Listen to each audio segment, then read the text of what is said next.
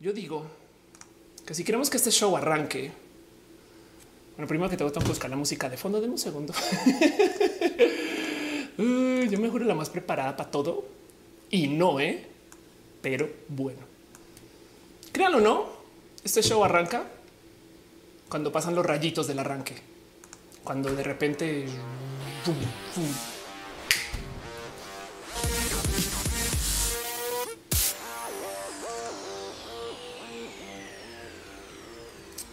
Buenas noches, buenos días, buenas tardes.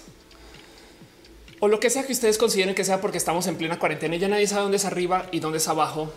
¿Cómo están? Sean ustedes bienvenidos a Roja, el show que se hace desde mi casa, que yo produzco, edito, muevo y que hago muchas cosas por mi cuenta, aunque este ya es un show multijugador, porque hay mucha gente que me está dando una mano para que eso suceda también. Muchas gracias. Ahorita hablo de ustedes, pero para la gente que no sabe qué sucede, este show se transmite aquí.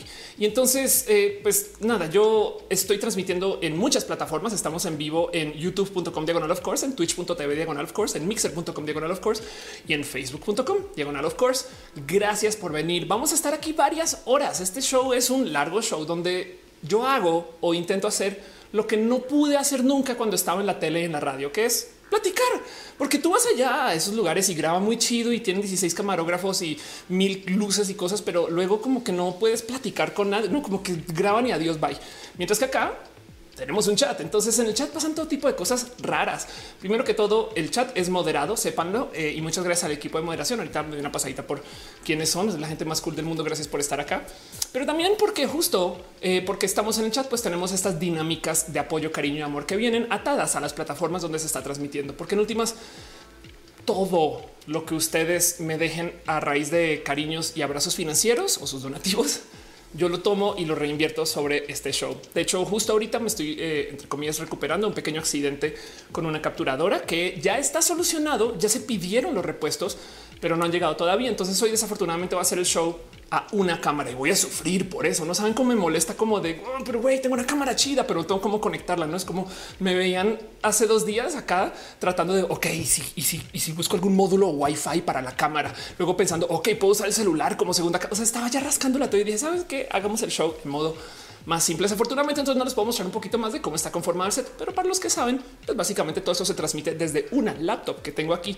Y de paso, justo hablo de esos abrazos financieros porque cada vez que ustedes me dejan un poquito de cariño, amor, cada vez que ustedes me dejan sus donativos acá, pues primero que todo mi promesa con ustedes es tomar todo ese dinero y reinvertirlo en el show. Si van y miran los primeros roja, se habrán dado cuenta que sí es una realidad. Ofelia es diciendo y haciendo. Yo cumplo mis promesas de campaña, bueno, de transmisión, porque campaña nunca he estado. Eh, y justo también eh, todo eso, pues nos gusta celebrarlo con piñas. Por eso de repente pasan piñas por acá, porque además de paso, las piñas son la cosa más bonita que hay en la faz de la tierra, a menos que usted viva en Argentina, en cuyo caso lo siento, lo siento porque allá no saben usar la palabra piña, pero hay muchas cosas que en Argentina no saben usar, como no sé, la cultura vegana, pero como sea, gracias por estar acá. Esas piñas están, como a modo de agradecimiento em, y, para la gente que tiene dudas de qué chingos está hablando, Fele, lo digo porque eh, en Argentina una piña no es una ananá, no es una fruta, es otra cosa.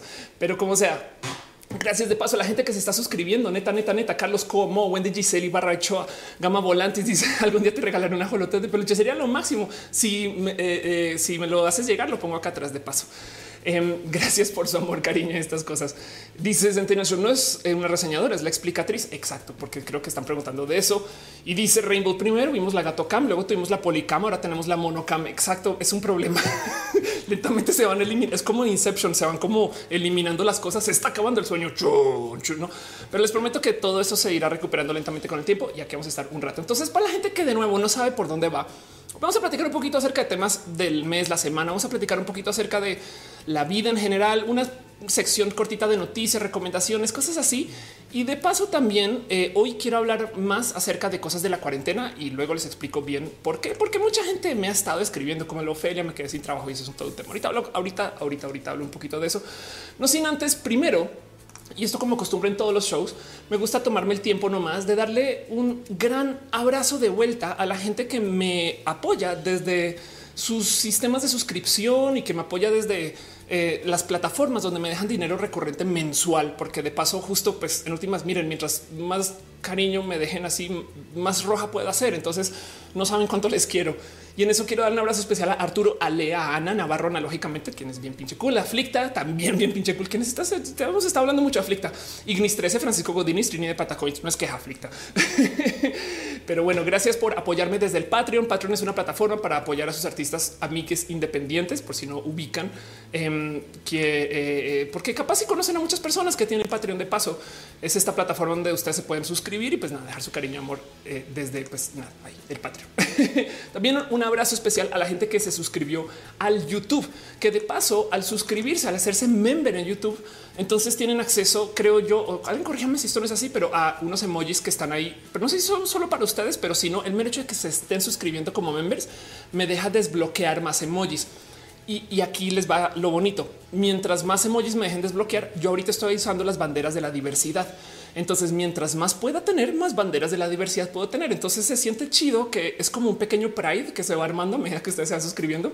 Y en eso quiero dejarle un abrazo especial a Wendy, Giselle Barrocho, a Carlos Como, House of Science, Catgirl Jessie, mucho amor contigo, Jess. Eh, Brenda Pérez Lindo, eh, también un abrazo. Jair Lima, Luis Gutiérrez, Rafita Barrera, Shelly Medina, Shenuma, María Emilia Tigresa Letal, Héctor Arriola, Vedani Maldonado, Adunia Flores, Lalo Pavan, Aranza Teitzel, Jera Ice, Oscar Fernando Cañón, Mariana Rongalves, Mowgli Khan, Luis Maclache, Isaac Ibarra, Fabián Ramos, Aflicta, también Chamor Aflicta, Iron Freddy, Merchan Haza, Jenny Ramírez, Arturo Ale, Edgar Rigo, Tato, Leonardo Tejea, pastel de cocoa, el mejor pastel de la mejor cocoa en el mejor show. y también a la gente que está sub en Twitch. Muchas gracias. Es una lista chida, güey. Un abrazo especial a Daniel FRG, Boniuña, Beca Chan, o sea, Baca Chan, Chango León, Malib 9, Yahir Lima, Sushi Kiss, Macha Fierce, Tía Letal, Light Bear, Pena Rubra, Ominos Cowboy, Partenaux 98, DVD Hernández 06, Arturo Ale, Sora Dai, Suke, Imrayo 16, Musicarina, Miss Uva y Caro.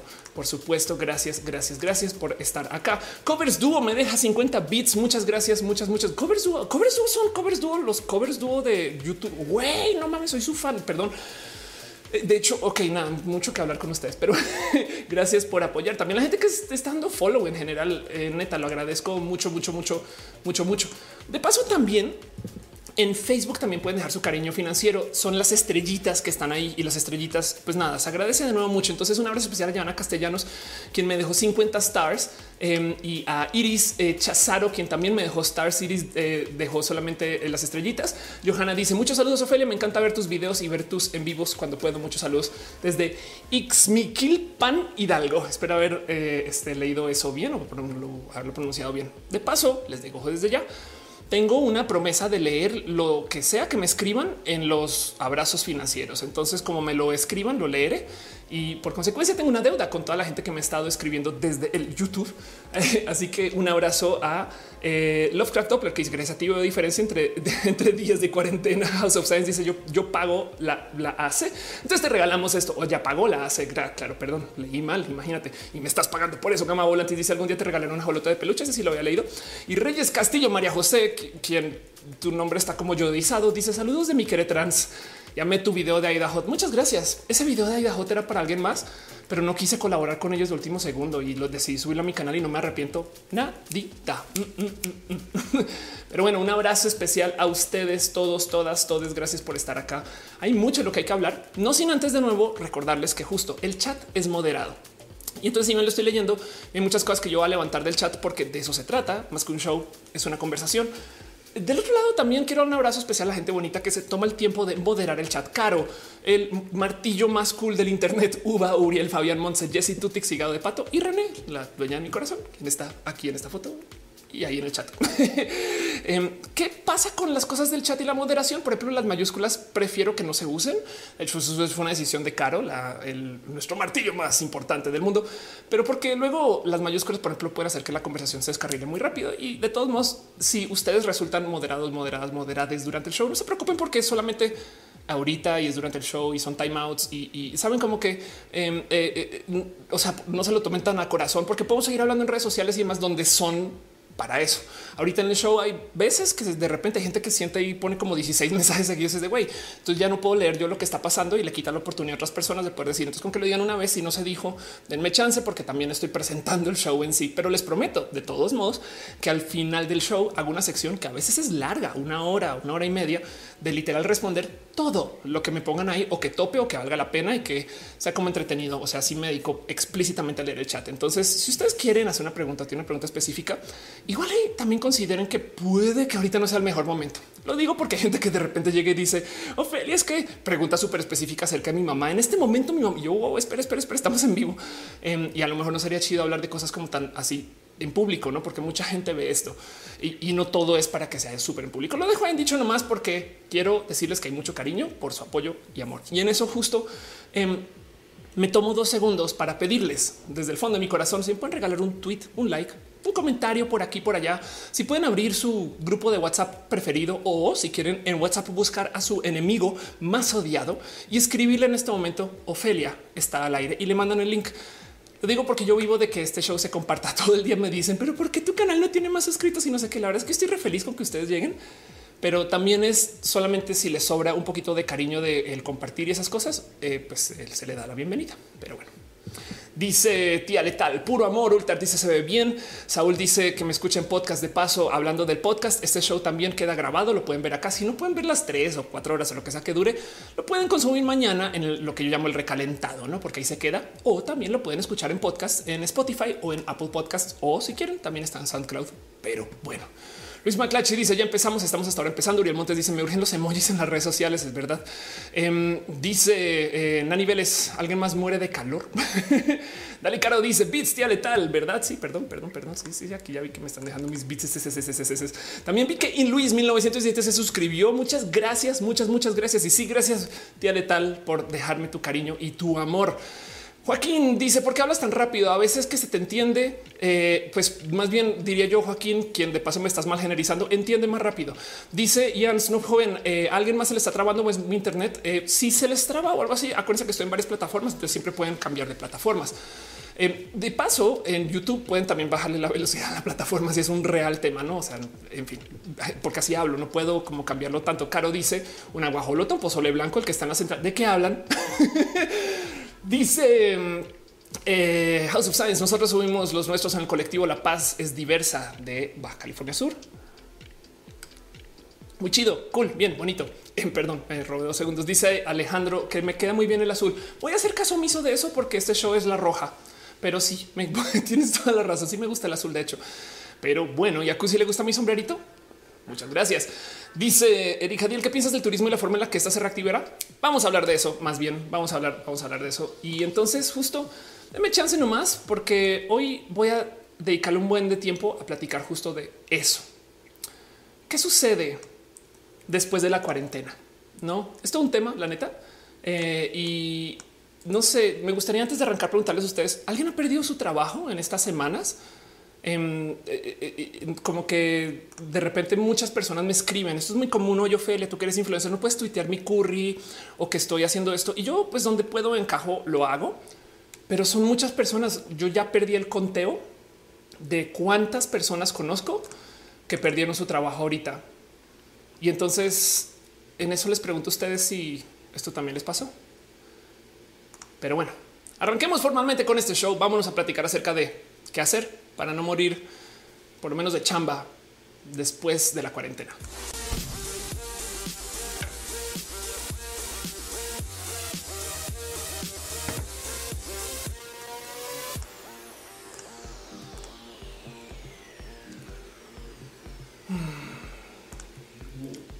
Bueno, quiero desenredar dos o tres cosas antes de platicar de qué significa el después de la cuarentena. Porque en este momento están pasando tres cosas con consideraciones diferentes y no están peleadas, pero la neta, neta sí son diferentes y, tienen que tenerlo muy presente porque em, si no nos tomamos dos segundos para hacer análisis chido con esto, entonces se nos van a cruzar los cables. Em, mucha gente, de hecho, veo en el chat que justo me está diciendo que exacto, que si han estado perdiendo su trabajo, que se les ha complicado y justo por eso quiero levantar este tema. Pero entonces, ¿cuáles son esas tres cosas? Pues la primera es evidentemente la pandemia.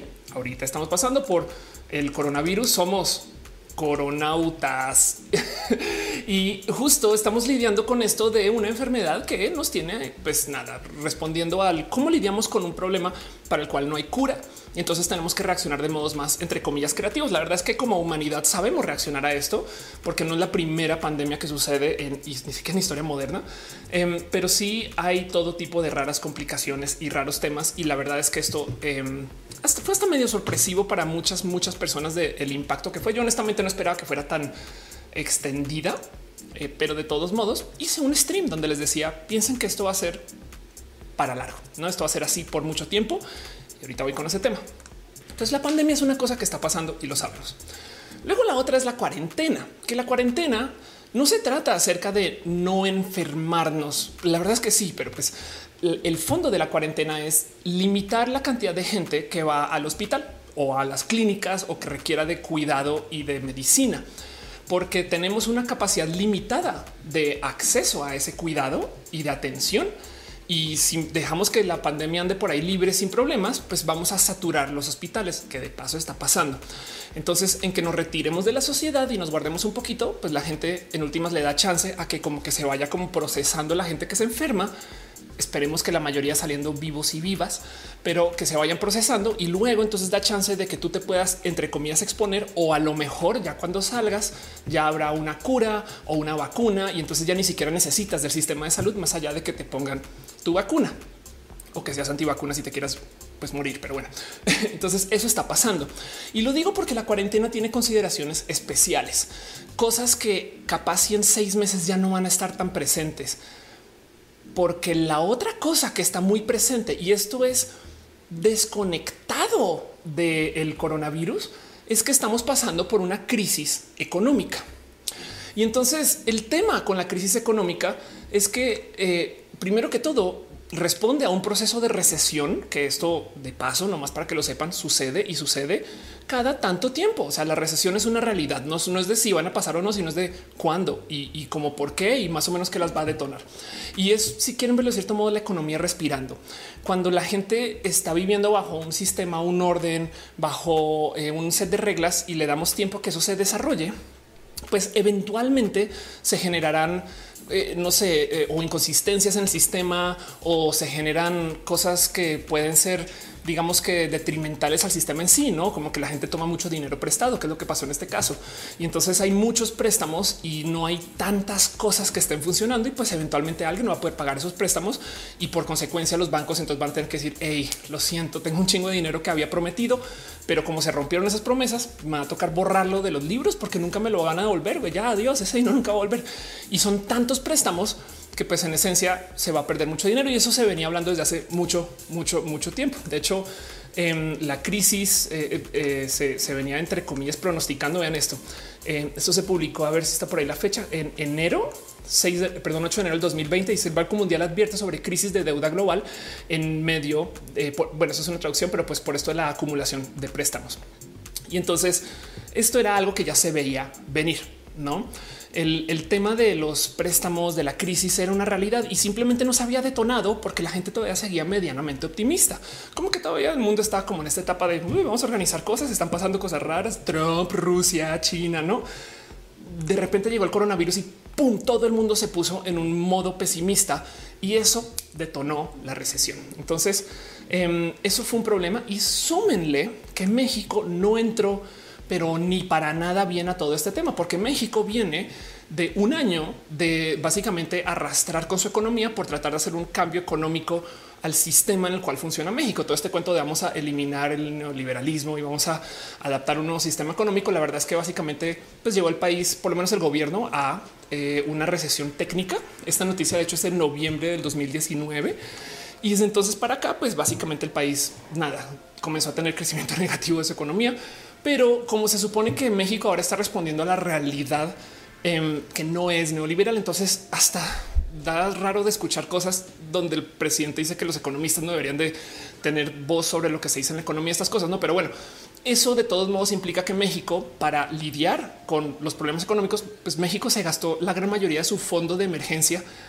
antes del COVID. Así que no entramos para nada bien paradas para o parados para esto. Perdón.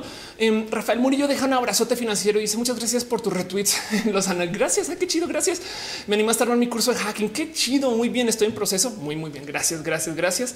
Gracias por apoyar. Gracias por apoyar de verdad. Em, eh, eh, eh, bueno, y eso así las cosas. Pero bueno, entonces el punto es que México ya estaba muy mal parado para entrar a esto de la crisis económica con muy poco dinero. Y, si lo piensan, si quieren echarle lógica a todas las como actividades del presidente López Obrador en los últimos meses, el güey le está rascando dinero de donde puede. Por eso de repente eh, eh, cierra unos programas acá. Por eso de repente pasa, o sea, este nuevo impuesto a Netflix, ese tipo de cosas que ya estaba hablado desde antes, pero se ejecutó ahorita. Em, básicamente la rifa del avión me vienen a este, recordar que seguimos en pandemia, ¿no? Pero como si lo piensan, el verdadero problema del gobierno mexicano es que desde enero no tiene dinero para operar y, ahora menos porque Pemex se fue al, carajo, el turismo se fue al carajo, las remesas se están yendo al carajo, la inversión extranjera se está yendo al carajo. Entonces es como de güey, ¿qué hago? No tengo dinero para. Que de paso también es el sentir de todos nosotros en casa, no?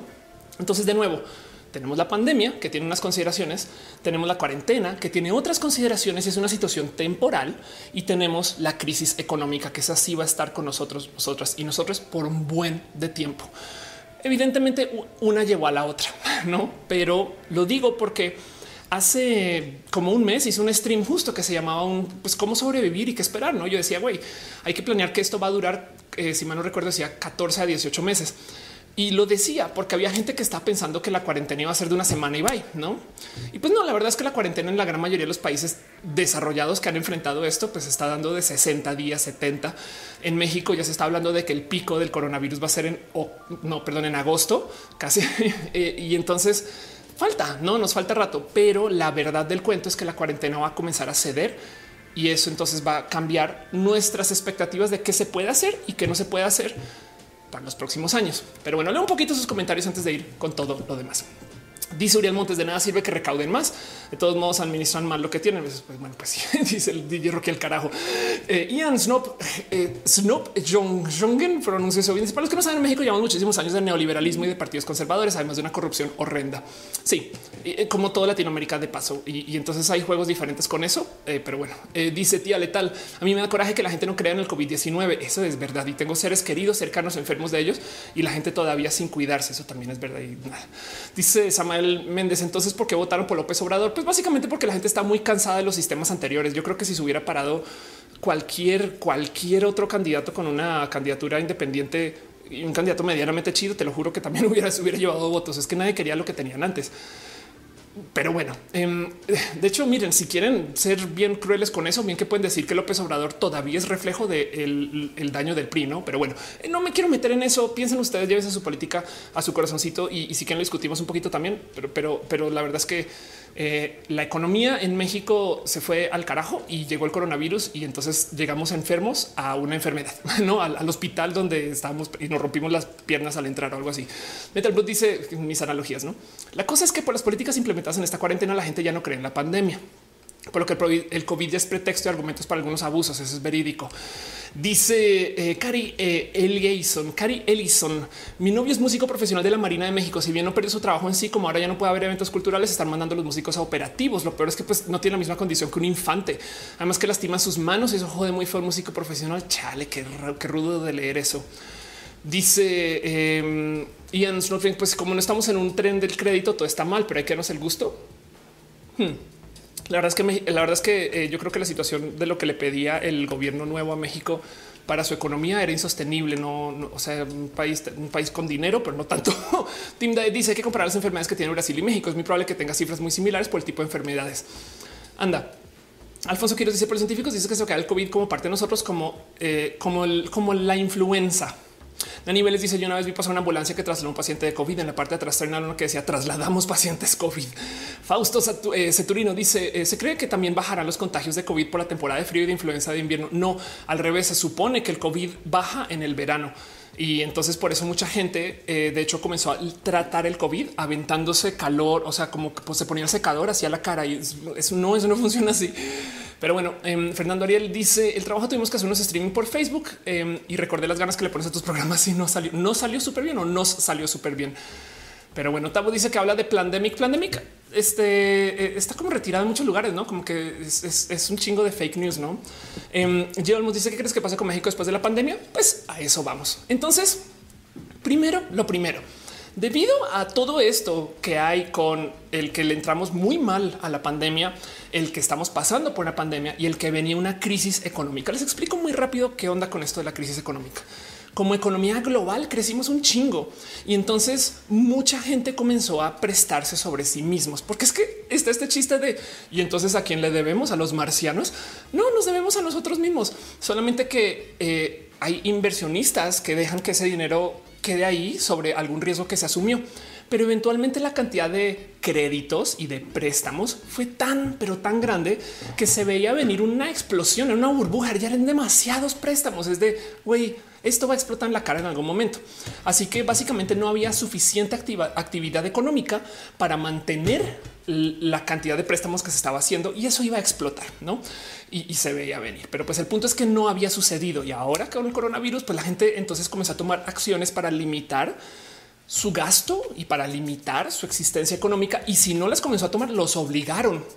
Y eso pues básicamente mandó todo el sistema al carajo y entre esos pues nada, nos tumbó. Pues ya, en México ya estábamos en recesión, pero ahorita ya hay países, por ejemplo, creo que Alemania ya entró en recesión formalmente. En fin, entonces se estima una caída ruda, ruda. No más por dejarlo presente. Em, esto es el crecimiento y las caídas del PIB absoluto en México. Entiéndase, hay muchos modos de leer esto, pero pues esto básicamente es la economía del país, el Producto Interno Bruto. Y esto que hay aquí, el número 7, de hecho, es la caída, eh, la segunda caída más grande del país. Esto fue en el 2008-2009 por este tema de la, caída de la economía este, global, porque se justo emitieron demasiados préstamos para fines de bienes raíces en Estados Unidos y había tanta gente invirtiendo en eso que nada se rompió. Em, luego también está esto de el número 6, son las caídas de las .com, que también fue una recesión global. Luego está este que lo conocerán muchas personas. Este ha sido más grande en México, el número 5, que es básicamente eh, el error de eh, que es de diciembre y básicamente el, efecto tequila y cuando se devaluó la moneda, te todo esto en el 94, que fue justo cuando México entró al NAFTA. Y el tema es que quien rescató a México fue Estados Unidos. El gobierno de Bill Clinton básicamente pagó eh, un programa de apoyo económico para que México salga del hoyo y pues, se recuperó. Y no más por dejarlo presente, esta caída, eh, si mal no recuerdo, era como ah, ahora se me fue, pero fue una caída como de eh, voy a meter, ah, no creo que acá lo tengo, perdón, una contracción del 6.29%. Fue la contracción más grande que ha pasado México Voy a agrandar esto un poquito nomás para que quede aquí legible, legible. Y ahora se está hablando acerca de una recesión em, de más o menos, depende de, quién lo presente, pero pues se está hablando como el 10, del 11% y, y entonces pues básicamente estamos enfrentando la caída económica más grande de la historia del país. No, con la diferencia que el gobierno que tenemos tiene una visión muy diferente de cómo se debería de mover la economía, tanto que quieren cambiar la métrica del PIB para que incluya medidas de bienestar. Y miren, como economista, por un lado es un bueno más datos, pero del otro lado también es un poquito de no sé si, si suena tan buen pedo que tengamos, no sé, una medida de bienestar, porque suena que se puede falsear de muchos modos, no? En fin, em, y cierran ese modelo especial. Exacto. Luis Ernesto Mejía dice: Ya no creo que imaginé la torre de Jane Foster con lo de Asgardia. Em, dice Eduardo Viviana, estamos hablando de la caída espiritual del país. Y eh, Ian dice: Recuerdo la crisis que Estados Unidos se le rescató, luego pagaron con un crédito del Fondo Monetario Internacional. Exacto. Ana Laulau dice Japón. Me acuerdo que cuando ganaron la sede para las Olimpiadas, los japoneses hicieron huelgas por miedo a que sus inversiones generaran una crisis en su país. Exacto. Entonces, el punto a lo que voy con todo esto es todo esto sí va a afectar. Saben, este mm, quiero, quiero nomás dejar ahí presente que sí, sí va a pasar. O sea, si no creen en el COVID, sí van a creer en la crisis económica y lo van a creer porque ya hoy no tienen trabajo o ya saben de alguien que no tiene trabajo o ya ven que las cosas no están bien. Y, mucho de eso se le puede atribuir a, pues claro, es que se tuvo que quedar encerrado en casa, entonces pues no tiene que hacer, no? Pero aún así, si salen, Igual y si ustedes dicen, güey, me vale gorro, yo voy a salir a vender tamales a la esquina, güey, no hay nadie, no, la gente también se está quedando en casa. Em, quiero nomás darle un poquito de agradecimiento a la gente bonita de Platzi, de cual levanté muchos de los datos que voy a presentar ahorita. Y también de paso les quiero recomendar al canal de Antonio Almazán, quien es una persona que sigo eh, en YouTube también desde hace ratito y le tengo mucho cariño, amor. Antonio es este básicamente una persona que se reinventó y ahora enseña finanzas. Entonces tiene una visión muy bonita porque a veces habla así de cómo antes trabajaba en ropa y textiles y manufactura y de repente ahora es inversionista eh, y, como que le toca aprender todo desde cero. Si es bien chida, como que su posición le tengo como cariño a como el cómo presenta, pero pues habla justo mucho de el cómo y por qué sucede todo esto de las caídas de la economía y qué hacer o qué esperar. Porque afortunadamente, digo afortunadamente, para todo lo que hemos pasado en la historia de la economía del mundo, ya sabemos cómo se comportan las recesiones. Ya hemos pasado por ese tipo de problemas y ya sabemos que pues tenemos como que cierto patrón de comportamiento a medida que salimos de las recesiones. Ahora esta recesión es especial por dos motivos. La primera es que en México la recesión mexicana no es culpa del mercado internacional, que eso no había pasado en mucho tiempo. En México esta vez se disparó en el pie solito y entonces tiene que solucionar el problema solito si quiere que eso se ponga a andar, porque de nada sirve que el mundo se recupere si México tenía una herida interna. Em, y del otro lado, la otra cosa es que venimos saliendo de una pandemia y entonces recuperarse de una recesión estándar es un tema porque es simplemente esperar a que la gente que eh, está invirtiendo o la gente que está haciendo gastos o la gente que está ahorrando, la gente, lo que sea, que comiencen a tener una posición, digamos que más favorable de la economía hacia el futuro. Entonces comienza a invertir más hacia el largo plazo y no el mediano o el corto o a desinvertir del total, no? Em, y en este caso en particular tenemos que salir de la pandemia y la salida de la pandemia va a ser condicional. Depende del país. Vamos a tener reglas y restricciones estrictas o vamos a tener salidas desastrosamente mal planeadas y entonces eso no va a ser, o sea, eso es único entre comillas, porque de hecho ya, ya pasamos por una pandemia documentada justo hace 100 años con un problema la pandemia de la influencia española, que de paso no era española, la influencia española se dio en Kansas. Lo que pasa es que básicamente la gran mayoría de países del mundo desarrollado prohibieron hablar de la pandemia. Punto. Así esto no está pasando. Y en España había leyes de apertura de la comunicación. Entonces fueron los únicos que dijeron no, aquí sí hay. Ah, bueno, entonces ha de ser español ese pedo, no? Pero esto se comenzó a dar en Estados Unidos. Bien que puede haber sido la influencia de Kansas o algo así. Y entonces em, esta se llevó una cantidad ridícula de vidas. De hecho, creo que murieron como 50 millones de personas y su salida también fue compleja, pero además se observó mucho. Entonces hay algunos datos por ahí que rescatar de esa pandemia que nos sirve para hoy. Pero Betancourt dice ojalá han vivido en épocas de pristas para que vean las verdaderas crisis de corrupción, impunidad, cero libertad de expresión. Este, eh, pues bueno, lo que pasa es que ahorita no estamos viviendo en épocas pristas, entonces da la misma. Eh, eh, o sea, hablemos de la economía de ahorita y no de la economía de entonces, porque entonces ¿Para qué? Eh, Ana Niveles dice justo eso pasó en la pandemia H1N1. Nadie hablaba de eso en el 2009. Exacto. Metal Boot dice en México toda la vida hemos estado en crisis un poco. Yo creo que por eso México es tan raro. Ian dice creí que el gobierno sería más sensato ayudar al sector empresarial al tiempo de implementadas políticas. Sí, desafortunadamente lo que pasa es que el gobierno volvamos a lo mismo. Básicamente el gobierno se gastó todo su dinero y no tiene con qué apoyar. Eso es el problema. De nuevo, si ustedes sientan cabeza que el problema de López Obrador es que su gobierno está en bancarrota, eh, entonces es muy fácil entenderlo. Centennial Sport dice: Me parece que está siendo muy fatalista. Ahorita, ahorita voy a lo positivo. No te preocupes. Quiero primero dejar en claro que sí pasa algo, porque es que hay mucha gente que está convencida que esto en junio volvemos. voy a ir a la oficina, listo. Uy, apenas salga. Saben que voy a ir a un antro y luego voy a ir al cine y los güey no va a ser así porque eh, sí hay mucho, mucho que analizar. Dice Metal Brute es también quedarse en casa sin un plan financiero bien elaborado por parte del gobierno está cañón. De hecho, el tema es que no te puedes quedar en casa si el gobierno no te apoya, pero a menos que tengas mucho, mucho dinero. Como sea, volviendo a esto de Antonio Almazán, em, Antonio tiene varios puntos muy bonitos y nos recuerda del cómo se comporta la gente saliendo de eh, las recesiones. Y entre esas, justo lo primero que dice em, es que cuando tú estás en una crisis de miedo, entonces la gente comienza a tomar medidas drásticas porque no recibes tanto dinero como estás esperando o porque simplemente no sabes de dónde va a venir. O sea, capaz si ahorita todavía estás recibiendo tus últimos pagos, pero igual dices, güey, pero en dos meses qué, en tres meses qué, cómo voy a solucionar esto. Y entonces en las crisis la gente comienza a gastar en cosas más pequeñas. De hecho, eh, esto ya es medible. La gente está gastando en cosas, me gustaría decir fiat, cosas más inmediatas, cosas más como de güey, compro el súper, pero aquí y el chiquitito en vez de comprar como el del mes. Eso que sucedió antes de la eh, cuarentena, que salió la gente a comprar como víveres de un año o algo así pues se va a dar menos mientras entramos a la crisis económica. Em, de hecho, justo ya estamos pasando por un tema donde eh, la gente este, ya está pidiendo más dinero hasta en efectivo porque no están haciendo compras grandes, sino compras, pues por así decir, al menudeo. Mm.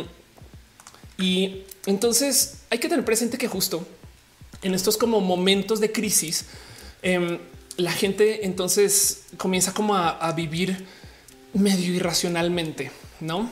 Y, esto pues puede afectar a una que otra persona. Lo digo porque, miren, si ustedes creen que esta es la última vez, si ustedes tienen presente que eh, eh, esto pues, se supone que, no sé, es una pequeña emergencia y listo, pues capaz si no, ¿saben? Em, la vida es larga. Yo el otro día decía en Twitter, no me sorprendería si todavía en nuestra vida nos cae otra pandemia, no? Y, luego u otro sismo, saben como que esas cosas pueden suceder. No estoy diciendo que van a pasar mañana, simplemente estoy diciendo que capaz en 40 años. Me explico. Em, y, solo quiero que lo tengan presente porque, y esto es una de las cosas bonitas que dice justo Antonio. Si tú conoces tu destino, todos los vientos son favorables y de eso quiero hablar hoy, porque las recesiones es cuando la gente hipermillonaria se forma, porque es muy fácil, dice Warren Buffett. Lo único que tienes que hacer es vender cuando todo el mundo está comprando y comprar cuando todo el mundo está vendiendo. Eso quiere decir que si tu tía, tu mamá, tu abuelo está diciendo compra Bitcoin, ahí es cuando tú vendes. Y si todo el mundo está en pánico de no, se acabó la economía, tengo que vender todas las cosas que tengo, no sé qué, ahí es cuando tú compras. Y justo en las ventas de pánico de la recesión o de los hoyos económicos, si tú tienes dinero para gastar, aquí es cuando mejor vas a poder conseguir precios de infraestructura, cosas para tu negocio. Em, aquí es cuando más barato vas a poder comprar una lancha si quieres o vas a poder comprar un coche de lujo porque, porque ahorita la banda está desesperada porque tengo que pagar mis deudas y no sé qué. Y entonces va a comenzar a vender al descaro. Pero de nuevo, justo si no conoces tu destino, todos los vientos son favorables. Y si no me creen con el tema de la otra pandemia, aquí hay una respuesta muy bonita que me dejó la doctora Ferravago, que dice se nos viene una pandemia por resistencias antibióticas. Espérenlas en unos añitos. Y esto es verdad. De hecho, de esta se viene hablando desde hace mucho, mucho, mucho tiempo. En, el como 2016, a ver si por acá le respondí a esta persona, como el 2016 se habló eh, de cómo aquí está, de cómo viene la crisis de los antibióticos. Los antibióticos, lo que pasa es que mientras, más los usamos, más generamos resistencia común y estamos llegando al límite. Ups, no quiero imprimir. Estamos llegando al límite de cuánta resistencia podemos eh, eh, manejar versus qué tan fuertes pueden ser esos antibióticos. Y entonces va a llegar un momento donde los antibióticos no van a funcionar. Fin. Y esa crisis se sabe que viene desde hace tanto tiempo que por eso es que los antibióticos tienen receta. Por eso es que nuestros doctores nos dicen Sí, yo te eh, hago una receta para tantos, porque si nos dejaran vender así como a la libre, la banda ya hubiera abusado tanto que nos hubiéramos comido toda esa resistencia a antibióticos. Y viene. Esto es un tema inmenso en el mundo de la medicina y capaz y no se llega a una solución antes de que llegue este problema. Entonces, este, pues dice René, o oh, Ofelia dice, oh, unas pastillas, voy a imprimirlas. Sina Alvarado dice, Ofelia le de pedirle disculpas públicas hacer un donativo para los trabajadores sexuales de la Ciudad de México está muy, dije yo, eh, dice Anne 93, eh, vengo llegando, gracias por estar acá, qué divertido que es la palabra vengo. Eh, Hugo Ernesto es un albur. Hugo Ernesto dice, eh, ya no solo por automedicarse, colegas se la pasan recetándolos porque la gente los exige, sí.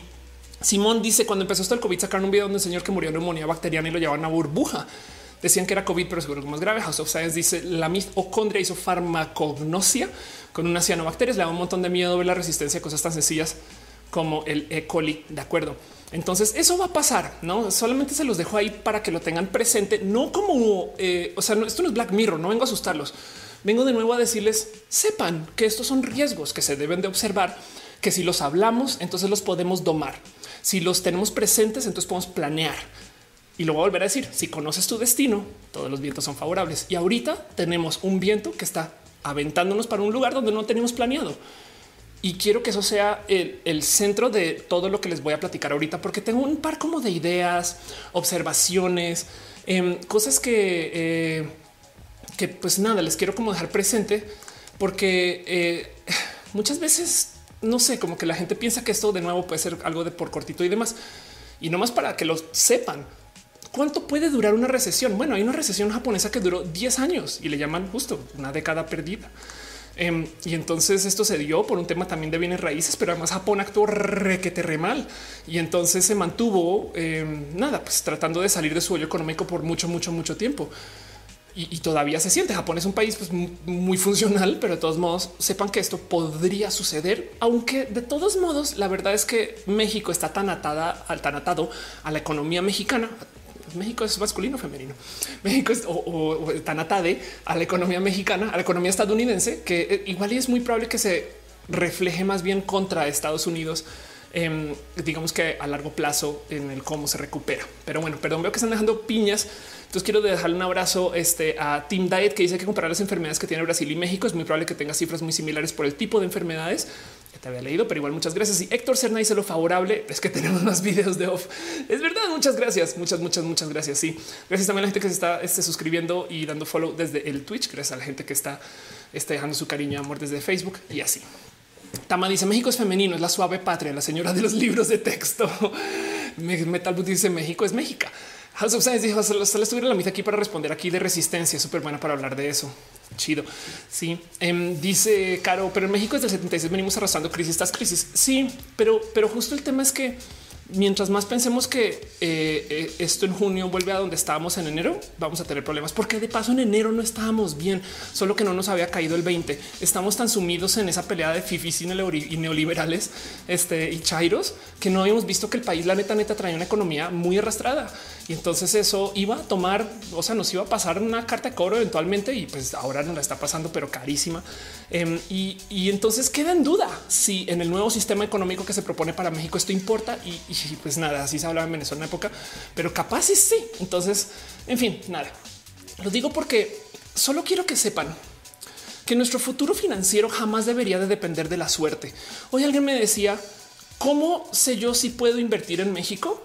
Si en cualquier momento el gobierno toma alguna acción en contra de las empresas privadas y entonces me llevo yo ese riesgo de que esa inversión no funcione por eso. Y entonces esas son cosas de las cuales hay que hablar, ¿no? Eh, José Cortés dice cuánto tiempo nos vamos a recuperar en México o bien volver a la normalidad. Exacto. Pues primero que todo, ya ni siquiera se está hablando de la normalidad, se habla de la nueva normalidad, que me da mucha risa. Eh, dice eh, Dani Uge está tuiteando que cuando el gobierno hizo la nueva normalidad, la gente que vivió el cambio a nuevos pesos comienza a tener flashbacks de la guerra. No, no. Este, ¿cómo así que los nuevos nada? Los nuevos tenemos un problema. Javier dice masculino porque te miran. O oh, si hablas por la patria que esta es mexicana. Gracias por sus. Este, dice Eduardo México. House of dice el chango tirando dardos. um, Ulter dice eso, la nueva normalidad es asqueroso. Pues la verdad es que es un nuevo modo de vivir. Eso sí es una realidad. Em, porque vamos a recordar un bonito documento que les mostré la vez pasada que hablé de este tema, que ya tiene como un mes, pero es un eh, documento que se presentó por parte de una agencia de análisis que se llama Deloitte, em, que es un racional de recuperación por sectores. Entonces, primero que todo, esto es para España, ¿ok? Eh, de hecho, acá pueden ver justo. Entonces, estas fechas que se están mostrando acá del aislamiento Em, son españolas. O sea, esto comenzó en marzo, a inicios a primero de marzo y dicen esto va a ir hasta mediados de mayo o hasta junio, donde estamos ahorita. Y entonces España hasta ahorita medio está cumpliendo con esto. Y si queremos ajustar eso para México, acuérdense que nuestra eh, eh, cuarentena comenzó como el 23 de marzo. Entonces podríamos correr en esencia todo esto un mes a la derecha en esencia. Va a tener velocidades diferentes y motivos diferentes, pero el racional es muy, perdonen la broma, racional. Básicamente lo que dice es, primero que todo, lo primero que se ve económicamente afectado cuando se anuncia el, aislamiento son consumos de acopio, no de lo que llaman necesidades básicas. Es literal ir al súper y comprar papel de higiénico de baño, no? Y luego todo se va a piso porque no puedes, no puedes salir y viajar en un avión porque eso implica riesgos, no puedes ir a un museo porque eso implica riesgos. Y entonces lo que dicen es que los sectores económicos se van a ir recuperando a velocidades diferentes, donde por ejemplo en junio ponen los viajes de primera necesidad, asumiendo que México está un mes entero corrido a la derecha, estaría entrando a julio, aunque México planea salir de su cuarentena en junio, entonces vamos a ver cómo nos va con eso. Em, Luego la otra cosa que sucedió es que justo se disparan los eh, consumos a domicilio, que esto ya pues, lo vimos suceder, pero pues evidentemente todavía no se consume tanto como se hubiera consumido antes de la cuarentena, ¿no? Luego aquí el turismo doméstico lo ponen arrancando a funcionar en agosto. Y ojo, está arrancando a funcionar mucho más bajo de lo que estaba antes de la cuarentena, lo cual quiere decir que no, si corremos nuestro mes hipotético a la derecha, pues entonces estaría como que entrando en septiembre para México. Los eventos pospuestos los pusieron en noviembre, que esto es verídico. Mis eventos y mis presencias y demás, todas me las corrieron en noviembre. De hecho, ya tengo eventos que me corrieron al próximo año. Em, y el turismo internacional lo topan llegando a la entre comillas normalidad hacia diciembre y enero y, y propone Deloitte que vamos a tener una Navidad austera. Ahora, esto de nuevo se propuso pues hace ya un rato. Esto, esto, esto fue, fue un como forecast, un análisis que se hizo entrando a la pandemia. Entonces esto ya se habrá tenido que ajustar. Lo que sí tenemos hoy, que es digamos entre comillas más racional o moderno, que más racional que el racional, es que vamos a tener un semáforo de reinicio de actividades. El gobierno mexicano ya dijo así es como vamos a reactivar la entre comillas normalidad. Y esto hay que observarlo mucho porque esto de plano nos dice cómo planea el gobierno de cierto modo volver a abrir. Ojo, hay eh, cosas, eh, actividades y lugares donde técnicamente van a volver a abrir ya hoy, 18 de mayo, reapertura de los municipios de Esperanza, donde básicamente em, no hay problemas de COVID, que como que por mera experiencia sí les puedo decir si sí, hay casos, solamente que si estás midiendo tan poquito, eh, no saben, pero bueno, se están poniendo así el dedo ahí en, en donde pueda ser. Y listo, dice Oscar Urquía, una Navidad que una Navidad austera. Así, pues, este eh, tic nervioso en López Obrador. Metal dice: a mi cumpleaños lo tengo que recorrer un mes. Yo sugiero recorrer tu cumpleaños al 2021 y decir que es el 2020. Gerardo Villar dice: Lo más difícil ahora es ahorrar el primer peso. Eso es verídico. Ulter dice: Hígado, ¿para qué esperar? Van a leer esto y pueden ponerse a hacer cuentas fake para trolear. Ah, ándale. Este em, dice Josephine, no seremos los mismos después de la pandemia. No. Em, y, quiero que lo tomen en cuenta y, eso puede ser para bien. Esto puede ser una gran oportunidad de hacer cosas. Moglican dice una de las industrias beneficiadas ahorita cañón es el organic health and skincare. Sí, todo lo que sea de cuidado. Exacto. Es verídico. Juan Antonio dice eso me recuerda que acabo de invertir en CETES y decían que era muy seguro, menos que México estuviera en quiebra. Prepárate. Em, Alfonso Quiroz dice la normalidad es estar todo el tiempo oliendo alcohol. Adri dice eh, perdón por los typos, eh, dice eh, nueva normalidad y miedo. Em, dice José Cortés que podría ser México para incluir a todos. Estoy de acuerdo con eso. André Erondel dice me voy, fue ese ratito, pero la tesis no se hace sola. Gracias por pasar por acá, pero haz tu tesis. Y de paso, si ustedes no están haciendo su tesis por estar acá, vayan a hacer su tesis y su tarea también. Cristian Andrés dice em, entonces los países latinos no son autosuficientes con las tierras y sembradíos. No, pero ni de lejos. Em, Javier dice en, masculino, ah, siguen hablando acerca de México, México y México. Eh, Jeffrey Steven Hernández Torres dice: ¿Cree que es buen momento para pagar mis deudas? Uf, eh, sí, lo súper, súper recomiendo si puedes, porque las deudas son un ahorro negativo. Ahora mantén dinero para vivir. Me explico. O sea, no te quedes ahora sin dinero porque luego puede que te cueste mucho generarlo, pero em, si te aguantas un ratito, los bancos van a comenzar a soltar crédito. ahorita hablamos de eso un poco más. Volviendo a el plan. Entonces, no más por repasar, tenemos esto que es el racional de recuperación, que no más para que entiendan lo que les quiero decir acá es esto de la recuperación es un chiste de 1, 2, 3, 4, 5, 6, 7, 8, 9, 10 meses, 10 meses en los que se planea que la economía vuelva a la normalidad. Y del otro lado em, vamos a tener etapas de reapertura y el único problema con las etapas de reapertura es que a partir de junio vamos a tener semáforos por regiones, donde eh, si de repente resulta que en Zapopan hay así como que muchos casos de COVID reportados, entonces pum, se les va a dar el semáforo rojo. El problema es que una vez nos comienzan a decir si sí, sí pueden salir, em, pues entonces se lo super prometo que de repente si el otro día ponen semáforo rojo, mucha gente va a decir ay, no sabía. Me explico. O sea, si a duras penas logramos mantener la cuarentena hoy, así como estamos, se los prometo que el semáforo va a ser muy poco efectivo. Y es que el tema, por si no lo sabían, es que en México la cuarentena porque hay mucha gente que yo me incluyo que se asombra que están haciendo fiestas y no sé qué. La cuarentena hasta hace muy poquito tenía componentes obligatorios, era sugerencia. Nunca se le dijo a la gente es que si sales de la casa vas a tener problemas. Y lo digo porque en España, por ejemplo, si te ven en la calle te multaban. En Bogotá te llevaban de vuelta a tu casa policías. Eh, y entonces nada, eso pues sucedió. Em, y entonces ah, veo que están dejando piñas. Gracias, muchas gracias, muchas, muchas, muchas, muchas gracias. Em, y entonces eso pues tiene efectos, pero lo digo porque el plan de reapertura em, tiene varias cosas raras y para rematar.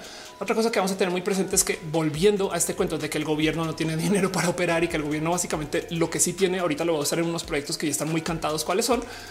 Em, eh, resulta que México es el eh, país que menos va a apoyar para eh, la recuperación económica, parece, ¿no? Em, o bueno, em, mejor dicho, México no quiere o no va a ser parte de el, apoyar a, la gente o a las empresas y lo que está ofreciendo es muy poco a comparación de lo que se está sucediendo en el resto del mundo. En el mundo desarrollado eh, hay, pues la verdad es que cosas que dices, wow, no, no lo puedo creer, pero bueno, es el mundo desarrollado. Em, y básicamente eso se refleja en que si la gente no está recibiendo apoyo, entonces tiene que salir a trabajar. Eso suena muy obvio y evidente, pero pues, por ejemplo, digo, de nuevo es comparar contra Estados Unidos, no? Pero eh, quiero que sepan que, por ejemplo, en Estados Unidos se han estado dando apoyo por estímulo, donde literal te depositan dinero en tu cuenta para que por lo menos en un mes este, no tengas que trabajar obligatoriamente, saben como que o, puedas manejar y varía el dinero si tienes familia. No, no, no, esto es Estados Unidos, como sea, otros países los que lo que están haciendo es que están dejando créditos que son medianamente fáciles de pagar o de ignorar, donde tú como empresa podrías tomarlos. Los créditos que se dieron en México para empresas, aparte de ser muy pocos, em, tuvieron todo tipo de problemas de implementación, donde por ejemplo se dieron unos créditos donde tú ibas a aplicar y resulta que eh, la aplicación estaba tan mal programada que básicamente si dabas tu RFC te decía, hay alguien aplicó por ti. entonces como que nadie confió en ellos tampoco para rematar. Em, y entonces acuérdense, México entró de espalda contra la pandemia, o sea, ya cayéndose. Y luego, ya que, ya que se cayó, tampoco está haciendo mucho para recuperarse desde lo económico, desde lo tradicionalmente económico o desde lo que podría ser considerado neoliberalmente correcto. Em, y, eso puede tener complicaciones porque el resto del mundo está, está esperando ese tipo de apoyos y, a ver qué sucede, no? Lo cual entonces le añade un componente de duda fuerte al que va a pasar en México. Em, pero pues esto de nuevo lo digo porque no crean que en julio vuelven las cosas. El otro día me invitaron a un evento en julio. Em, hace, hace nada me están diciendo, ay, sí, porque no vienes como el 10 de julio. Yo, güey, yo en julio no sé si voy a querer salir de la casa todavía, güey. Es exponerse es exponerse. Dice House of Science, no es, imprimir dinero con inflación para todos, no. Eh, eso, eso, en Venezuela. Tama dice, la gente que aplaude el refuerzo del gobierno y policía en otros países me asusta, es darle charola de plata una oportunidad para la uso de autoridad y violencia. Estoy de acuerdo, pero en este caso en particular también mantiene gente viva. Entonces es una negociación. Delfis Rive dice en México cómo se va a poder corroborar qué semáforo pertenece a cada persona. África dice toda crisis es interpretada como correcciones. Así que solo hay que corregir el camino. Eso es un poquito lo que sucede. Sí, Oscar Urquía dice todo por el androide número COVID-19, medio medio decente, que me encanta tu nombre. Dice planeo quedarme en casa hasta diciembre. Paula B te dice eh, un problema los call centers con Salinas, no tomar medidas del COVID. Ah, claro, sí, Salinas también fue todo un tema. Ah, y pues dice Osabar que en México obvio allí nadie respeta las reglas. En Latinoamérica en general esto puede pasar. Lo que están dejando muchas, muchas piñas. Muchas gracias. William Montes dice México es tan grande y diverso que en un mismo estado se tienen diferentes estados de la pandemia. Total. Y dice mis amigos igual queriendo hacer planes para mediados de junio. Yo como que eso no se acaba así mágicamente. Exacto. Eso no se acaba así mágicamente. Entonces, para que planeen, vamos a tratar de planear. Voy a tratar de futurologear. Voy a darles algunas propuestas o algunas interpretaciones de qué creo yo que va a pasar sepan que estos son las locas ideas de Ofelia y esto es mi análisis y esto es lo que yo observo luego de ver lo que hablan y dicen otras personas en el mundo de la economía. Soy economista también de paso, pero además porque eh, hay cosas que yo siento que igual y si les sirven. Si en toda esta charla, en toda esta plática les detona a ustedes una idea de wow, eso es una chamba que yo podría tener, anótenla. ¿Quién quita? Les quiero dejar ideas, les quiero dejar propuestas, les quiero dejar una visión mía eh, que ojalá les sirva. Y si no les sirve también, pues nada, pues para eso es este show, porque es un diálogo, es una plática. Díganme ustedes también, Ophelia, estás bien idiota y se súper vale, ¿no? Em, y entonces lo digo porque qué va a pasar en nuestro futuro en esos próximos 10 meses de aquí a la Navidad austera. Primero que todo vamos a tener tres temporalidades, ¿ok? Una en particular que ya la estamos viviendo y el problema es que esta se va a acabar y es la temporalidad de la cuarentena. ¿Qué, pues, ¿Qué pasa durante la cuarentena? Pues que tenemos un modo de vivir por ejemplo, ahorita no sé si saben, pero las acciones de Zoom, la empresa de telecomunicaciones o bueno, el reemplazo de Skype o como le quieran conocer, está más valorada que lo que muchas aerolíneas, quienes de paso están a de quebrar. Algunas, pues ya se habló acerca de llevarlas a proceso de bancarrota. Entonces, aparecieron muchas cosas raras durante la cuarentena que está chido y está bien. Aprendimos que podemos consumir Netflix, aprendimos que eh, podemos hacernos ejercicio en casa, además, etc. Eh, y el tema es que, por ejemplo, las ventas de libros aumentan a medida que los lectores buscan escapismo. Todo esto del entretenimiento, como si quieren verlo eh, eh, de corto plazo o de cositas que se pueden hacer en casa, está pero llevado o sea, a, lugares donde nunca había ido. Por ejemplo, los videojuegos y los videojuegos en línea nunca antes habían vendido tanto.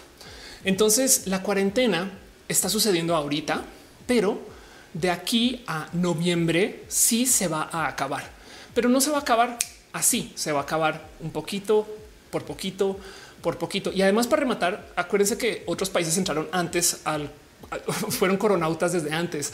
Así que China, por ejemplo, ya está saliendo. Entonces China capaz ya está reactivando su manufactura y producción y fábricas y México todavía no puede. De hecho, eso es en parte el por cual México está ya como así de urgido para reactivar, porque pues nada, porque pues el resto del mundo ya se está despertando y pues México entró tarde y ahora está como güey, no podemos quedarnos acá encerrados mientras el mundo se está despertando de, la enfermedad. Em, que, es un poco necio de cierto modo. Ya les explico por qué. Pero el punto es que mucha gente que ya está planeando nuevos negocios para la cuarentena, saben como cosas que puedo hacer ahorita para que la gente de sus casas pueda consumir y demás. Y se los prometo que llegue agosto no van a estar tan en demanda. Entonces les quiero recomendar que consideren que las prácticas de cuarentena sí son limitadas. Igual y capaz hay mucho dinero de sacar, hay muchas actividades y muchas cosas pero el tema es que lentamente vamos a comenzar a salir de la cuarentena. Y hay una cosa muy divertida para mí como economista de observar que está sucediendo con las salidas de cuarentena, em, que, hasta pienso un poquito que eh, eh, digo, me sorprende que suceda. Pero bueno, ¿qué les digo? Resulta que como hemos estado encerrados, encerradas, encerradas tanto tiempo, hay gente que al salir está haciendo lo que se llaman compras de venganza. Entonces, la segunda temporalidad para esta sí pueden planear con un poquito más de como que de, meses, no? O sea, si la cuarentena en dos meses ya vamos a estar hablando de ah, se acuerdan cuando estamos en cuarentena, saben? pero la salida de la cuarentena va a ser como una cuarentena light, no que algunas personas sí salen, otros no, algunos se avientan, otros no, algunos van a eventos, otros van a fiestas y se enteraron que hubo un horchatón así muy loco en la cuadra con mil personas. Eh, Saben, y ustedes aquí en la casa, güey, yo no he salido. Eso puede pasar em, eh, o que van al súper y el resulta que el súper está lleno. Entonces, ese momento como de cuarentena borrosa, si lo quieren ver, eso va a durar muchos meses y a medida que los gobiernos vayan abriendo la llave según lo que se pueda, entonces justo pues, la gente va a vivir ahí en ese, en ese momento como de no cuarentena, pero no vida normal, pero no cuarentena todavía. Y en ese momento apenas la gente sí puede salir, hacen compras de venganza. Las compras de venganza son el primer día después de que se anunció en China que se levanta la cuarentena, llenaron Disney. se fue todo el mundo en Europa a Sara a hacer compras eh, o hacer cambios de su ropa o no sé qué. Y la gente salió así de güey, quiero vivir más, quiero irme a mil eventos y mil cosas. Y están entonces así como desquitándose de, todo ese tiempo que se, la pasaron en casa encerrados y encerradas. Em, y esta es la segunda temporalidad y se las dejo ahí nomás para que sepan. Y ya, pues la tercera temporalidad es lo que se llama como el nuevo normal. Este es el que nos están diciendo justo eh, eh, que pues que viene y que hacíamos a vivir y pues que es, todo este cuento del racional de recuperación. El nuevo normal es pues básicamente en cómo va a estar el mundo después de una pandemia, después de una cuarentena y después de una recesión económica. Y van a pasar cosas muy raras en el nuevo normal y quiero hablar de eso porque de ahí en adelante pues capaz si nos queda algo. Dice Jessy que se tiene que ir. Besitos, Jessy. Gracias por estar acá. Te quiero. Este Mauritius dice Ophelia Pastrana, economista física, mercadólogo, comediante, estando en puntas. Un poco sí. Eh, Aldu Bar dice aprendimos que la pareja no está necesario. Es un ahorro muy grande. En la pareja no está necesario. Wow, ¿qué quiere decir eso? Gerardo Villar dice una vez escuché el dinero se ve mejor en el banco que en tus zapatos. Eso es verídico. Eh, Dice Ultarcat, eh, gracias por hacerme. Eh, eh, ¿Qué pasó? Agradece la caro. Em, Aflicta dice, pero me da mucha risa. Si están buscando la cuarta transformación para que quieren volver a la normalidad. Ah, sí, yo me divertía de eso en Twitter el otro día de quieren que volvamos a la normalidad, pero la normalidad es la que quieren transformar. Entonces, este, pues como sea, pero me entienden.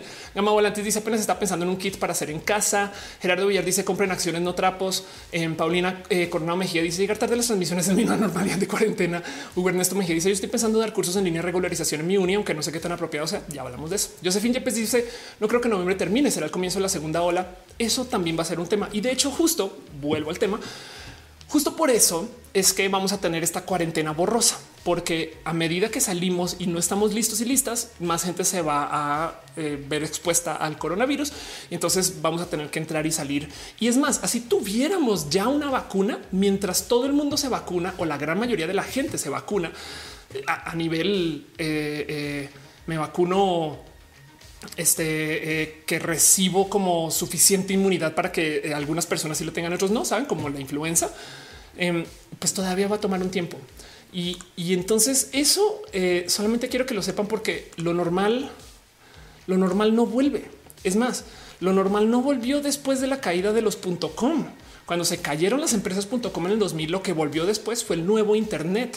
El Internet 2.0 también se le llamaba 2.0 porque como economía se fue al carajo en el 2000 y se tuvieron que reinventar y se inventaron este nuevo Internet donde puedes dialogar con gente.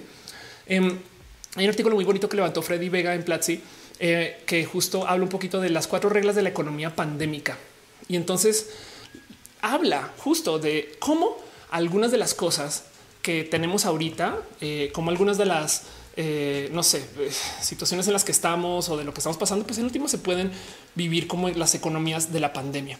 Dice Fran Agustín, la influencia se lleva bastante gente ya viendo vacuna, totalmente de acuerdo. Balvin dice anteriormente dijo que sería conveniente, pero también habría más gente que haga lo mismo. Estefanía Álvarez dice, eh, ya se comprobó que la militarización genera más violencia. Ah, bueno, hablando de la militarización, sí. Em, pero bueno, entonces quiero, como lo hizo Freddy en su momento, de paso hay un video muy bonito de esto en Platzi. Em, quiero hablar un poquito acerca de justo qué es esto, ¿no? De las economías eh, de la pandemia, la economía pandémica. Porque lo primero em, es que hay que tener en cuenta que evidentemente según la situación que da eh, la, eh, la crisis o según la situación en la que estamos pasando, pues cada industria se va a afectar de modos diferentes. Y esto digo, espero que les sea obvio, porque es que hay gente que no sé, como que piensa que si se recupera el turismo, entonces se va automáticamente a recuperar el petróleo y a veces no van ni de la mano.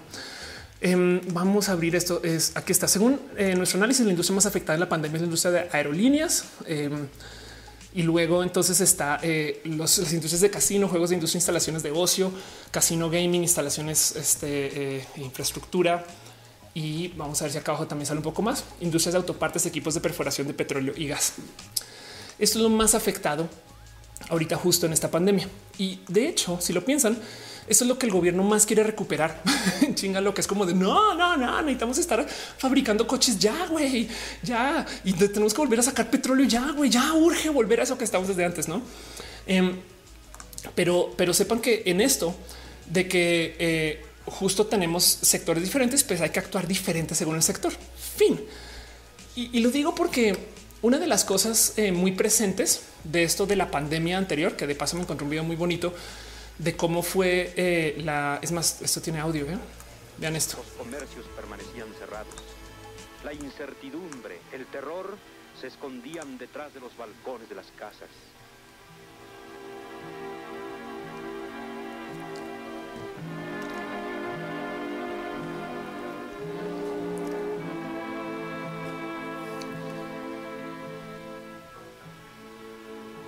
El zócalo parecía un gran cementerio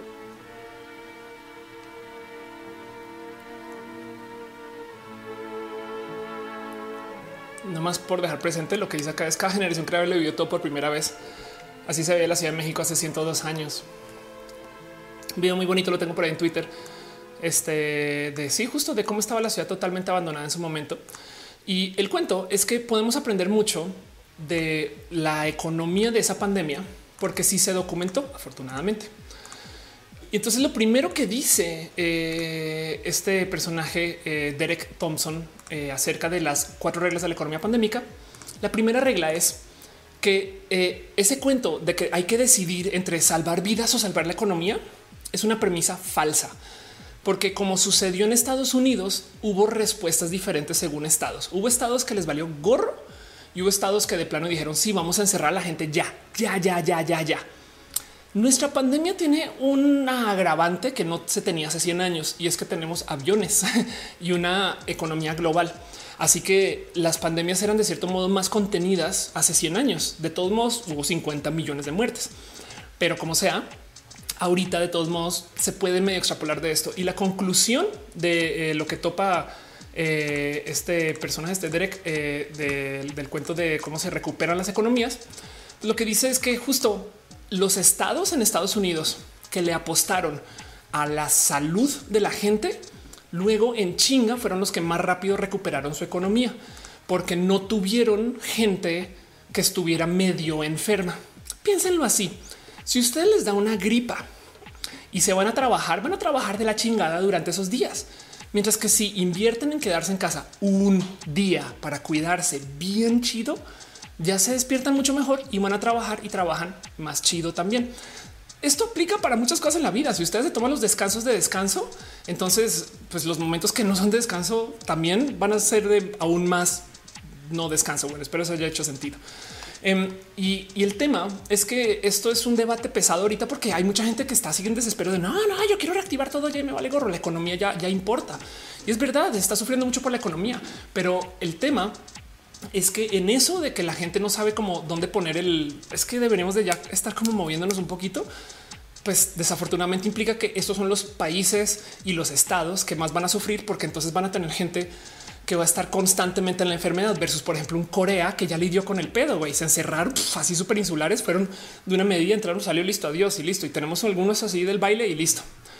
Em, y, eso es una de las cosas que suceden eh, eh, como que en la economía pandémica. No es un muy bonito artículo de paso. Eh, si quieren, después en Twitter les puedo pasar el enlace si lo quieren leer completo o también de paso de nuevo, justo lo escribió Freddy Vega. Luego, la segunda regla em, de las economías de la pandemia es que el sueldo justo, el que la gente tenga dinero y no tenga el problema de dinero presente, ayuda para que la gente no trabaje. Y esto es un verdadero problema porque eh, pues básicamente en Latinoamérica no hay tanto apoyo ni ayuda. O sea, si lo piensan de cierto modo, pues porque hay gente que se puede quedar en casa, pues porque güey, no están buscando pensando en dinero y trabajo. Si tuviéramos apoyo del gobierno, si tuviéramos ayuda del gobierno, podríamos quedarnos en casa básicamente mejorándonos, por así decir, ¿no? Porque están dejando abrazos financieros. Muchas gracias eh, a Lumas Luz que se suscribió. Gracias, neta, neta, neta, neta, neta, neta. Gracias, gracias de verdad. Este, la gente que también me está dando follow en eh, Twitch, también bien chido. Em, este y eh, Paola BT vi que me acaba de dejar, perdón, viste que me, me dejaste unas stars. Gracias, Paola, de verdad aprecio desde el fondo de mi corazón todo eso. Dice Arturo Le, yo trabajo para una compañía gringa, ellos prefieren si estamos enfermos, por ejemplo, gripa, no trabajemos y nos cuidemos, tienen muchos sick days y cosas así. Exacto, es esa mentalidad, es de eh, vale menos invertir en desconectarte un día y volver chido que estar trabajando a medias. Es como dormir bien un día y trabajar chido que estar trasnochado siempre, no? Si lo quieren ver, pero versión pandemia. Uriel Montes dice lo del respiro del mundo es una falacia. Básicamente vamos a contaminar más de regreso a la normalidad. Eso es verdad. Al lugar dice Taiwán está fuera de la pandemia con menos de 50 muertos y ya tiene todo abierto. Mi suba dice pues acá en Monterrey vimos que no, los empresarios quieren a la gente en la oficina. Sí, de acuerdo. Gallín dice, pero precisamente generalmente los que no se pueden quedar en casa son los que menos impuestos pagan. Eh, Metal dice me imaginé a los saltabancos surgidos por robar un banco con cubrebocas y todo. Sí, y está pasando. Eh, en dice yo sé que es bien extraño en los trabajos, aunque estés súper enfermo, estés de mueble, te quieren allí, depende de dónde vivas. Arturo le dice, ah, ya te había leído, perdón. Delfis Rivas dice que quisiera descansar, los jefes no lo permiten. La Ciudad de México es complicado. Exacto. Dice Cristian Andrés Tenorio Uribe, la gente con depresión en esta pandemia está padeciendo y del otro lado hay gente que me ha hablado mucho de tener mejor salud mental, entonces va y va, pero sí estoy de acuerdo que eh, la salud mental es tema durante la pandemia. Pero bueno, entonces el problema para Latinoamérica con esta, eh, eh, esta premisa de que el sueldo justo ayuda para que la gente no trabaje es que en Latinoamérica la gente no tiene ahorros. Fin esto es una realidad y pues así vivimos porque pues nos cuesta mucho, nos ha costado mucho. Si ustedes son argentinos, si tienen ahorros es un milagroso porque Argentina varias veces ha pasado por tantas crisis económicas que literal borró los ahorros de la gente de sus cuentos de sus cuentas bancarias, ni hablar de Venezuela. Pero también la otra cosa que sucede es que depende del país donde vivan, el gobierno tampoco tiene ahorros. Justo esa es la situación en México, esta es la situación en Venezuela, esta es la situación en Argentina. Em, y entonces también, pues por eso justo es que el gobierno se ve como todo urgido por no, no, no, activemos ya, ya, ya, ya. O sea, necesitamos actividad económica. Así, tristemente, y miren, guarden este tweet, guarden este stream. Tristemente, eso quiere decir que vamos a sufrir más del COVID eh, por más tiempo. O sea, vamos a tener una, por así decir, pandemia presente de muchos más días que los países que básicamente se encerraron por mucho tiempo. Pero del otro lado también encerrarse por mucho tiempo o por corto tiempo, pero bien encerrados, pues es un, si quieren verlo, lujo, ¿no? De cierto modo, eh, que no todo el mundo puede pagar. Y entonces eso pues es una realidad que hay que enfrentar, ¿no? Porque la otra cosa que pasa justo con el tema del gobierno es que las materias primas, que de paso para Latinoamérica esto es de lo más importante que hay, las materias primas se van todas a piso durante las economías de pandemia. Eh, entiéndase ese cuento de es que mi país es rico porque tiene litio. Ah, bueno, prepárate para que el litio esté en lo más barato que haya estado así que nunca. El petróleo también. Eh, hay tanto petróleo extraído ahorita que no tienen dónde guardarlo. Por eso el precio se fue a piso. Y luego ahora tienen tanqueros estacionados por allá afuera llenos de petróleo mientras ven pues qué hacer con él, no? Y ahorita justo la OPEP, de hecho, ¿se acuerdan que tuvimos toda esta novela de que iba a profundizar la, o sea, que iba a haber una caída de demanda? Pues otra vez ya dijeron, güey, toca cerrar la llave un poco más, ¿no? Acuérdense que México en ese entonces peleó por no cerrar la llave. Entonces, Imagínense, eso quiere decir que México va a seguir produciendo más petróleo para perder más dinero. Em, y esto pues a muchos gobiernos les afecta porque este tema de que las materias primas estén a piso, pues implica que los gobiernos tienen una actividad económica muy escueta, ¿saben? Y también a veces se puede dar solamente porque las cadenas de suministro se rompen. Entonces, igual y en todo este tiempo que pasó con el coronavirus, muchas bodegas dejaron de guardar cosas o dejaron de recibir cosas. Muchos productos se dejaron de entregar, algunos se dañaron. Hubo este caso de gente que tuvo que tirar leche porque ya no había más que hacer con ella. Ya la sacamos. Ahora qué hacemos? Pues nada, pues hay que tirarla porque ni modo. Em, hay muchas pérdidas en todo esto y, y eso entonces afortunadamente es algo que hay que ajustar dentro de la economía de la pandemia. Luego, la tercera regla justo de la economía pandémica es que si bien la gente necesita tener ahorros, las empresas necesitan, Freddy Vega lo llamó una máquina de tiempo, las empresas necesitan una máquina del tiempo. Las empresas lo que necesitan es un modo de básicamente poder pausar ahorita los impactos, porque si no tienen ese apoyo del gobierno justo o si no tienen esa, esa red donde puedan decir, güey, no voy a poder pagar mis deudas, dame chance entonces, lo único que les queda es estar abiertos. Y si están abiertos implica que no van a dejar que la gente esté en casa, que es de lo que todo el mundo está discutiendo acá. Es de güey, mis jefes me dicen que no me pueden, no pueden cerrar porque para rematar en México, en Latinoamérica en general, y esto también es unas cosas que decía Freddy Vega, em, en Latinoamérica la gente suele no ser dueña de, por ejemplo, sus bienes raíces para sus negocios. O sea, tienen un restaurante, pero rentan el lugar, em, tienen una bodega, pero la bodega no es de ellos ni de ellas. Entonces eh, también tienen que pues cumplir con sus obligaciones y esas obligaciones son inamovibles porque no hay apoyo de una red mayor. Es como muy individualista ese sistema latinoamericano que tenemos porque pues, básicamente no somos países tan ricos y por consecuencia entonces hay otro sistema roto donde las empresas también ponen presión para que la gente salga y eso es parte de la economía de la pandemia. Dice Ian, ahora con el home office medio que quisieron cambiar a mí los trabajos eran por producto entregado. Jorge Macías dice cómo impacta en empresas del sector salud. Ya voy para allá. Yo ahorita me repaso por empresas. Ana María Costa dice los girasoles en San Carlos Sonora que no se pudieron cosechar porque no había modo de mandarlos y adiós cosecha. Exacto. Ese tipo de cosas. Dice Valeria, en mi pueblo si no traes tapabocas te ponen a barrera. Arturo le dice, desgraciadamente en México cuenta más la hora eh, cola que lo que realmente hace. Hace falta un cambio de mentalidad, si eso es verdad. Em, dice René, las materias tías también y por eso te amo. Near Goldstar dice dónde entran los viajes, eh, las temporalidades que, me que mencionaste.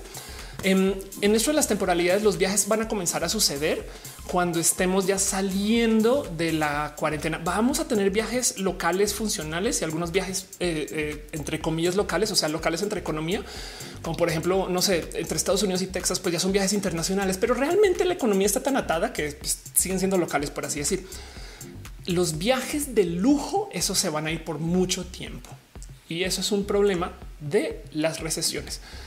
Pero bueno, em, la cuarta cosa que propone este artículo, y por eso lo traje acá, aparte de que nada, Freddy Vega me puede vender a mí este un multinivel y yo se lo compro.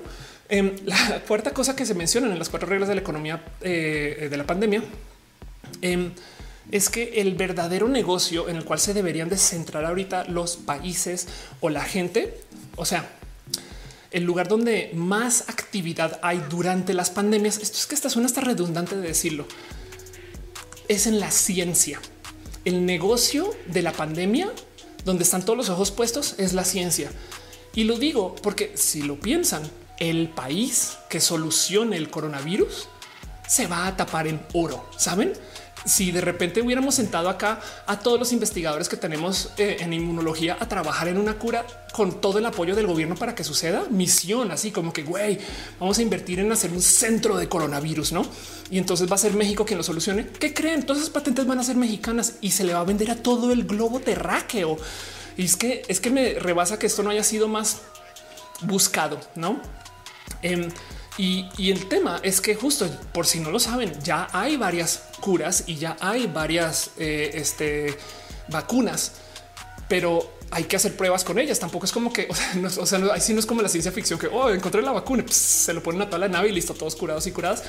No hay que probar con eso. De hecho, justo eh, René me pasó esta nota que se publicó hoy. La primera vacuna experimental contra la COVID ensayada en humanos ha mostrado ser segura. O sea, ya tiene prueba en humanos. Eh, segura bien en general, una primera prueba con 45 voluntarios sanos. Quieren comenzar en julio los ensayos con miles de personas. Si esta vacuna resulta ser la que es, esto es en Estados Unidos, em, si esta vacuna resulta ser la que es, en julio se están haciendo pruebas con humanos, lo cual quiere decir que digamos que en agosto, septiembre, como en octubre, entonces ya vamos a tener resultados sólidos de eso, lo cual quiere decir que se va a comenzar a distribuir en noviembre, diciembre. Y ahora piensen ustedes cuánto tiempo va a tomar para que esa vacuna llegue al mundo, no? O sea, para, para que cuánta gente se tiene que vacunar, no? Em, pero lo digo porque de nuevo se debe de invertir en ciencia y, pues bueno, de nuevo México tiene un track record horrible. De hecho, hay un tweet que se volvió muy viral. Eh, este de, Beatriz eh, Miller, porque decía esto me sorprendió mucho. Decía los expertos en epidemiología repiten que una vacuna contra el coronavirus no puede estar lista en seis meses, si bien nos va en 16 o 24 meses. Y luego dice por qué no ONU este y, este World Health Organization, no? Porque no hacen un esfuerzo inaudito y colectivo. Y pues mucha gente se burló de este tweet, no? Porque pues es de claro que están haciendo un esfuerzo inaudito y colectivo, pero es una lástima que la respuesta no sea un ah, aquí en México podríamos tratar de ver si damos con esa vacuna. Saben como que siento que hay una falla ahí de inversión en ciencia. Mucha gente me ha dicho que sus centros de investigación están literal cerrados, que no pueden trabajar. Em, y entonces da un poquito como de rabia porque en la economía de la pandemia, volviendo a, este bonito artículo de The Atlantic, el negocio, si ustedes quieren invertir en algo, si tienen, si tienen como si quieren acercarse ahorita ciencias, las ciencias Dice Daniela eh, Arias, seguro el poli ya lo hicieron eh, la cura del coronavirus con baba de nopal en el poli, claro. Em, dice eh, Vice Van Dyne, baba de nopal, Metal Blue. Dice el narco ha hecho más por la población esta cuarentena que el propio gobierno. Eso es un decir, porque pues luego van y asesinan a 20 o 30 o a 100 o a 1000. Eh, Aldubar dice eso no va a pasar mejor hacer una agencia mexicana de viajes espaciales a Marte. Eso llega primero y créelo, no existe una agencia eh, mexicana espacial. Alfonso Quiroz dice la vacuna son los anticuerpos, pero igual hay que desarrollar una vacuna. La Tutix dice eh, bueno, Argentina se creó un PCR que en una hora está listo tu resultado grande. Ahí Argentina, qué chido. Delfis Rivas dice mi jefe me pidió comprar un vuelo y no hay hasta finales de julio. Se enojó como Miranda Priestley, no le importa el COVID. Él dice eso de la CFE está bien cura. Resulta que había otras empresas que vendían energía al sistema de energía y luego fue como ya no compren energía esas empresas. Si eso pasa con gobiernos como el actual también de paso. ¿eh? Oscar Bautista dice que crees que nos espere con la decisión de nada y las energías renovables. Nada, México se le está jugando por el petróleo que em, la verdad del cuento es que el petróleo pues va a estar tan barato por tanto tiempo que se va a volver un negocio en un buen, o sea, falta tiempo, ¿no? Pero como el petróleo va a estar tan barato, las energías renovables ahorita no hacen nada, nada, nada, nada, nada de sentido, nada. Eh, y es una lástima, es una lástima horrible para el mundo. O sea, vamos a polucionar horrible, pero pues ahorita el petróleo es la cosa más barata que hay, mucho más barata que, por ejemplo, instalar, no sé, energía solar, no? Pero pues eso quiere decir que nos vamos a quedar atrapados en el pasado por mucho tiempo. Pero bueno, entonces Sabiendo eso, vamos por repasar. Tenemos las temporalidades de la cuarentena, la salida de la cuarentena, los semáforos, si quieren verlo, y la crisis, ¿no? Y entonces, mientras lidiamos con eso, desde ya les digo, les recomiendo no enfocar sus ideas de negocios en cosas de la cuarentena, a menos que ustedes sean muy, muy móviles o sea, si, ustedes, tienen la capacidad de cambiar su negocio así, güey, ya, pum, en chinga, se ponen a hacer cosas para la cuarentena, pero en dos meses ese negocio no va a existir. Y si ustedes tienen esa capacidad de movilidad, chido. Em, luego la salida de la cuarentena, ahí hay un chingo de cosas con las cuales hay que lidiar porque puede ser muy alargada en los países donde no nos hemos cuidado tanto. Entonces, en el mundo desarrollado, la cuarentena y la pandemia se va a hablar como algo por allá en el pasado, mucho antes que bueno, en el mundo desarrollado es un decir, porque capaz en Estados Unidos, en, la zona rural, esto sigue siendo una realidad, pero en las ciudades no saben. Pero el punto es que se va a hablar de esto mucho antes que eh, eh, en otros lugares, no? Y lo, evidentemente lo próximo después es la crisis y la crisis se va a comportar ya cuando estemos en la mera crisis, se va a comportar como cualquier recesión que ya conocimos y va a ser igualita a lo que pasó en el 94, si lo quieren ver así, siempre y cuando se tomen decisiones sanas em, eh, alrededor de la economía, porque capaz y entonces no sé, resulta que eh, eh, Ecuador decide que eh, va a pagar su deuda o va a hacer algo con simplemente devaluar su moneda bueno, Ecuador está dolarizado. Ok, Perú decide hacerlo y entonces manda su economía al carajo. Eso quiere decir que se alarga el proceso de crisis, no básicamente. Em, dice eh, Cristian, si el petróleo va a estar económico, eso no mejoraría la economía mundial. No, porque como el petróleo se va a vender barato, entonces primero que todo, ahorita se está vendiendo más barato que lo que cuesta extraerlo. Entonces extraerlo pierdes dinero, por lo cual está bien idiota invertir en todo aquello relacionado a la extracción y el, refinar petróleo. Pero del otro lado, em, los países petrolizados, como por ejemplo México o Venezuela, eh, que dependen masivamente de la cantidad de dinero que reciben del petróleo. Venezuela mucho más que todo cualquier otro país del mundo, evidentemente, em, van a recibir menos dinero. Me explico como que su, el gobierno tiene, una, necesita 100 para operar, pero el petróleo está barato. Tengo un pelito por ahí. El petróleo no está ese pelo. El petróleo está tan barato que es el sombrero. El gobierno necesita 100 para operar, pero el petróleo está tan barato que estamos recibiendo 20, no? Y entonces eso va a ser tema. Y eso quiere decir que nada, hay que tomar decisiones. Gama dice em, acá tomando nota. Chido. Daniel Arias dice habrá visas de países como México que no hicieron caso a la pandemia. Es posible. De hecho, Japón cerró el acceso a muchos países. Linda Conde dice que pensó el inconsistente modelo de educación virtual que está adoptando la educación básica en general. Ya hablamos de eso. Fernando FT me dice leí una nota que decía el costo del petróleo mexicano subió a como estaba antes de la cuarentena. Pues claro es que de hecho Pemex ya no tiene grado de inversión. Pemex no solo está pasando por los problemas del coronavirus, sino que tomaron decisiones el año pasado tan, tan, tan difíciles para la veeduría internacional de Pemex que básicamente Pemex ya hoy en día se considera una empresa que no vale la pena invertir y que sus bonos son literal bonos basura. Y entonces eso quiere decir que Pemex nada, es una empresa que de la cual se recomienda no invertir y eso tiene repercusiones donde ahora Pemex tiene que solito generar sus propias cosas sin poder recibir dinero de afuera y por consecuencia sus costos son mayores. Bueno, dice Ian, los profesores hacen eh, lo que pueden y están a su alcance. Sí, de acuerdo. Aldubar dice si el petróleo regalan, el mejor negocio es comprar carros con motores de más de 12 cilindros. Puede ser. Eh, Betal dice quizás como artículo coleccionable el precio del petróleo podría mejorar a muy largo plazo. Sí. Em, y dice Ana María Costa, Burton se fue del país. Ándale, no sabía de eso dice Laura Caballero, creo que eh, sería buena idea para hacer un doctorado. Si, si tienes, si, no estás en crisis económica tú desde lo personal, ahorita es un buen momento para educarte. Sí, em, pero bueno, entonces de nuevo, no más por recapitular y sigo con todo lo que les tengo aquí. Em, por un lado, tenemos las temporalidades, no? La cuarentena, saliendo de la cuarentena y post cuarentena. Ese saliendo va a ser borroso, cambia según países y tiene consideraciones únicas. Ahora, sí vamos a pasar por eso de las compras de la venganza, pero no se dejen llevar con eso. Si ustedes de repente comienzan a ver notas, comienzan a ver notas de ah, salieron personas y se fueron a no sé qué mundo aventura, salieron los mexicanos y se fueron a Acapulco a gastar un chingo y no sé qué, se, se lo van a presentar como positivo. El tema es que eso va a durar poco porque luego va a entrar la realidad de la crisis económica. No fin, pero como sea, la gente sí va a salir a gastar más. Y eventualmente el punto de todo esto em, es que eh, vamos a tener una rara economía, que es la economía eh, justo de esto que sucede alrededor eh, de la pandemia, no? Donde la cual lo más importante es que si algo aprendimos de la pandemia hace 100 años es que los países o los estados o las ciudades que invirtieron más en poner a la gente en cuarentena es a quien mejor les va a ir a su economía después. Entonces, si ustedes tienen dinero para invertir, fíjense en quién está siendo bien psycho con la cuarentena. Saben, piensen en esto. España multaba a la gente por salir a la calle e igual salían, mientras que en México era una recomendación. Saben, no lo quiero decir así como de ah, pinche México todo roto. No, solo sépanlo, porque entonces de nuevo, eh, si tú sabes eh, eh, por dónde vas, si, si, si tú entiendes cómo, cómo te se va a comportar el mundo, me explico. Em, entonces, pues nada, simplemente eh, sabrás por dónde ir. Si conoces tu destino, todos los vientos van a ser favorables. Em, y bueno, y en eso justo entonces voy a decir lo más obvio, ya lo dije, pero lo quiero volver a repetir. Voy quiero hablar de en qué industrias y cómo se van a ver afectadas como las veo yo. Y ahí les va. Es una propuesta de Ofelia, pero ahí les va. No más porque es que hay que decirlo, pero el sector salud es el que mejor le va. Fin. Ahorita todos los ojos, toda la inversión, si ustedes quieren hacer un negocio de mediano o corto plazo, güey, vendan ya cosas relacionadas con salud.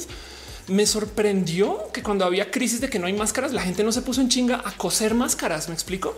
Y aún así, algunas personas lo hicieron y hasta ahorita están comenzando a aparecer las personas que hacen máscaras con logos y símbolos y cosas. No ahí van a estar por un rato, pero eso son las máscaras.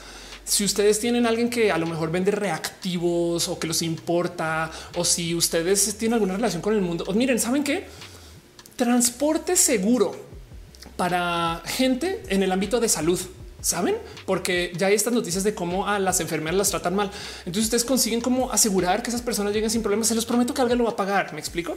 Em, puede ser inmenso esto, pero si ustedes le atinan a lo que sea en el sector salud, va a tener inversión por mucho tiempo, porque para rematar ahorita la gente lo está comprando porque pues, la gente así no se quiere enfermar.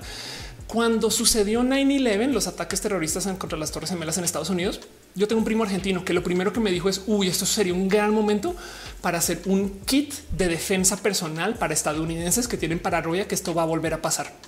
Y yo me reí de él en ese entonces. También tenía este, pues nada, como que, 18 años. Em, me reí de él en ese entonces, pero la verdad luego comencé a ver cómo había gente que vendía el huevo de la seguridad, donde te quedas ahí atrapado en caso de que se caiga el edificio y tu huevo sobrevive. Me explico. Em, esas cosas comenzaron a pasar.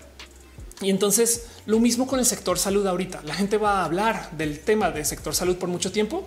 Enfermeros, enfermeras, eh, doctor, puede ser que se pueden conectar con esa industria de otro modo literal un rápido de medicinas que ya existe, pero no, em, eh, no sé, les dejo la tarea, pero sepan que el sector salud ahorita es donde más actividad va a haber.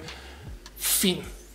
Luego la otra cosa que va a pasar, y esto ya lo estamos viendo mucho, es que la, educación se va a dar un golpazo.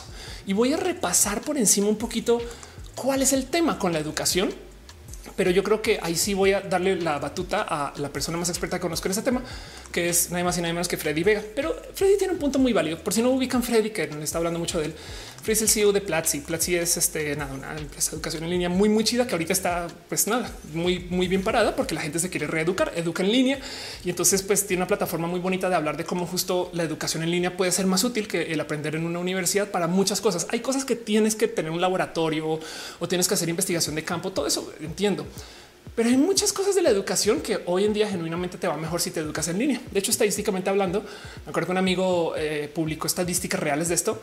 Em, ganas lo mismo si tomas cursos en línea y vas a buscar trabajo como programador o programadora que si vas a la universidad y la diferencia en inversión es alta.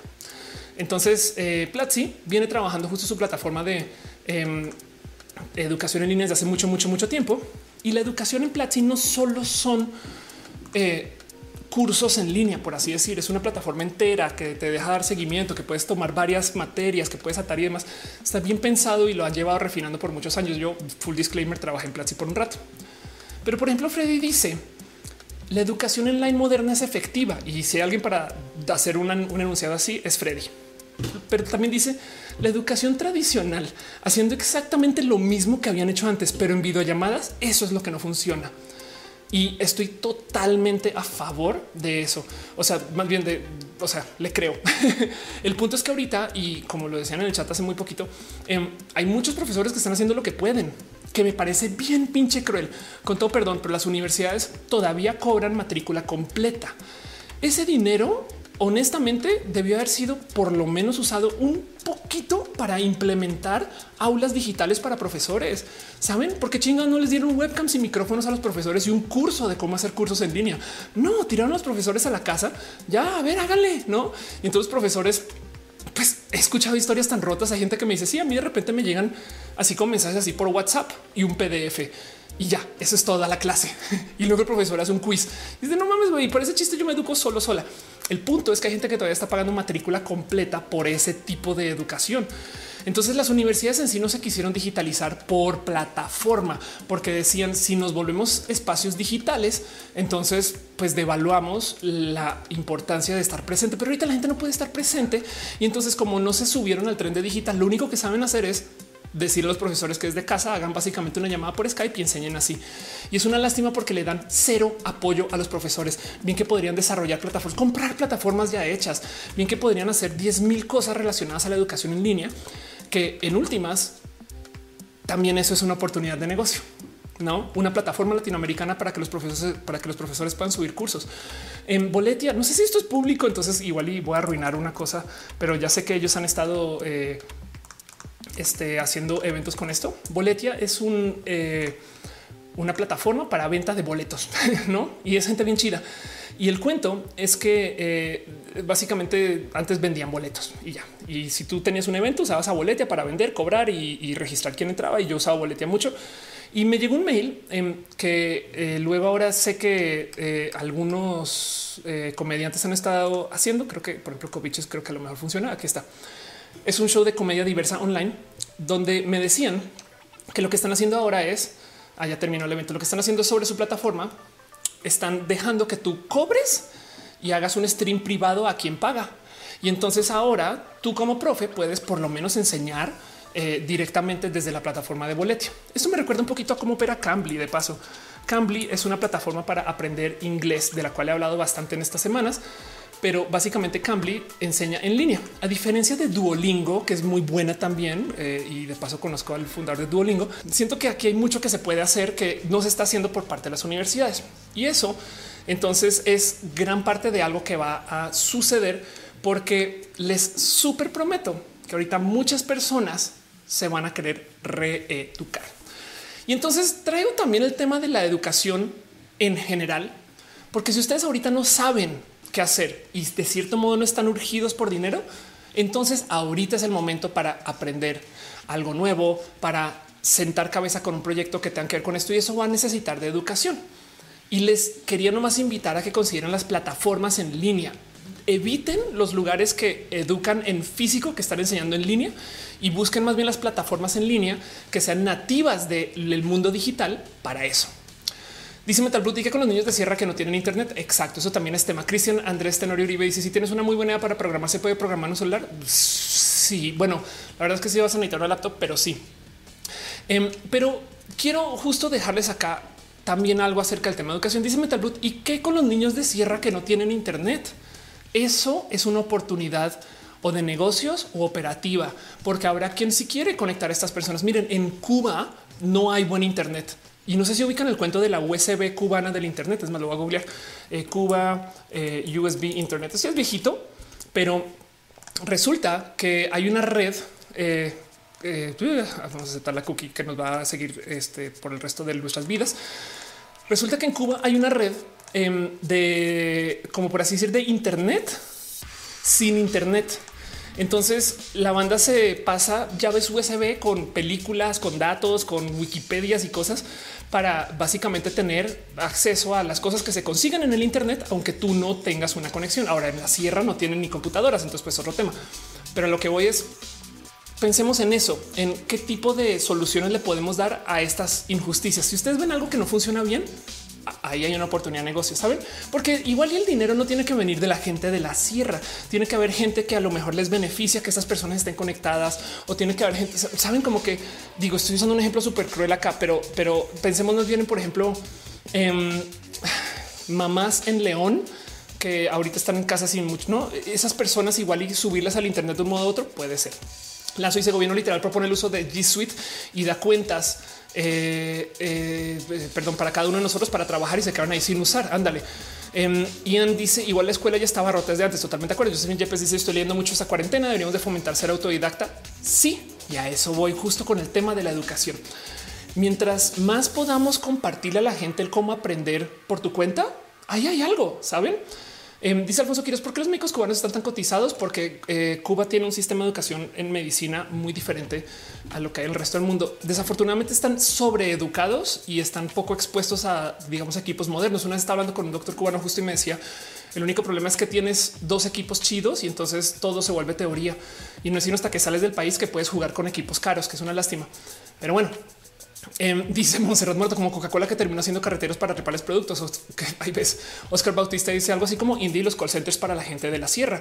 Carlos se avisa a oportunidades porque gracias a que entendimos que la educación se puede transformar es el momento de transformarnos el modelo sino el modelo exacto. Cristian Valderas dice una sinergia entre gobierno e inversión privada para reducir la desigualdad, garantizando acceso a la educación de calidad. Desafortunadamente, no podemos contar con eso en México eh, por un rato.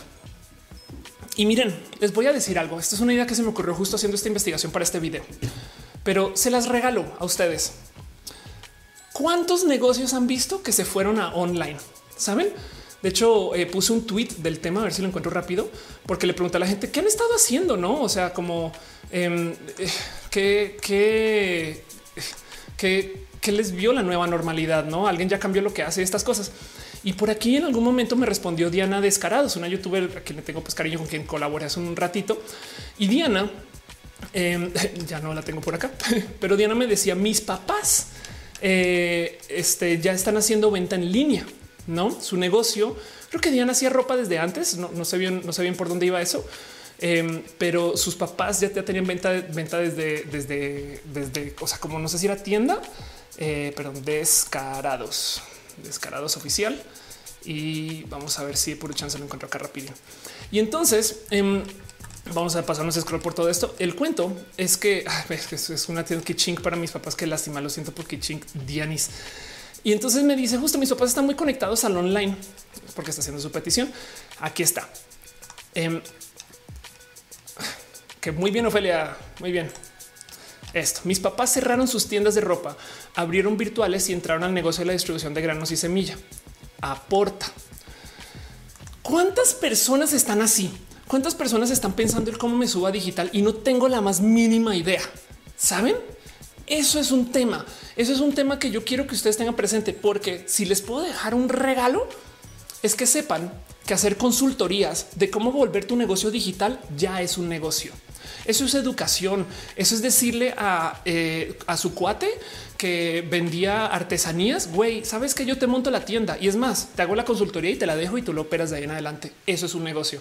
Y esta gente que honestamente no sabe bien cómo le buscará. Hay gente ahorita que se quiere hacer youtuber. Bien, una consultoría como ser youtuber. Hay gente que quiere hacer sus podcasts. Ok, una consultoría para eso. Em, hay tantas cosas que hacer para que la gente se suba al, en línea. De nuevo, volvamos al ejemplo de la sierra. Sí, en la sierra no tienen varo para eso, pero si ustedes se pueden conectar con cómo conseguir que venga de otro lugar, eso es un negocio. Si los abuelos están bien, güey, no mames, pero ustedes pueden ver cómo simplificar el proceso para que se puedan subir a Skype. Güey, eso es un negocio. Saben, el tema es que no, no podemos también dejarle a todo el mundo la responsabilidad de que hagan cada cosa sola, no, sino que en últimas, si ustedes le pueden hacer el puente a esa persona con lo que ustedes ya saben, ustedes tienen una ventaja con la cual pueden monetizar. Entonces la educación va a ser un tema porque todo el mundo se va a querer buscar reeducar. Todo el mundo va a querer buscar ahora cómo funcionan las cosas, a dónde voy, cómo me conecto con eso. Y eso son oportunidades de negocios, em, porque habrá cómo, habrá de dónde. Me explico igual y a lo mejor este cuento de la sierra pues puede ser muy complejo, pero si habrá gente que está como por así decirlo, mitad de camino que sea fácil de entrar. Em, el cuento es que eh, todo esto es en el cómo nos vamos a reorganizar y quiero que sepan que la educación ya es un tema. Voy a dejar eso aquí como medio aquí en pop up flotando, porque quiero hablar de las cosas que suceden durante la recesión. En dice, yo le quiero sugerir a la señora de los elotes que entre a Uber Eats. Bueno, puedes tú comprarle los elotes a la señora de los elotes y venderlos tú. No sé, estoy tirando la idea ahí. O puedes sí subirla y cobrarle un porcentaje. Sergio Franco dice quiero meterme una maestría en negocios con China y Asia Pacífico. Me suena como que me ayuda próximamente. Si no necesitas dinero, lo recomiendo. Eh, Lili Lara dice como los youtubers campesinos que, les, que ya tienen quien les traduce sus videos en inglés. Exacto. Sanshiro dice panuchos con venta en la deep web, idea millonaria. Lo dices de broma, pero te lo prometo que habrá quien quiere comprar panuchos en Argentina. Zainab Hussein dice eso las ventas en línea para quienes tienen negocio y es solo cambiar la manera de vender. Los que somos del proletariado y la pasamos mal con el desempleo sin nada que invertir, pues se vive al día. Ya voy con más ideas, más cosas, em, pero de nuevo, no más repasando como las realidades de lo que sucede durante estas economías para que ustedes lo tengan presente y tomen sus decisiones y ojalá se puedan robar ideas. Próxima cosa que pasa durante las recesiones y es que se desaparece el lujo y el ocio. El ocio es raro de decir porque el entretenimiento es necesario, pero la gente ya no va a pagar conciertos de dos mil pesos. Más bien va a ver cómo se va a subir a cosas, mm, quizás va a torrentear el mismo concierto, saben? Em, la primera decisión, y esto es estadístico, la primera decisión que se toma cuando la gente entra en una recesión es que comienza a comer en casa. Entonces el sector de restaurantes y de comida tiene que de cierto modo reorganizarse. No quiero decir que los restaurantes se van a desaparecer, pero cuando estás en recesión, tú estás pensando en el cómo ahorro varo, güey, porque no sabes bien de dónde va a venir el próximo golpazo de dinero. Y entonces quizás si, si tú tienes una capacidad de cocina, hacer cocina en masa en chinga para gente optimizada por el precio Igual y tu restaurante puede funcionar así. Es más, si tú tienes cómo tener la cocina andando sin el restaurante y te ahorras el 90% de renta, operación y todo lo distribuyes en línea con plataformas, porque es que no sé si lo han pensado, pero Uber Eats pues esos uberistas no son empleados del restaurante, son otras personas. Entonces, por eso es que todo el mundo adoptó Uber Eats y los domicilios no eran como lo que eran antes de esto, porque antes tú tenías que invertir en tus propias motos y en tus propios repartidores como Dominos. Ahora, pues nada, pues viene un güey y se lo lleva, bye, ya, ya lo entregué, yo ya vendí y todo se me paga en línea. Entonces, si ustedes igual podrían hacer eh, eh, negocios de comida remota, eso es un negocio, sobre todo si está optimizada por precio. No crean que hacer una experiencia súper gourmet para gente que quiere saber lo que es cenar a 200 metros en el aire bajando en un globo. No, esas cosas no van a vender porque todo lo que sucede durante las recesiones, a menos que ustedes vivan en un ciclo de gente tan pudiente que no les importa la recesión, la verdad, verdad es que lo primero que se va son los lujos. Miren, la gente lo va a pensar hasta para el cine, la neta. Em, ese tipo de cosas son reales. Em, la otra cosa que va a pasar justo es que se va a colapsar el turismo. De hecho, esto ya, ya, ya, ya, sucedió. Em, Las Vegas, por ejemplo, si lo piensan, es un lugar que digo, porque igual ya había gente que me dice, no, es que yo vivo en tal playa y demás, que es verdad, no que, la gran mayoría de los ingresos son por turismo. Ahora imagínense Las Vegas, que el 90 y lo que sea, o sea, Las Vegas solo existe, pues, son hoteles en la mitad de un desierto, güey. Entonces, pues nada, se fueron a la chingada. ¿Y quién va a querer ir a eventos masivos? Pues igual algunas personas, pero no va a ser todas las personas. Y luego del otro lado, los vuelos también, todo aquello que tenga que ver con eh, eh, lujos, se va. Se los dejo ahí porque digamos que ustedes van a hacer un negocio ahorita de vender, no sé, em, cervezas artesanales de lujo, sabes, así curadas, específicas, porque es muy natural. Queremos hacer cosas que sean que la gente quiera, que la gente diga, no mames, güey, esta cerveza está hecha con este producto y este material, está envasada en esta botella que 20 eh, eh, eunucos tuvieron que llorar para que la botella se formara. Saben como que esas cosas, perdón, con el ejemplo, los, los eunucos, este eh, adiós, mi carnet de diversa. Em, esas cosas se van porque la gente va a estar optimizando por precio. Si ustedes logran vender productos desde el precio, ahí es donde se va a competir y tengan eso presente. El tema del todo el sector turístico es hasta diciembre puede que se comience a ver que se reactivan cosas porque los vuelos de por sí van a tener problemas. Las aerolíneas están a dos de quebrar. Dice Wilbur, déjenla hacer show. Yo igual me detengo y les leo. Dice Arturo, saludos de Acapulco. Dice yo me dedico al sector turístico. Ian dice sí, hasta para autoprestarte con clip. Fernando dice yo quiero hacer pastelería, pero cocinar desde casa, pero no sé cómo hacerlo por los precios y hacer algo digital. Eh, Víctor dice gasolineras VIP. Pues te digo algo. Mira, Víctor, si tú te imaginas un negocio donde puedas vender gasolina más barata que en la gasolinera y pedida desde app, entonces te lo prometo que te va a ir mejor que la gasolinera porque le ahorras a la gente exponerse al virus si tú le llevas la gasolina a la casa. Entonces las gasolineras VIP pueden ser buen negocio. Em, de paso hay gasolineras VIP, ¿eh? este eh, eh, app, este gas order. A ver si lo encuentro así tan fácil. Em, hay, hay aplicaciones donde tú puedes pedir este gasolina a tu oficina, a tu casa. Em, aquí está. Esto es un en varias. ¿Eh? Este, bueno, aquí está, esto se llama Yoshi Gas, em, pero como Yoshi. Pero pues ya sucede, las gasolinas VIP son una realidad. O sea, si hay gente que va y te lleva gasolina a tu oficina, a tu casa eh, y, te cobra por eso y listo, bye, se acabó. Em, no está cargando, espero que no sea por mi internet nuevamente. Pero bueno, Entonces lo digo porque no descarte ninguna idea. ¿eh? Solamente quiero que sepan que eso puede suceder. Héctor Arrela dice: eh, ¿Por qué no es el día contra fue? Pues, porque estoy hablando de otro tema.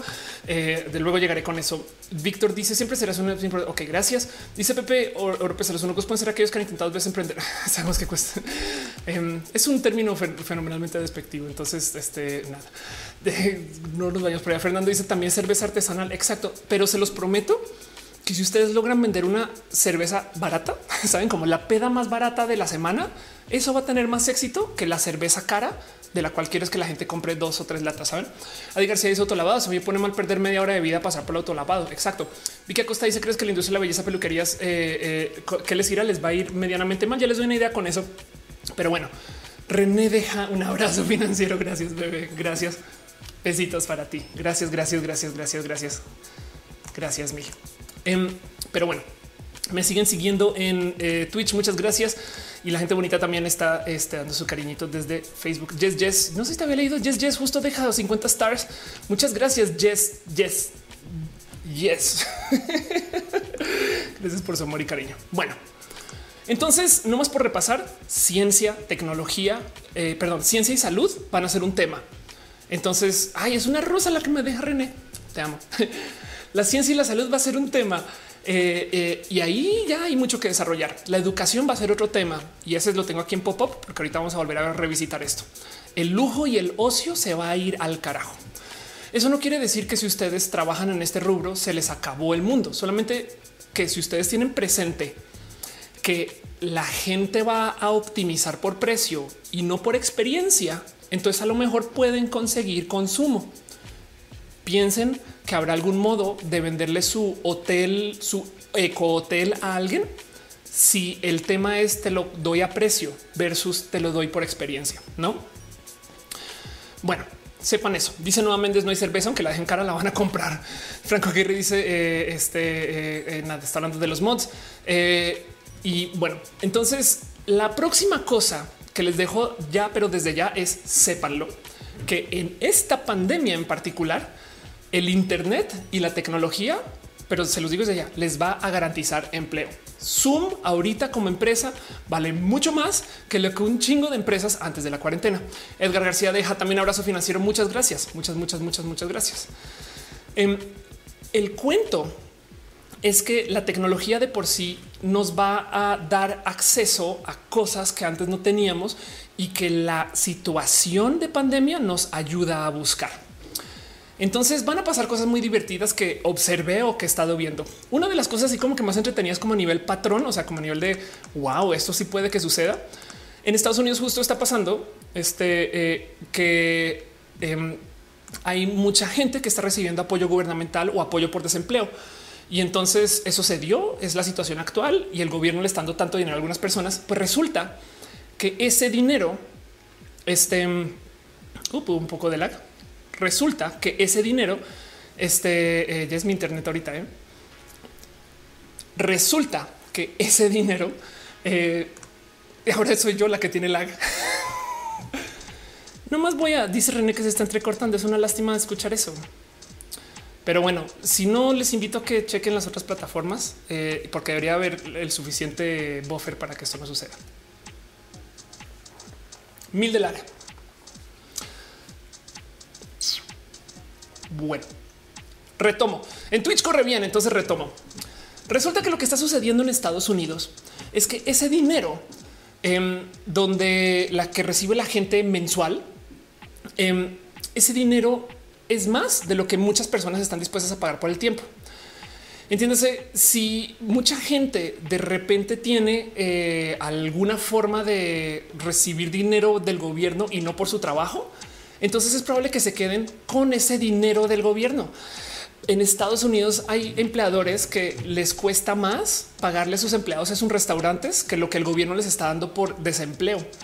Esto quiere decir que van a haber muchos empleos estadounidenses que van a quedar vacíos y por consecuencia, al parecer, lo que sucede es que mucha gente eh, va a cambiar la. allá ah, no puedo.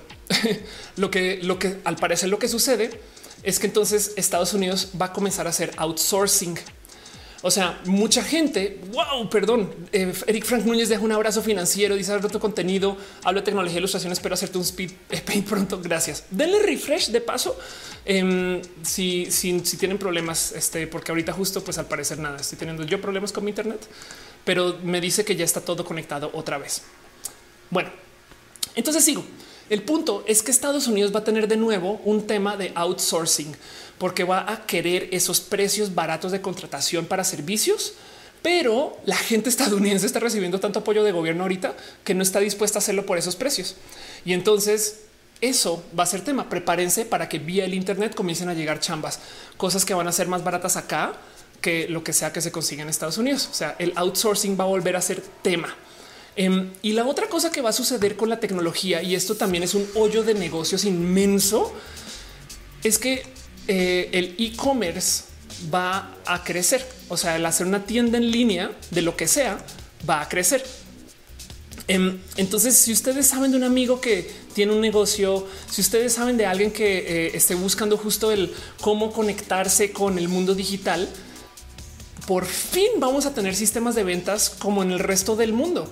Por fin vamos a tener eh, estos como eh, pedidos en línea que llegan de una y, quizás cambien nuestros sistemas de entrega porque van a llegar esas empresas de entrega. van a pasar muchas cosas con eso, pero el e-commerce va a ser una realidad. Entonces, tengan presente eso porque la gente va a querer comprar en línea. Y luego la otra cosa que quiero que tengan presente por aparte es que la economía del compartir también se va a disparar. Esto es una realidad de las eh, economías en recesión y eso es una realidad de cuando la gente se empobrece. Este no es el momento para comprar un coche nuevo, pero les prometo que los coches usados se van a disparar pero disparar. De hecho, ya está pasando que a medida que la gente está saliendo de la cuarentena o está viendo cómo salir, los coches usados están llegando a ventas récord porque la gente no tiene dinero, pero si quiere hacer compras, pero saben estas cosas. Olivia deja em, un abrazo. Te dice explícate cómo afecta para bien o para mal el dinero del mercado negro en general y del narco en particular. Bueno, ahorita básicamente el tema es que hasta el narco está sufriendo por el COVID. no, la cuarentena tiene súper, súper golpeada al narco. Eh, está muy chistoso porque de repente ves estadísticas como días sin violencia en tal ciudad, no? bueno, eh, yo creo que ese dinero eh, eh, negro, por así decir, tiene el problema que la gente va a comprar más cosas chiquitas en vez de hacer comprotas. Saben como que con su dealer la gente va a comprar de, porciones más pequeñas en vez de comprar? Y, capaz y compra más. pero, pero lo importante aquí es saber que la gente este, no, no va a hacer compras grandes, sino hacer compras chiquitas. La gente va a optimizar. Métanse esto a la casa. Si les puedo un recuerdo del stream de hoy es la gente va a optimizar solamente por precio. Eso. Bueno, em, las cosas de segunda mano se van a disparar. Si ustedes tienen trabajo o conocimiento de algún mercado de nicho. Digamos que ustedes son, me gusta usar este ejemplo mucho, pero revendedores de instrumentos. Em, entonces, güey, ahora se va a disparar su negocio.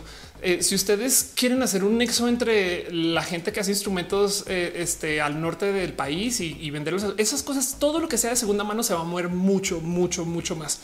Y como vivimos en la era del Internet, hay una industria que está tapada, perdón, que está eh, colgada del Internet hay una industria que habla acerca de cómo nos comportamos cuando no tenemos dinero, que es la industria del compartir.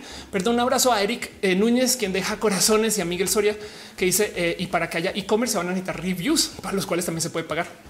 Exacto. Y es que la industria em, de el compartir también va a ser tema. ¿Qué tal que ustedes hagan un servicio para que la gente pueda compartir? No sé, instrumentos para que la gente pueda compartir tortilleras, para que la gente pueda compartir, que son maquinotas, me explico. Eh, o sea, piensan en estas como industrias creativas de rentar cosas sin que la gente las tenga que pagar, ¿no? Tipo, yo tengo una impresora inmensa en casa, güey, güey, yo, yo pongo mi impresora en un servicio para que la usen acá y entonces soy como un ciber, güey, ¿no? Eso ese negocio, esas industrias también se van a mover. Si ustedes tienen alguna máquina, acceso a una y la pueden volver de renta para algunas personas, se los prometo que va a haber gente que va a preferir hacer eso que comprarla. Alejandro Ortega dice cómo es la industria de la firma electrónica en México. Eh, es como la validación, no? Ahorita voy con eso. Em, pero bueno, dice Alfonso que los solteros vamos a cotizar en el mercado del usado. Pues bueno, eso quizás podría ser el motivo por el cual OnlyFans está también disparado, no? Pero bueno, este nomás un abrazo a Eric, Olivia, Eric, otra vez a Miguel, Alejandra, este por su apoyo, cariño y amor y a la gente que se conectó en Twitch. Gracias. La neta, em, simplemente YouTube hoy no quiso colaborar, pero bueno, no se preocupen que los recalentados quedan completos y les prometo que lo dejo armadito y chido y bonito. Miranda dice para los que trabajamos en las artes de la creación, ¿cómo podríamos no morir de hambre? Bueno, primero que todo, si tus artes de la creación requieren de equipos, em, el rentar puede ser, el reeducar gente puede ser, el conectar a la gente con el Internet puede ser Um, Cristian dice se debería legalizar la droga para ampliar el mercado. Sí, pero eso no va a pasar desde mucho tiempo, desde que hay este narcos en el gobierno. Pero bueno, en fin, este sería ideal en mi opinión, no? Pero bueno, el caso. Entonces, la otra cosa que va, que va a explotar ahorita, y esto es como de las economías de la recesión, es que todo aquello relacionado con la segunda mano o el compartir va a funcionar. Piensen ustedes en cómo compartir algo, algo de lo que hagan en su trabajo. Igual y su trabajo tiene que ver con eh, algo relacionado con los laboratorios. Va a rentar tiempo de laboratorio. Me explico. Em, eh, ese tipo de cosas, ténganlo en radar. Pero si les puedo dejar justo una cosa, es que la gente va a optimizar por precio, no por calidad. La gente va a estar más dispuesta a irse con el güey que le cobra 100 pesitos menos, siempre y cuando sea manejable, que con la persona que le entregue completo. Ya, eso es todo.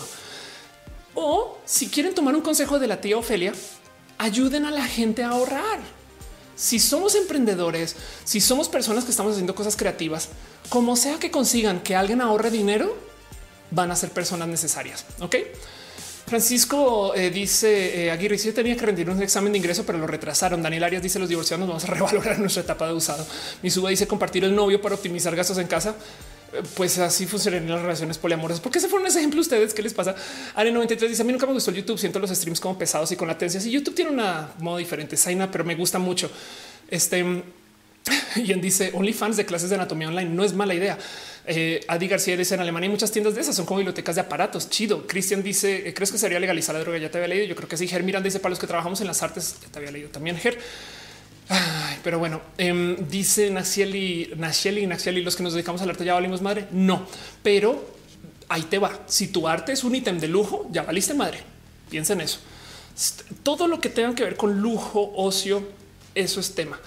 Y la gente va a optimizar por precio. Bueno, ahora vámonos a lo más difícil o lo más chido o lo que vale la pena observar durante esta época, en este momento.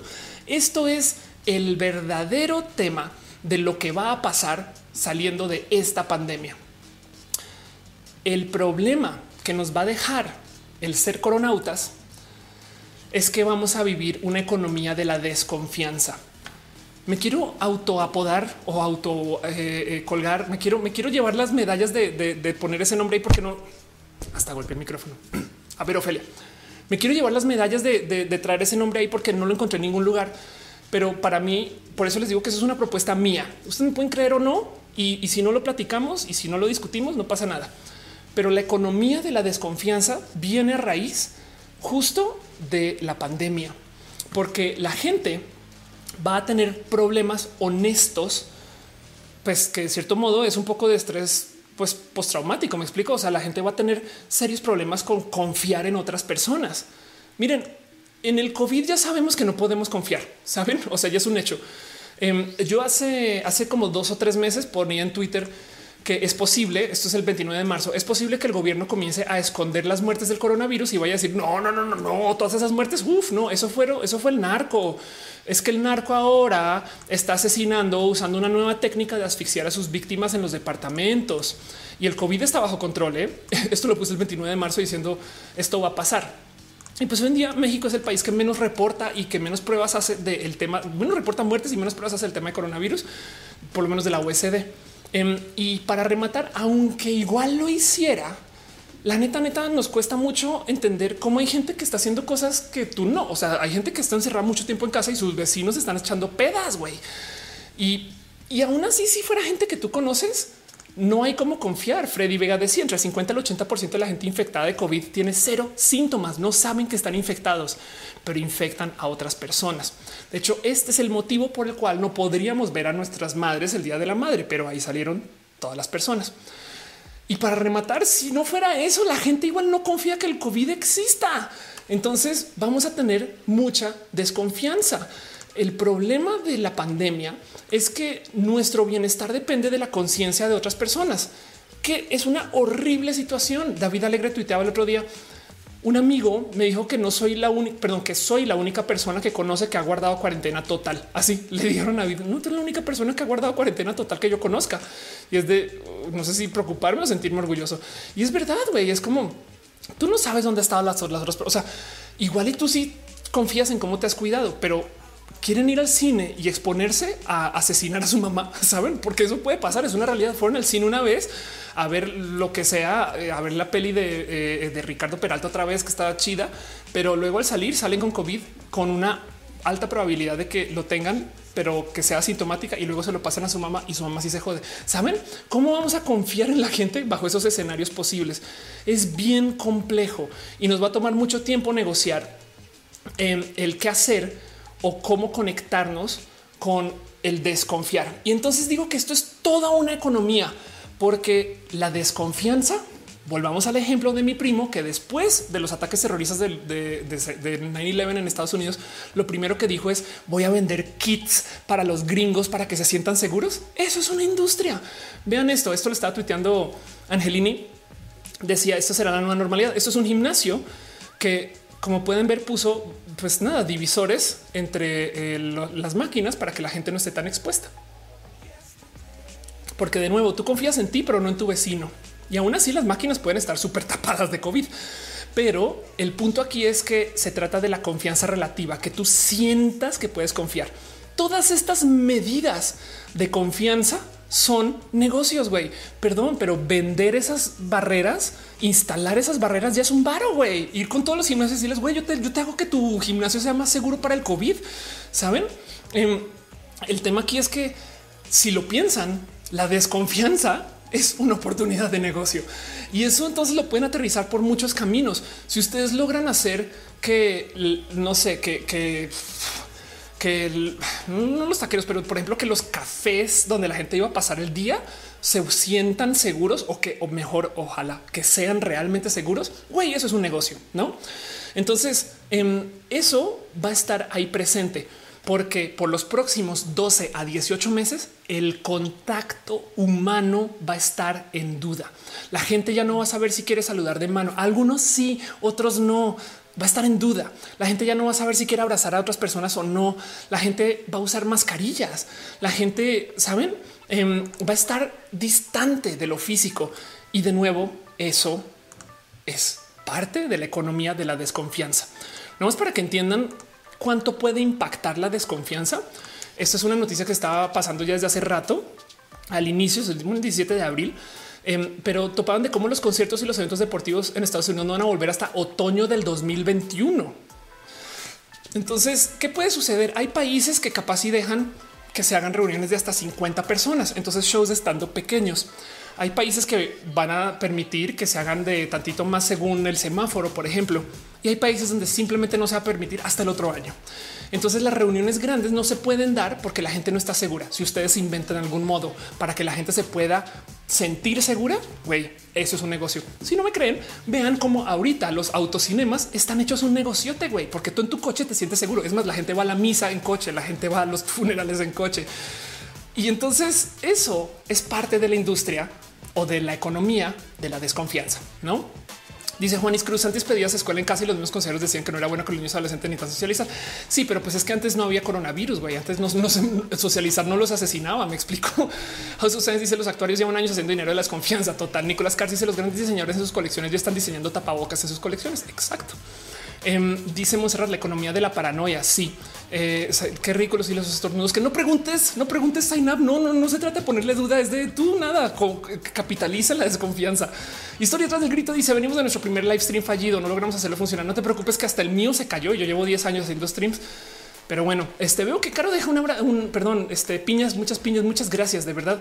Y es porque Ida Olivares deja stars. Gracias, gracias, gracias, Ida, de verdad, gracias. Este eh, y nada, eh, veo que justo también se sigue conectando gente al Twitch. Gracias por saltar. Quien se fue al Twitch? La neta, neta, neta. Aprecio mucho Alejandro Ortega. Dice cómo es la industria de la firma electrónica. Ya te había leído.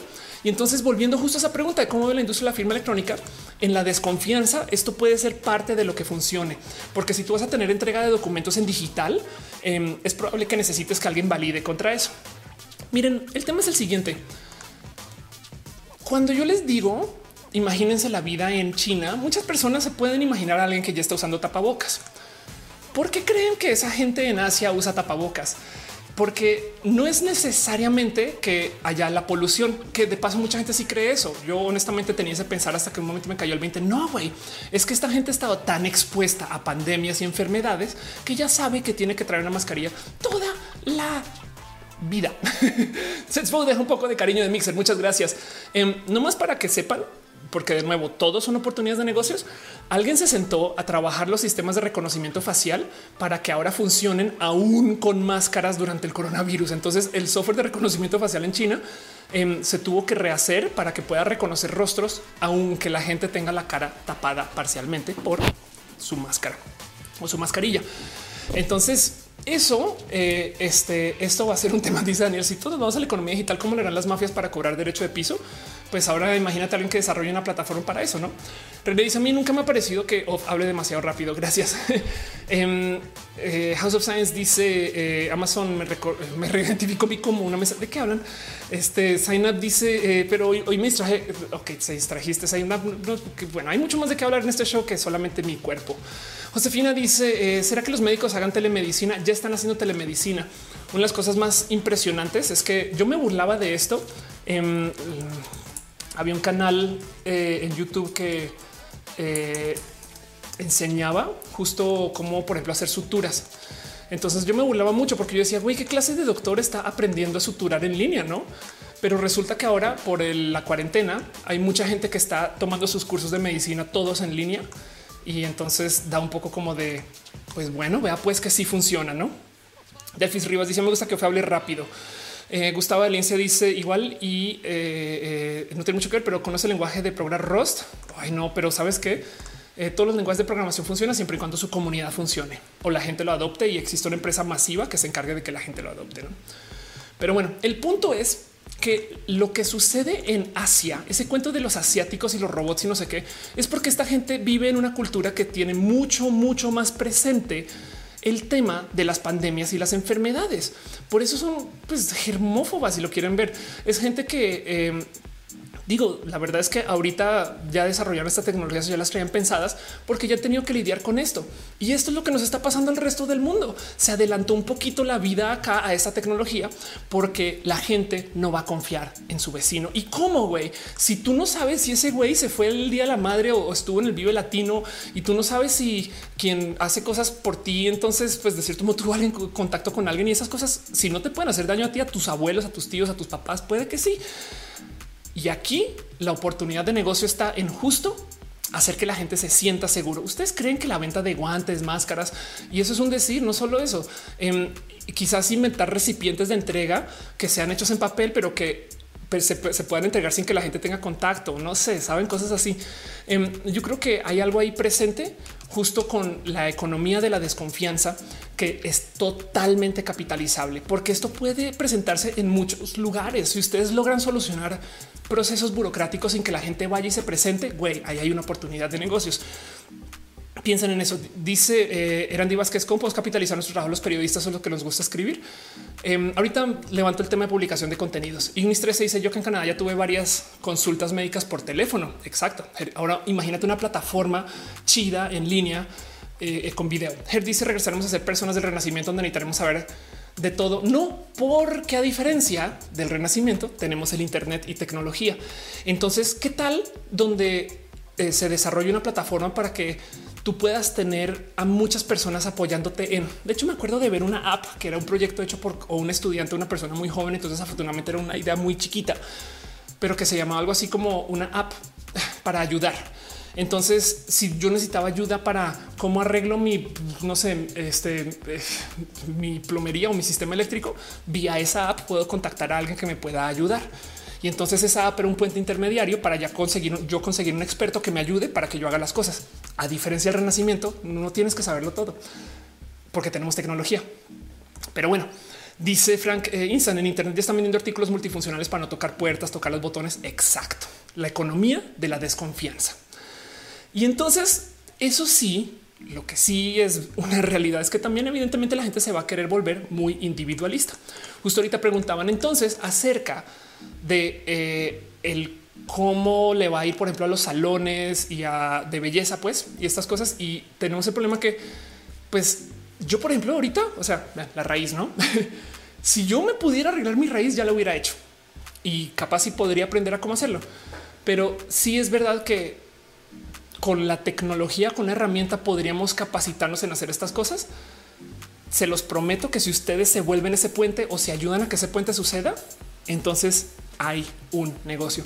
Porque es que, miren, capaz si el negocio es ir y decirle a las estilistas, güey, yo te consigo chambas. Y entonces luego se ponen ustedes a mandar mails a ver quién necesita un estilista que vaya a su casa. Listo, perfecto. Y ustedes coordinan. Eso ni siquiera tiene que desarrollar absolutamente nada.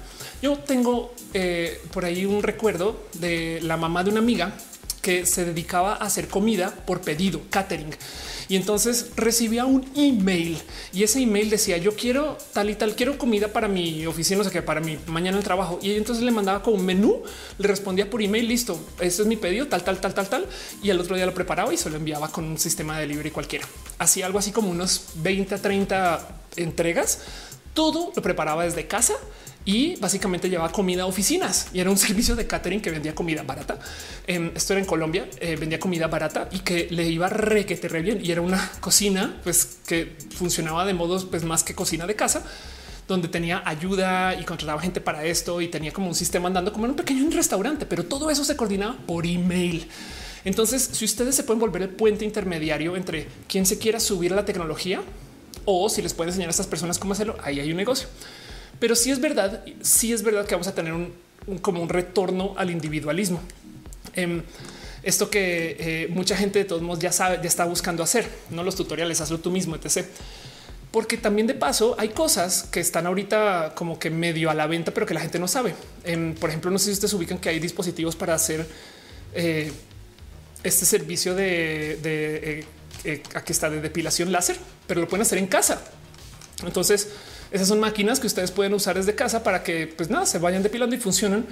Em, de hecho, pues con una efectividad muy similar a lo que ustedes consiguen en un salón. Y sí, pues evidentemente hay que tomar consideraciones, cuidados, pero lo digo porque esas son cosas que si quieren hacer un negocio, piensen en cuál servicio se hace ahorita en un salón y encuentren cómo hacer uno que se sienta segura la gente. ¿Qué tal si organizamos el salón para que tenga salitas individuales? No, eso puede ser o dos, desarticular el salón y mandar gente a las casas. O tres, enseñarle a la gente en las casas cómo no necesitar el salón. Porque el servicio ya está, güey. La gente todavía se va a querer depilar y se va a querer hacer microblading y se va a querer hacer todas esas cosas que son de servicios y saben masajes, eh, todas esas cosas que son de ve a un lugar y hazlo allá. Pues ahora resulta que si tú logras llevar a la profe de yoga a la casa de la persona, ahí hay un negocio, ser el puente. Em, dice eh, Pizza Catina puede escuchar música en Chilcat. Ok. Eh, dice Brenda Enriquez que depiladora las recomiendas. Este es una buena pregunta.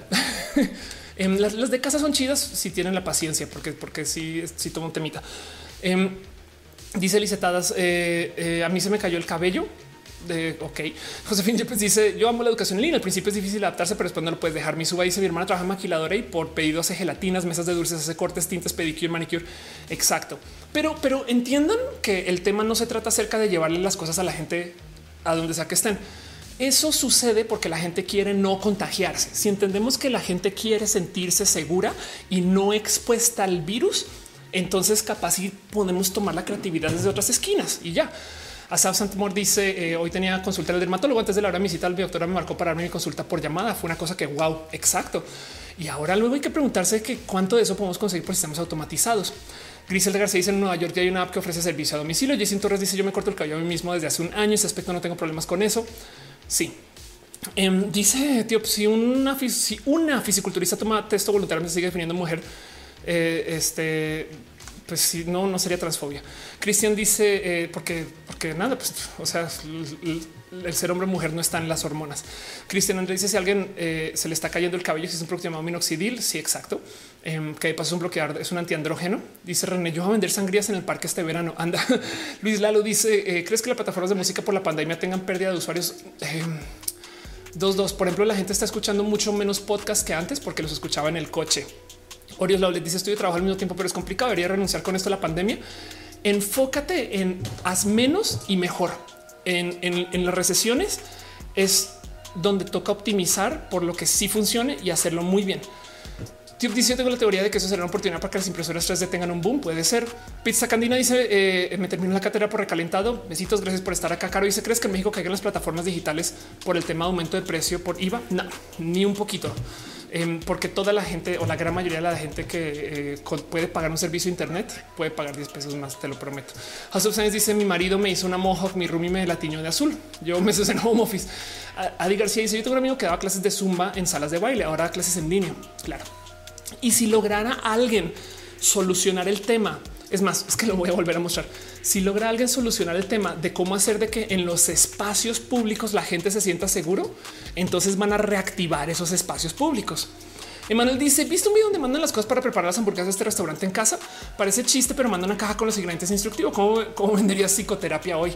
Bueno, te digo algo. Yo, de hecho, conozco muchos psicoterapeutas de Skype que eh, desde hace muchos años hablan con gente por Skype. Entonces, nada, em, eso. Cristian, ¿qué vos crees que están en en la recesión económica? Ya hablando una hora de eso, Cristian, y ahorita te voy a presentar más cosas. Tú te dices, pero eso no es seguro. Pues no, no, no, pero es que ojo, yo les estoy diciendo la percepción de la seguridad, porque si queremos arreglar el coronavirus, eso es otro emprendimiento, no de paso. Em, pero bueno, estoy siendo muy malvada con esto. El caso es, tienen que tener presente que la gente justo va a estar buscando esa sensación de seguridad. Entonces, o me siento segura o seguro en los lugares en público, que eso tiene un acercamiento de ideas de cosas que hacer o consigo cómo llevarle los servicios a la gente en sus casas o consigo cómo hacer la versión de casa de servicios que ya se hacen en lugares. Em, entiéndase, si yo voy a, eh, a, un, a un lugar a que hacerme el manicure pedicure, entonces cómo hago yo un kit para que tú te hagas home manicure pedicure y ya no sin tener que lidiar con nadie y le mira, dame 200 pesos y te la mando por correo. Se acabó. Em, la otra cosa que va a pasar, y esto es una realidad, gracias a que estamos usando tecnologías de la comunicación para platicar con gente, curiosamente la gente revivió sus familias. Digo, esto para mí es una realidad desde mucho tiempo. Yo, de hecho, em, nada, eh, yo tengo pues me gusta decir que mi familia somos muy cercanos porque tenemos varios grupos por WhatsApp. me costó mucho sacarlo de mi cabeza. Y el cuento es que ahora que estamos más conectados, no les ha pasado que están hablando más con el tío, con el primo y que de repente ahorita el día de la madre, como que más gente quiso hablar con su mamá. Saben como que la familia se volvió más curiosamente cercana ahorita porque tenemos estas plataformas para comunicarnos y entonces mucha gente ha estado como presentándose como pues sí, como que mi familia me volvió a hablar o se volvió a hablar entre ellos. También ustedes tienen que conectar con su familia. La verdad es que hay familias que no funcionan para estas cosas, pero el punto es que mucha gente está atendiendo a sus familias como antes no les había atendido. Tiempo modificado dice en vez de eso te una impresión de manicure que te queda perfecta. Puede ser exacto. Eduardo Ibarra dice que podría ser de los músicos, además de grabar desde casa hay músicos que vienen del entretenimiento en vivo. Sí, es todo un tema. Em, pero por ejemplo, justo hablando del tema de músicos, me gustaría dar el ejemplo de cómo René Ghost, quien de paso te amo, eh, se le ocurrió hacer esto para el día de la madre. Dijo: Si no tienes cómo ver a tu mamá, yo le puedo hacer video serenatas personalizadas. Y entonces sin ver a la mamá le puedes dar un regalo, la puedes atender y justo les estás dando un regalo virtual de algo que está hecho a mano. Esto se grabó enteramente desde casa y René escribió una canción para cada mamá que le pagó. De paso, esto lo va a volver a hacer René para el Día del Padre. Si le quieren dejar una serenata a sus papás, este, hablen con René. Pero lo digo porque piensen ustedes en cómo la gente en vez de estar pensando en sí, va a estar pensando más en la familia. Y entonces para atender a esa familia, pues hay negocios, hay cosas que hacer. Dice Isaac, ahorita la terapia es gratis por la contingencia. Adi García dicen zonas geográficas donde hay pagos interbancarios, otros sistemas de pago. Es muy fácil hacer servicios en línea, pero ¿cuál crees que sea la solución de lugares donde no hay lana para PayPal transferencias? Pues quizás la solución ahí puede ser ser esa, ese intermediario. Eso es un emprendimiento, digamos, de nivel 2, no? Pero si tú logras eh, ser como un banco intermedio para que la gente pueda em, este, recibir dinero en lugares donde eh, normalmente no funciona, pues eso también puede ser. De hecho, mi hermana em, trabaja y lleva una, cosa que se llama Cívico, que básicamente es una app que te paga por mapear la Ciudad de México. Bueno, esto ya tiene un ratito. Em, Cívico es, es una guía de ciudad. Es bien bonito Cívico em, porque nada, tienen como una lista de changarros y gente que se eh, conecta como la tecnología digital y que hacen comunidades entre ellos. Y es bien, bien pinche bonito. Miren, si quieren un ¿Qué es esto? Eh, esto sería una sección amarilla del futuro, por así decir, porque tiene una cantidad ridícula de changarros, o sea, billares, ¿no? este, belleza, bienestar, etc. Y toda esta gente entonces tiene como que sus sistemas de acercarse a eh, este, como a la economía de todo aquello de, lo digital y funciona vía cívico. Entonces quizás y buscar ser esa plataforma intermediaria podría ser, saben, tipo Ah, es que mi tía no tiene cómo recibir dinero por PayPal, pero yo sí. Entonces, ¿sabes qué, tía? Yo vendo por ti vía email o vía Twitter, recibo los pedidos y te los paso, güey, y, me quedo con un porcentaje, ¿no? Eso puede ser. Está hablando de la tía, ¿no? Pero bueno, em, dice tu Tix, espera, hay niveles de emprendimiento, es un decir. Metal se llama Sofol, dice Wilbur la tarjeta del saldazo. Hasta San Mauricio, mamá de clases de artes marciales. Ahora junta cinco clases, cinco clases de una sola por Zoom y la gente es súper contenta. Anda, em, dice eh, Claudette, soy maestra y bailarina de tango. Qué chido. En Mercado Pago también Alicia RF dice ahora más que nunca estoy convencida que los productos de segunda mano serán una opción. Sí, exacto. No, el mercado de segunda mano va a ser una opción. Mafer Armenta dice te arroba en Twitter eh, eh, de cómo lo están haciendo en los restaurantes. Este vamos a ver si consigo esa arroba rápido. Em, dice René que fueron bien, bien, bien chulas las serenatas. Este ve, ve esto, ve, ve, ve. Ok, claro. Gracias, Mafer. Eh, Marifer. Em, justo esto es eh, lo que están haciendo en Ámsterdam. Están creando invernaderitos. Entonces, de nuevo, lo digo porque miren, capaz si su negocio es hacer esos invernaderos, saben? Vayan ya con un taquero y díganle, güey, yo te puedo hacer cositas para que la banda se sienta así bien segura. Este eh, y ya eso va a ser un negocio, saben? Y ya, bye. Bueno, no sé si es un taquero. Tama dice: ¿Qué opinas de la opción del trueque, sobre todo de servicios? Me parecería espectacular organizar antitiendas para intercambiar segunda mano. Güey, romperías el mundo con eso y sería chido. Aunque honestamente en algún momento vas a tener que igualizar precios con algún intermediario es pues, un dinero, no? Pero bueno, Josefina pues dice: Yo creo que nos somos conscientes que nuestra mortalidad, los frágiles que pueden ser algunos familiares, también eso es verdad. Sexpo dice: Cívico solo funciona en la Ciudad de México. En Colombia es un emprendimiento colombiano. Entonces, por lo menos aquí en Colombia y en México, sí, no sé si en otros países, pero asúmense por Cívico. Isaac Ibarra dice: real. Tenemos un grupo de apoyo para la gente que busque, que busque bajo esquema humanista. Hontrek dice en una alberca poner carriles separados para menos contacto y un nadador por cada cierto tiempo. Sí, exacto. Y poner los carriles es un negocio, saben? Perdón, ya, me emocioné con esto. Otra cosa que va a pasar ahorita, y esto es una realidad de las recesiones también, es que desafortunadamente en los sistemas de recesión la gente está más desesperada y en los sistemas de recesión la gente también está más dispuesta a hacer cosas este, que pues no van necesariamente al margen de la ley. Y ni hablar de cómo estamos ahorita en México, que México está militarizando y México se está presentando este, eh, digo, pues menos presente en, lugares donde ya se sabe que hay violencia. De hecho, el año pasado fue el año más violento de cualquier sexenio, al parecer, em, por temas de inseguridad, narco, estas cosas. Y este año no vamos para nada bien. De hecho, antes del coronavirus ya tenemos tema. Creo que marzo fue el, el mes más sangriento en cuanto a violencia y en fin, todo eso es una realidad. El punto es que si bien está este cuento de cómo la individualidad y no sé qué, las otras cosas que pasan dentro de las recesiones es que los gobiernos se debilitan, no sobre todo el control de la población. La gente está sin trabajo, eh, la gente está desesperada, no tiene información y entonces pues, ya como pasan cosas raras. De hecho, o sea, digo para que vean lo mágico que puede ser México se desaparecieron 22 momias del Museo de las Momias de Guanajuato y están investigando. ¿no? Entonces eh, ya hemos visto que hay como raros robos a monumentos donde se llevan, creo que es por el cobre que lo llevan, cosas así. Así que la otra cosa que se dispara en las recesiones es la industria de la seguridad. No les estoy diciendo que salgan a vender armas de fuego. les estoy diciendo que la gente también no solo se va a sentir insegura de compartir espacio con gente, sino se va a sentir insegura de, compartir un espacio sin policía o, sin cuidado de ley, no? Em, esto es una rara opción. Miren, esto puede ser un negocio acá solito. Ya, si quieren emprender en algo, ahí les va. Es una idea que eh, tuitea eh, Chris eh, Di Laurenti, que es una persona bien pinche cool, que son em, nada, un como un plástico que le puedes poner a los vasos y entonces se lo pones y pues evitas que alguien te ponga algo en tu vaso, güey. ya, o sea, nunca salgan, por favor, nunca salgan de peda sin una de estas cosas y ya listo, poca acá, perfecto. Entonces piensen en eso también. La otra cosa que va a suceder ahorita durante la recesión es que eh, pues la gente no va a estar menos protegida. O sea, sí va a haber más violencia en la calle. Entonces, apps para reportar o para estar en contacto, sistemas para cómo coordinar o saben que son abogados o son psicólogos. Piensen en eso. Em, abogados, capaz y lo que pueden hacer es ayudar a que la gente ponga sus denuncias más rápido o acompañarles desde lo legal, porque capaz y si consiguen saben ese tipo de cosas. Dice Ignis Plot Twist: el COVID resucita momias. Em, dice eh, la ecología, el plástico. Josefín Chávez dice: si nos organizamos y cada emprendedor cubriera necesidad, viviríamos un mundo mejor. Pues eso es un poquito la idea. No, Pavel dice: hay que hacer una mastermind para ideas de cómo encajar la seguridad con nuestras respectivas profesiones y además hacer conectes. Exacto. Entonces, eso también va a ser una realidad porque eh, miren, de nuevo, yo estoy cubriendo el rubro entero de la economía de la desconfianza lo que va a pasar en los próximos, y es que ni siquiera digo dos, cinco años, es que la gente va a ser muy desconfiada. Voy a ir a un evento en vivo, güey, yo no sé dónde estuvo ese güey. Voy a ir a la casa de mi vecino. Ahorita nadie confía ni en su vecino de la puerta de al lado, güey.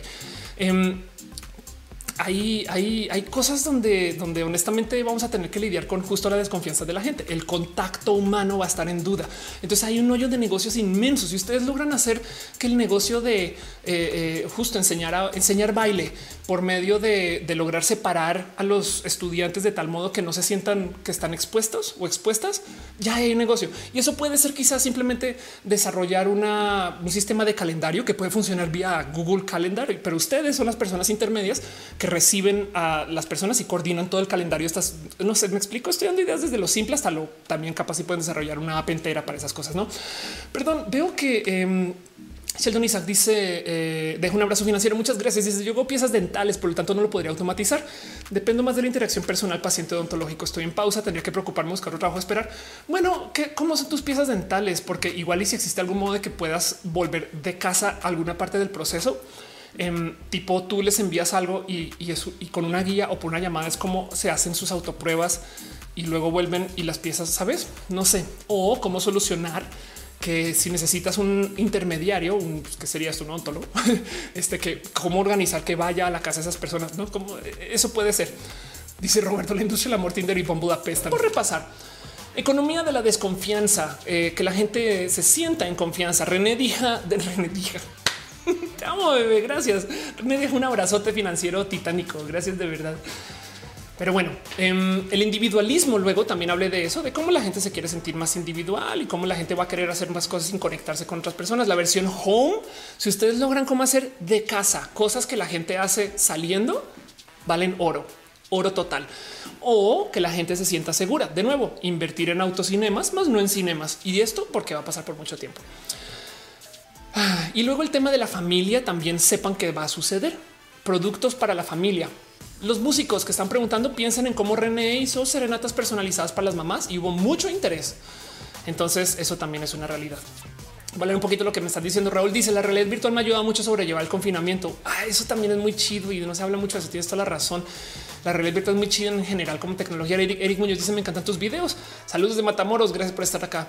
Eh, dice cómo es la situación de la mecanización del trabajo en fábricas, que será la bandita obrera. Bueno, la oportunidad de negocios con la automatización en fábricas no es preservar la fábrica artesanal, que eso también puede ser, pero la verdad es que la verdadera oportunidad es en para la bandita obrera. Si tú consigues cómo subirlos, educarlos o conectarlos con o conectarlas con el mundo nuevo, ya estás, güey. Mira, me acuerdo que hace unos ayeres JetBlue, la aerolínea, montó un call center virtual donde contrataba a mamás este eh, single moms, o sea, a madres este, solteras. Si mal no recuerdo, eran solo madres solteras o mamás que estaban trabajando desde casa para que desde casa pudieran ser el call center. Entonces, básicamente agarraron un edificio de call center y lo atomizaron y ya. Y entonces le dieron chamba a estas personas que nadie sabes cómo quedaría por que son empleadas viales, no? Y es una que es bien desgraciado de paso. Lo mismo, si esa bandita que va a perder chamba, tú encuentras cómo conseguir que esa mano de obra sirva para algo chido, así es algo tecnológico. Es que no creas que la gente sirve solo para hacer maquila. Me explico. Si tú le enseñas a una persona cómo conseguir oro en World of Warcraft, güey, pues eso es una chamba de maquila si lo piensas, pero de Javaro. No sé, un decir. Este eh, eh, ahora toca conseguir las compus donde hagan, donde minen, no? Pero pues solo para que tengas una mente creativa. Juan Carvajal dice saludos desde Colombia. Gracias por estar acá. Sensbo dice que bueno, ya volvió. Exacto. Lanzo dice estoy listo para dos horas más. Daniel Niño dice no que no, que sí, que ya que yo volví a transmitir. Aquí estamos. Leonardo Delvin dice qué opinas de la decisión de que tuvo el IPN con sus alumnos y conclusión de cierre del ciclo escolar, que este año ya se fue a la chingada y nadie sabe cómo solucionarlo. Entonces toca dejar que pase el virus. Rainbow David dice varios amigos que me pregunto para vivir y trabajar, porque no mucho cambió en mi vida y mi trabajo con la cuarentena. Anda. Y, entonces, de nuevo, eh, el, tema es, tiene que pensar un poquito el, cómo hacer que la gente esté subiéndose, porque capaz si ustedes son los profesores, ¿saben? Ustedes son el puente de cómo llevar a la gente que no sabe cómo usar el Internet al Internet. Bueno, entonces estaba nomás hablando de cómo el gobierno se va a volver débil y que el gobierno sea débil implica que vamos a tener que también que invertir en nuestra propia seguridad y eso es un negocio. Apps para reportar, sistemas para que la gente se sienta segura, eh, apps, apps o modos o, algún quizás imagínense un servicio web para presentar a gente chida para que salgan de antro, pero en conjunto. No sé, me explico para que nunca salgan solos o solas, sino es como güey, si quieres salir, pero honestamente vas a ir tú y tu cuate y ya nada. Pues por lo menos acá, así como existen apps para compartir coches, la neta, tú en vez de tomar un camión para ir de acá a Querétaro, puedes buscar si alguien va en coche y que te lleve ride, no te, te dan un ride y listo. Eso para antros, saben, y que la gente esté más segura puede ser, no? Este esta güey dice perdón por no poder apoyar. No te preocupes con que sigan acá. Están apoyando un chingo. Gracias, neta. Ger Miranda dice retomando el IPN porque la UNAM se niega a cerrar el ciclo porque cada quien tiene una visión diferente o obligaciones diferentes. Tú te dice el monitoreo de camps de instalación también. Exacto. Em, eh, hacer update también me explico. Decirle a la gente, miren, yo tenía un amigo. Esto es en edad joven, o sea, esto también, pero es un negocio chiquitito que literal iba en su coche con su laptop. Esto pasó en Miami también cuando yo vivía allá y, entonces iba de casa, o sea, como por las calles donde en las zonas residenciales y buscaba wifi abiertas. Cuando encontraba una wifi abierta, entonces veía como que archivos compartidos había y luego entonces sacaba las fotos y cosas así de la gente de la casa donde tenían la, red inalámbrica así sin clave o, con una clave fácil eh, o que sea medio hackeable, por así decir, porque tenían este web, no? Y entonces luego literal, el muy valiente iba a las casas de estas personas y les golpeaba y le decía, hola, oye, tu wifi no tiene seguridad. Y yo descargué estas fotos desde aquí enfrente sin que tú te dieras cuenta. Si quieres, te vendo el servicio de hacerte que tu wifi sea segura. Y vendía como un desgraciado, porque la banda obviamente estaba asustada, güey. Entonces, em, eso, ¿saben? Vilda López dice, vuelto youtuber para terminar las prácticas profesionales. Anda, Daniela ya le dice los partibus. Los partibus tienen un problema, es que, bueno, tienen, es una, es un arma de doble filo porque no responden a leyes de, antro, ¿eh? Pero igual, miren, si los antros van a estar cerrados y no les importa el coronavirus, pueden vender ese servicio. No lo hagan. Tampoco a Dunia deja un abrazo financiero. Este mm, Miranda dice, ah, perdón, está hablando de la IPN. Eh, dice eh, Diana Taborda, mis sobrinos se generan ingresos a través de juegos online vendiendo avatares equipados y pagan bastante por eso. Totalmente de acuerdo. Lalo dice mi familia trabaja con eventos y así aquí en Colombia no se pueden hacer hasta el 2021. No sabemos qué hacer. Bueno, em, justo pues capaz si volver esos eventos virtuales puede ser una solución. Em, hay gente que está haciendo funerales por Zoom. Ser el mejor servicio de funerales por Zoom, sabes? Pero bueno, dice Rainbow debido una vez un Uber me dijo que aprovecha los viajes de empresarios para visitar a su mamá que vive en otra ciudad. René dice idea millonaria. Alguien saque una app que pite rudo cuando alguien se te acerca más de 1.5 metros. Sí, de hecho, en eh, India eh, comenzó a obligar a sus ciudadanos a usar una app. Y esto es, y, lo peor es que tienes toda la razón que esto es algo que se debería de obligar más. Entonces, por obligación, tú tienes que tener una app de rastreo y entonces tienes que justo reportar si ya te hiciste pruebas o no. Y además, si tú vas a una zona donde hay muchas personas, notifica, güey. Entonces quizás hacer una versión voluntaria de esto no estaría de mal, no estaría de menos, no? Porque luego lo que pueden hacer es llevarlo al otro nivel y decir a la gente, pues bueno, podemos hacer eventos donde la gente con su app controla qué tan cerca o qué tan lejos está. Firefly Queen dice con las bombillas LED de colores en Amazon mandas paquetes con ellos a casa y party home. Exacto. Eh, Miss Shelana dice soy fisioterapeuta, pero este confinamiento me hace muy difícil poder atender a mis pacientes.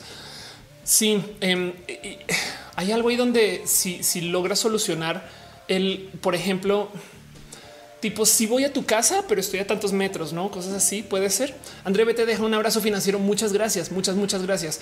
Em, o la otra es de verdad si solucionar el tema de tener buenos sistemas de transmitir en línea, no, no solo por Skype o Zoom. Jen Balboa dice: Pues ahora estoy dando asesorías online de entrenamiento canino. Exacto. Ahí ves. Juan de Rodríguez deja otro abrazo financiero y dice: Espero hagan mini rojas. Sí, prometo que sí, súper prometo. Y lo voy a correr justo cuando mandé el super chat. Se cayó. Gracias, Juan. De verdad. Yo soy Obo. Dice: Había una empresa india que vendía joyería con un botón de pánico eh, y hacía un trigger de tu ubicación. René dice que grite la app, aléjate, me contagias, adiós. Sí, la neta, neta, neta, sí, neta, sí, sí, piñas, piñas para todos, todos ustedes que están dejando sus cariños y amores. Eh, la neta, neta, sí, Juan, un abrazo a Dunia, André, gracias, gracias, gracias, neta, gracias. Eh, y yo soy Obo, también dejó em, unos bits, entonces muchas gracias, Obo dice había eh, que justo lo dejó diciendo había una empresa cosas cuando lo dejaste decía había una empresa india que vendía joyería. Sí, Fernando dice evento llamado Sex que eran mensajes, fotos, videos, videoconferencias, todo en plan erotismo y cobran suscripción por cinco días. Se me ocurre que eso funcionaría así. Em, miren, de hecho, eh, no sé si ubican estas eh, fiestas que son donde la gente tiene música diferente y está desconectada. No sé. Em, algo así online podría funcionar. Hay que, hay que ser creativos y creativas, pero lo que voy es los eventos son diferentes es que eh, justo el Internet nos puso la posibilidad de seguirnos conectando. Lo digo porque qué tal que como empresa de eventos tú seas quien se responsabiliza que la conferencia de la empresa sí funcione. Entonces tú te tomas el tiempo de ir empleado con empleado ajustándoles sus cámaras, configurándoles el software, prendiéndoles el micro para que cuando se hagan conferencias en la empresa no estén todos de hola, hola, me escuchan, hola, no, sino que simplemente pum, de una vez ya funcione. Me le dice que es un abrazo financiero, es un donativo, solamente que yo cada que recibo un donativo por parte de ustedes me siento abrazada. Dice Juan Manuel Vázquez, em, alguien alguna vez mostró una app donde te registras, pones datos que se validan y con eso te genera un código para compartirlo con tu liga de Grinder, para darle confianza si haces algo malo. Qué buena idea, qué buena idea, total. Daniel deja otro abrazo financiero. Muchas gracias. Me encantan tus videos. Gracias Daniel por colaborar. Neta, piñas para ti, piñísimas para ti. Em, dice José Luis eh, Serifola que hizo un concierto por streaming y cobró dinero. Exacto. Y no descarten que ahora Boletia también está haciendo eso. Es más, imagínense ir a Boletia y entonces eh, eh, cobrar eh, como un salón y ya. Y entonces básicamente pueden ustedes hacer una transmisión en línea cobrando para que la gente entre. Eric Frank Núñez deja un abrazo financiero. Muchas gracias a Dunia Flores. También dice es verdad que el gobierno quiere llevar a cabo una inmunidad de rebaño es una explicación posible, pero la verdad es, que a la larga si sí quieres que exista inmunidad de rebaño, pero eso es una, es una marca de madurez de desarrollo pandémico. Me explico, no es como que lo quieran buscar, es como que llegará, me explico algún día. Delfis Miranda dice esa opción de revisar las cámaras y micros. Bueno, ya que 10 minutos se pierden al inicio de cada reunión. Exacto. Y si tú tienes cómo decirle a un CEO, a un CTO, güey, yo puedo hacer que tus reuniones sean más efectivas, ahí hay dinero. Luisa de Monte dice justo ayer platicaba que debe haber algo para los eventos masivos musicales para la seguridad del asistente y a los músicos. Anda. Em, dice Alfonso Quiroz, es grande y no grinder. Es grande. bueno, luego el otro negocio que va a existir en la economía de la desconfianza. Y este lo llevo hablando mucho, mucho, mucho tiempo porque yo tengo una curiosa y pesada obsesión con los bots. a lo mejor es porque soy bot yo también, pero el cuento es que y esto es culpa del Internet. Esto es culpa del paradigma del cómo vivimos. Esto es culpa de nuestros papás boomer. Em, la otra cosa que sucede es que no solo el gobierno va a ser más débil durante las recesiones, como siempre lo suelen ser, la neta, hay más inseguridad en las recesiones. Es un hecho, güey, porque, porque la gente está más desesperada, porque eh, el gobierno, la neta, está ocupado poniendo a andar la economía y entonces no todo el mundo está, me explico. Em, eh, pasan cosas raras durante las recesiones, pero como sea, ahorita vamos para un hoyo horrible porque para rematar los policías no sabemos si pueden salir a la calle porque coronavirus, güey. Entonces, pues hay menos gente cuidando las calles. Fin. Em, la gente está desconfiando, pero la otra cosa que se vuelve muy débil es los medios de comunicación. Entonces alguien está preguntando hace como dos horas, perdón, alguien está preguntando hace un rato de eh, qué sería para la gente periodista, la gente que genera contenidos. Y yo lo he dicho un millón de veces, pero les voy a volver a dejar ahí la idea. Verificar es un negocio, es un negociazo.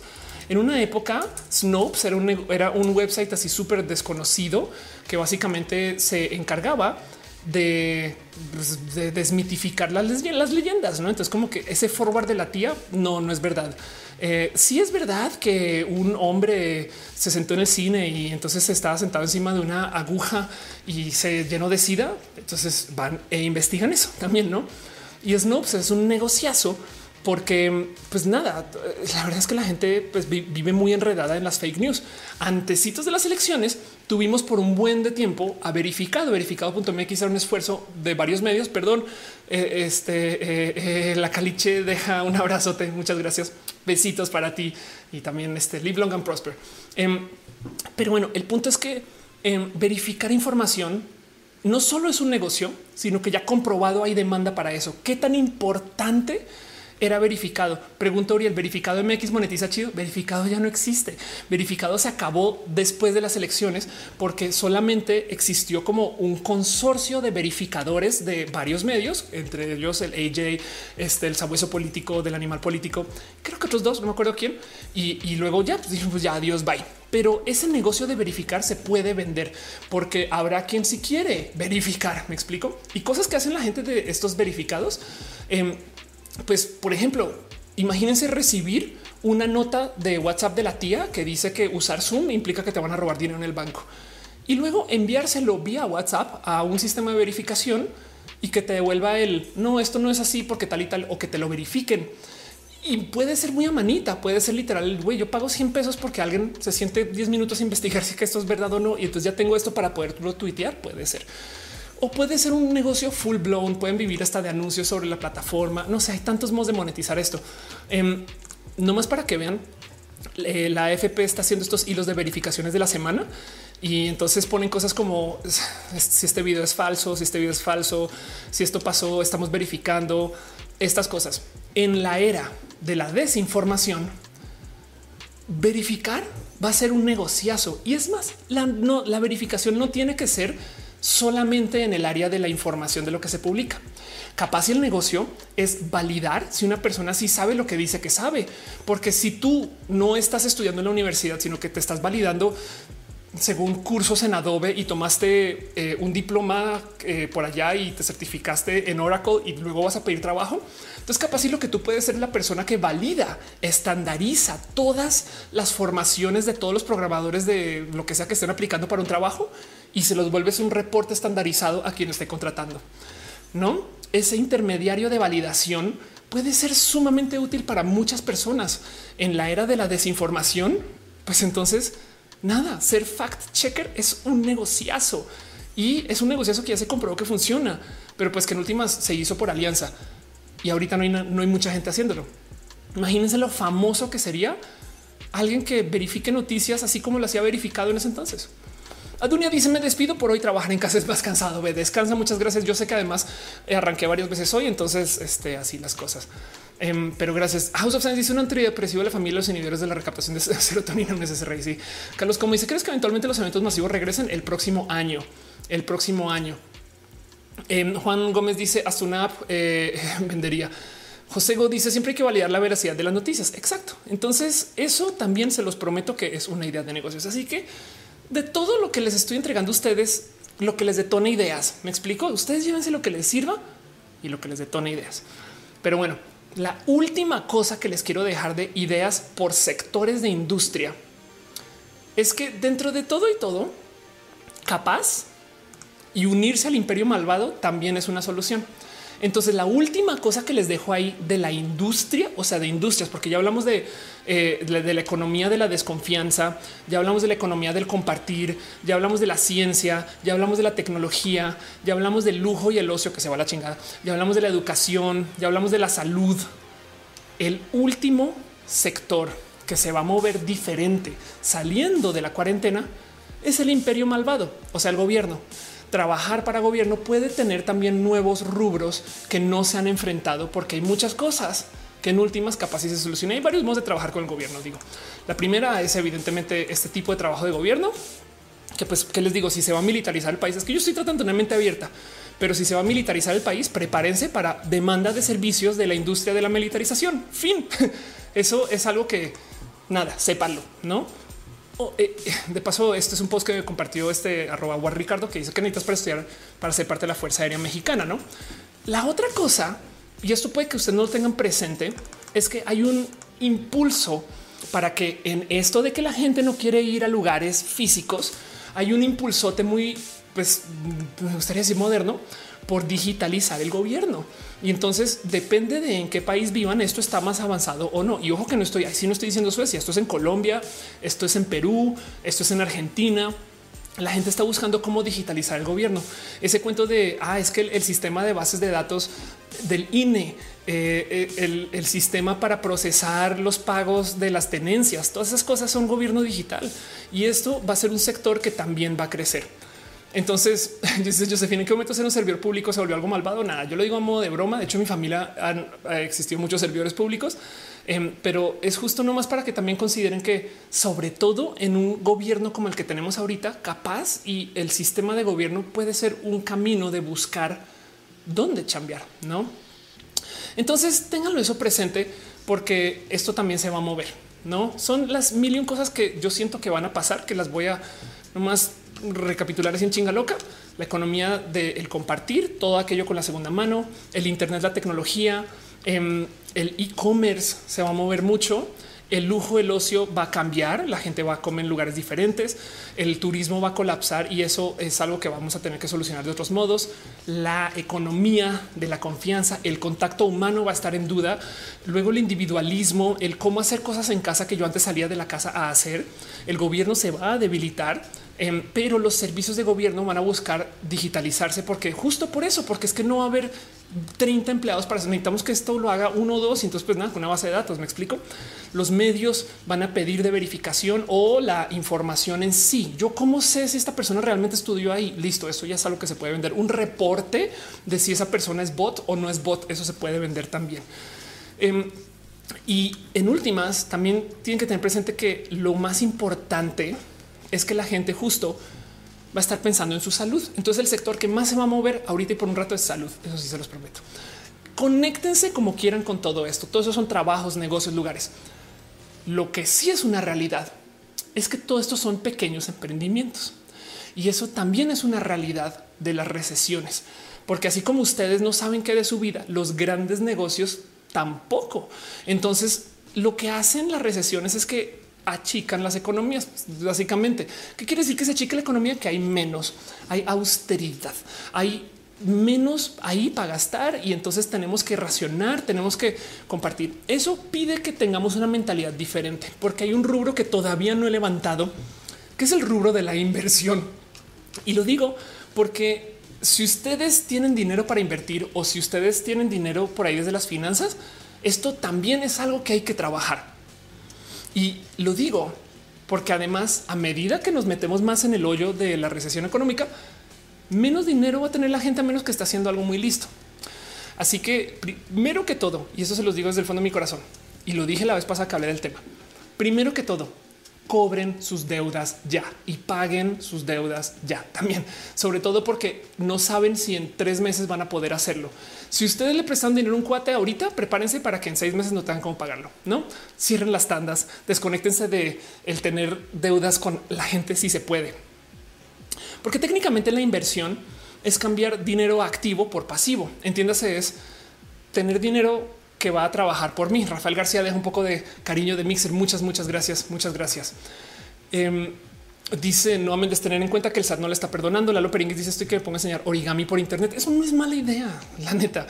Em, pero bueno, Marimar dice eh, a mí un conocido me comentó que la gente tiene dinero y no habrá recesión. Pues sí, obviamente eso es falsísimo, pero bueno. Em, y entonces el punto es que para lo que sea relacionado con sus inversiones, sentemos cabeza con que lo que poseemos ahorita puede que se devalúe mucho. Entonces, si ustedes están, por ejemplo, en deuda para pagar una casa, un departamento, eh, bienes de inversión para su oficina, cosas así, después de la recesión económica, pero después de un buen rato, van a volver a retomar su valor. Así que la regla número uno de la persona que trabaja en la inversión o que trabaja en esto de nada de, ventas de eh, pasivos em, que suena muy raro en un mundo LGBT, pero bueno, eh, dice Juan, vender autos usados o autopartes online es buena idea, es espectacular idea, porque ahorita de nuevo la gente no va a querer salir y el mercado de segunda mano se va a disparar. Y, del otro lado, mira, igual y no los tienes que vender tú. Es que si tú eres el puente entre un vendedor ya establecido y el Internet, ya hiciste un chingo. Ya hiciste un chingo. Pero bueno, roja uno toma cuatro. Clapetazo. Entonces, siguiendo de lo que estamos hablando, eh, justo les estaba diciendo, nomás por retomar, hablé un poquito del imperio malvado, lugar donde se puede invertir, etc. Estaba hablando de la inversión. Tip número uno, cobren sus deudas. Tip número dos, no cuenten con dinero externo masivo. La otra cosa que va a pasar es que la inversión se va a secar. Los inversionistas en las recesiones le bajan porque no todo tiene dinero. Entonces no hay tantos inversionistas. Em, pero en las recesiones es cuando se hacen los billonarios. En las recesiones es cuando la gente que es súper millonaria, que tiene mucho dinero, ahí es cuando se forman. Ahí es cuando compran empresotas grandes porque la idea es comprar cuando todo el mundo está vendiendo y vender cuando todo el mundo está comprando piensen en eso y que nunca se les olvide. Entonces, ahorita es momento para comprar cualquier cosa que les ayude a hacer más dinero. Puede ser monitores para su oficina, puede ser impresoras, puede ser motos, puede ser cualquier cosa que sea infraestructura porque la gente la va a estar vendiendo a precio de remate porque nadie está comprando. Entonces, si ustedes no ven eso todavía, puede que en cuatro meses sí, cuando la gente esté desesperada y está así de güey, ¿qué hago? Tengo una flota de no sé cuántos coches de entrega y no se mueve ninguno. Güey, entonces tú, pues güey, te compro todos a precio de dos que hace seis meses no me los hubiera, no los hubieras vendido ese precio. Ahora también hay que tener presente que justo y es lo que iba a decir. Las economías se vuelven más pequeñas y Hola Mundo lo dice como es. El low cost es la nueva realidad y no es malo. Exacto como hay menos, como somos personas más austeras, como estamos en una recesión, en una crisis, las economías se vuelven pequeñas. Eso quiere decir que entonces tampoco busquen vender cosas caras, tampoco buscan invertir en lujo, todo lo de lujo se va a ir al carajo. Más bien piensen ustedes en cómo hacemos para que mi inversión también me permita mi operar con menos. Si ustedes son panaderos, esa es una analogía, capaz algunos de ustedes sí es panaderos, pero si ustedes son panaderos, eh, y tienen algún eh, esquema de trabajo que hacen como, no sé, 16 panes, quizás es buena idea hacer cuatro, pero esos cuatro que vendan muy bien. Y luego, cuando ya tengamos una economía que funcione mejor, comenzamos a abrir el quinto, el sexto, ¿saben? O sea, también es hora de reducir lo que hacemos. Y la idea durante las recesiones es que lo mejor que pueden hacer es hacer cosas bien hechas y muy, muy para solucionar un problema. Hacer menos, mejor. Eso implica que muchas personas van a cambiar cómo operan, cómo trabajan, pero en cuanto a sus inversiones, lo mismo. Si ustedes tienen dinero para invertir en su negocio, chido. Si no lo tienen, no es broma. Pueden tomar un préstamo ahorita, porque la otra cosa que va a pasar, que sucede en todas las recesiones, es que los bancos van a soltar más dinero durante las recesiones. Así funciona. Y esto, eh, nada, esto, esto no son palabras mías, pero pues eh, los bancos, eh, o sea, te sueltan dinero, pero es quien te da un paraguas y luego te lo quita cuando llueve, ¿no? entonces piensen ustedes que durante las recesiones capaz consiguen más dinero para cosas porque justo es como a nivel de préstamo. Y luego eso va a ser una deuda que se van a quedar por mucho tiempo. Muy normal escuchar de gente que, por ejemplo, refinancia alguna deuda muy a largo plazo, lo que puede ser una hipoteca, este tipo de cosas, pero como su casa está bajando de precio, entonces lo que sucede durante las recesiones es que luego la casa vale menos de lo que vale el préstamo.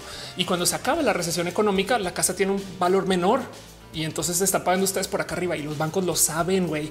Los bancos saben que eh, sus cosas pueden tener valores diferentes después y lo tienen muy presente. Entonces pueden tomar préstamos, pero si ustedes están pensando en mantener el negocio funcionando a full 100% y entonces yo tengo que vender cosas y pedir préstamos y hacer sacrificios, em, la verdad es que estarían invirtiendo para una recesión completa, perdón, para una recesión que no existe están invirtiendo para una economía inmensa cuando la economía es así de chiquita ahorita.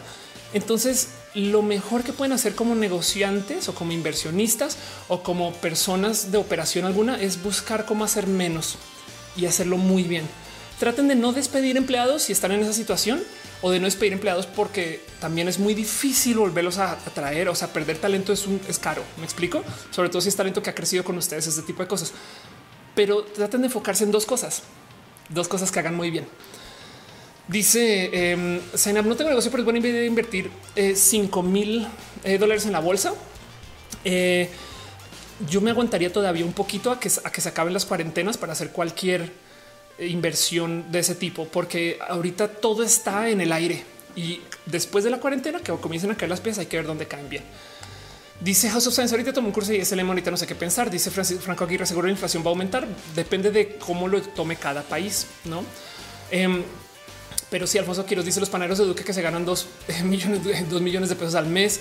Eh, dice Julián, un negocio anticuarios online pegaría. ¿Cómo serían los anticuarios online? Me, interesa mucho eso. Qué divertido. Igual y sí. Eh. Fera Parra dice clases de música, teatro y danza en línea son arte obrera. Han sido muy difícil, pero están resultando bien. De acuerdo. Andrea Batancourt dice quería comenzar mi constructora en grande. Me dedico a las remodelaciones. No sé qué pueda pasar. Ah, bueno, acerca de constructoras y arquitectura, la economía del compartir. Mira, eh, si te dedicas a las remodelaciones, prepárate para hacer ese tipo de tengo una casa grande y ahora la voy a volver dos casas te lo prometo que eso va a pasar. O cómo hago yo para hacer micro Airbnbs o cómo hago yo para em, volver mi casa casa oficina. No, y entonces yo, yo feliz. De hecho, em, mi, depa, pues yo acá eh, también en mi estudio, pero qué chido sería que sea formalmente mi, sabes, como que no sé, como que eso podría suceder. Entonces no, no lo descartes. El punto justo de todo el ejercicio, todo lo que quería hacer hoy es eso, que si tú sabes por dónde van los caminos y sabes qué va a pasar, si, tú tienes presente eh, eh, el futuro y por dónde estás, si tú conoces tu destino, todos los vientos van a ser favorables. Pero bueno, entonces sepan eso, que como inversionistas, si ustedes tienen inversiones ahorita, si venden, pierden. Y, entonces piensen muy bien si tienen que vender. Ahora, si es para vivir ese tipo de cosas, em, pues la neta, pues a veces toca, ¿no? Pero si están buscando dónde invertir, simplemente no piensen ahorita en mantener su estilo de vida, sino piensen en achicar cosas de modos muy inteligentes. Y en eso, entonces, a lo mejor logran tener una operación más pequeña, más eficiente y que en últimas hace más dinero. Y a medida que la economía vuelve a crecer, vuelven a añadir las otras cosas, porque sepan que las recesiones además no son infinitas. Daniel Niño dice bien comercial una funeraria donde traían una moda de poner firmas en el ataúd, comprar certificado, una estrella en el cielo. Los certificados en el cielo me parecen lo máximo porque es una estafa horrible. Em, no estás nunca comprando ningún certificado. O sea, la estrella no es tuya, pero el certificado sí es muy romántico, pero estás pagando un chingo de dinero por un papel. Omar se suscribió a YouTube, Omar CN07. Muchas gracias, Omar. De verdad, muchas, muchas, muchas gracias. Este, gracias por ser este nada, parte de esto. pero bueno, eh, eh, veo también que justo, perdón, están dejando piñas porque Simón dejó un abrazo financiero y dice mañana me he hecho el recalentado. Gracias por los consejos. Chido. Jero Huerta dice nuevos, nuevos pesos de la nueva normalidad. Exacto. Jorge Sandoval dice disculpa, ¿crees que venga la devaluación de la moneda mexicana? Em, por ahora no y, no y no vamos a volver a tener una evaluación como antes, pero si sigue esta tendencia de colgarse del petróleo en México, y sobre todo si sigue esta incertidumbre de gobierno, tenlo por seguro que mucha gente va a perder confianza en el gobierno mexicano y en México en sí, y eso puede devaluar la moneda este, fuertemente. Sí, entonces eso pues nada, es tema, solo sépalo. Pero no ha pasado todavía. Depende justo de las decisiones económicas al salir de la cuarentena. Dice Aleida, es posible que haya cuarentenas intermitentes todo el año. No, es que es un hecho que vamos a tener cuarentenas intermitentes. Entonces va a ser fluctuante. Exacto. Jorge Sandoval dice disculpas a la, devaluación, te había leído. Caro dice que sería mejor invertir primero o pagar deudas. Pagar deudas. Siempre digo, paguen deudas, pero no se queden sin dinero. Saben? O sea, tengan dinero para la vida. O sea, tampoco gasten todos sus ahorros, pero las deudas son ahorros negativos. Entonces, si son muy listos y listas, pueden ir ahorrando mientras pagan y ahorrando, ¿no? Pero la verdad es que las deudas son ahorros negativos. En fin, em, dice Alfonso Quiero, la pandemia también da pie, da pie a estafa cibernética, el vivo vive del bobo. ¿Y qué dije yo acerca de la economía de la desconfianza? Si tú consigues cómo hacer que la gente pueda verificar contra esas estafas, ahí hay un negocio.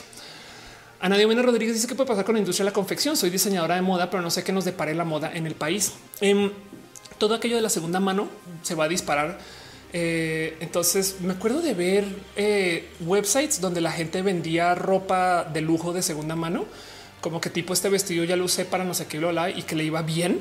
Entonces eso puede funcionar. Pero bueno, Jorge Sandoval dice, bueno, comprar casas, nunca vas a ver casas tan baratas como el próximo año. Bueno, nunca es un decir, pero sí, la verdad es que si tienes el dinero para eso, Sí, solamente que no esperes redituar eso, sino hasta que volvamos a una economía funcional que puede tomar un año, dos años, tres. Sabes, piensa en eso. David Arroyo dice que hacer si tengo dos opciones de empleo en una startup o en una transnacional, ambas en inteligencia artificial. ¿Qué empresa correría más riesgos en esta situación económica? Una transnacional eh, o una startup. Em, honestamente, yo creo que las startups son mejores lugares para trabajar en general por, por definición pero no sabría bien qué recomendarte porque no sé cuál es una situación en, cada cual. En la transnacional siento yo que tú no tienes tanto control del momento del despido, mientras que en la startup sí lo ves, ¿no? Entonces eh, puede ser más útil estar ahí porque tienes más visibilidad. Sabes como que la ventana en el barco es más limpia, entonces sabes como por dónde van las cosas, mientras que en la transnacional nunca sabes nada. Pero bueno, Jorge Luis dice em, em, que es heterosexual, pues, pues porque soy mujer. Eh, dice Daniel, eh, gracias, exacto. Daniel respondió. Uriel Montes dice, ¿cómo crees que le vaya Airbnb? ¿Está en riesgo de quiebra? Así, ahorita en la cuarentena está en riesgo de quiebra. Apenas salgamos de la cuarentena, quién sabe. Pero Airbnb... Yo sé que son hoteles baratos, pero también son rentas caras. Entonces hay que ver dónde cae después. La verdad es que Airbnb es una de estas industrias del compartir entonces me gusta, esto me da mucho, me despierta mucho interés también saber qué va a pasar. Pero bueno, este, eso, eso, eso, eso, así las cosas. Em, dice Franco Aguirre, eh, eh, Hola Mundo, me da más miedo, más miedo que caigamos en deflación. es muy probable que por ahora no. Sandra Mar dice la cosmética Zero Waste, productos naturales, esas tendencias son caras.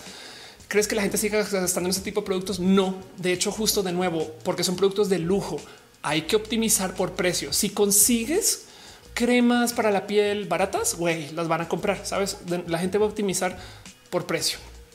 Cuca dice: Yo también soy heterosexual. Jorge Sandoval dice: Eres increíble. Eh, seguro no eres un robot. no estoy segura todavía. Metal Blue dice: Se puede convertir en un dada room. Exacto. Eso es una realidad. Sí. Este, mm, pero bueno, em, sigo entonces un poquito justo. Eso es todo lo que tengo con las inversiones. Miren, el tema es eh, queda un rubro más, un rubro más que repasar y, no más quiero hacer una visión muy global de todo lo que hemos hecho. Hablamos del gobierno, hablamos de la tecnología, de la ciencia, hablamos de la educación, hablamos em, de eh, el cómo la gente va a tener la confianza presente y va a tener su salud presente. Todo eso son 10 mil millones de oportunidades de negocios. Miren, si ustedes encuentran cómo vender rosas este, por Internet. Eso ya es un negocio para quien ya las vende, pero no tiene cómo subirse al Internet. Yo sé que las rosas se piden por Internet desde hace mucho tiempo, pero hay gente que honestamente no sabe cómo hacerlo. Entonces lo chido es que va a haber tanta gente tan perdida que si ustedes son el puente, ya están hechos de oro, güey. Si ustedes saben de un amigo que cocina chido y ese amigo se acaba de quedar sin chamba y no sé qué, pero en su casa puede preparar cosas, güey, y ustedes están dispuestos a sentarse a vender por email lo que prepara, güey, son dos platos, tres. Pues me explico y puede un pequeño negocio que se puede ir creciendo. Y se los digo porque sé de gente que sí lo ha hecho y esto funciona muy bien en las recesiones. Se optimiza por precio. Ramírez dice, eh, Juan Ochoa dice, eh, los activistas que vayamos a, multiplicar nuestras actividades después de esta pandemia. Sí hay que también hacer mucha supervisión de gobierno, eso es una realidad. Em, dice Aldair, consejo para los jóvenes estudiantes multimedia.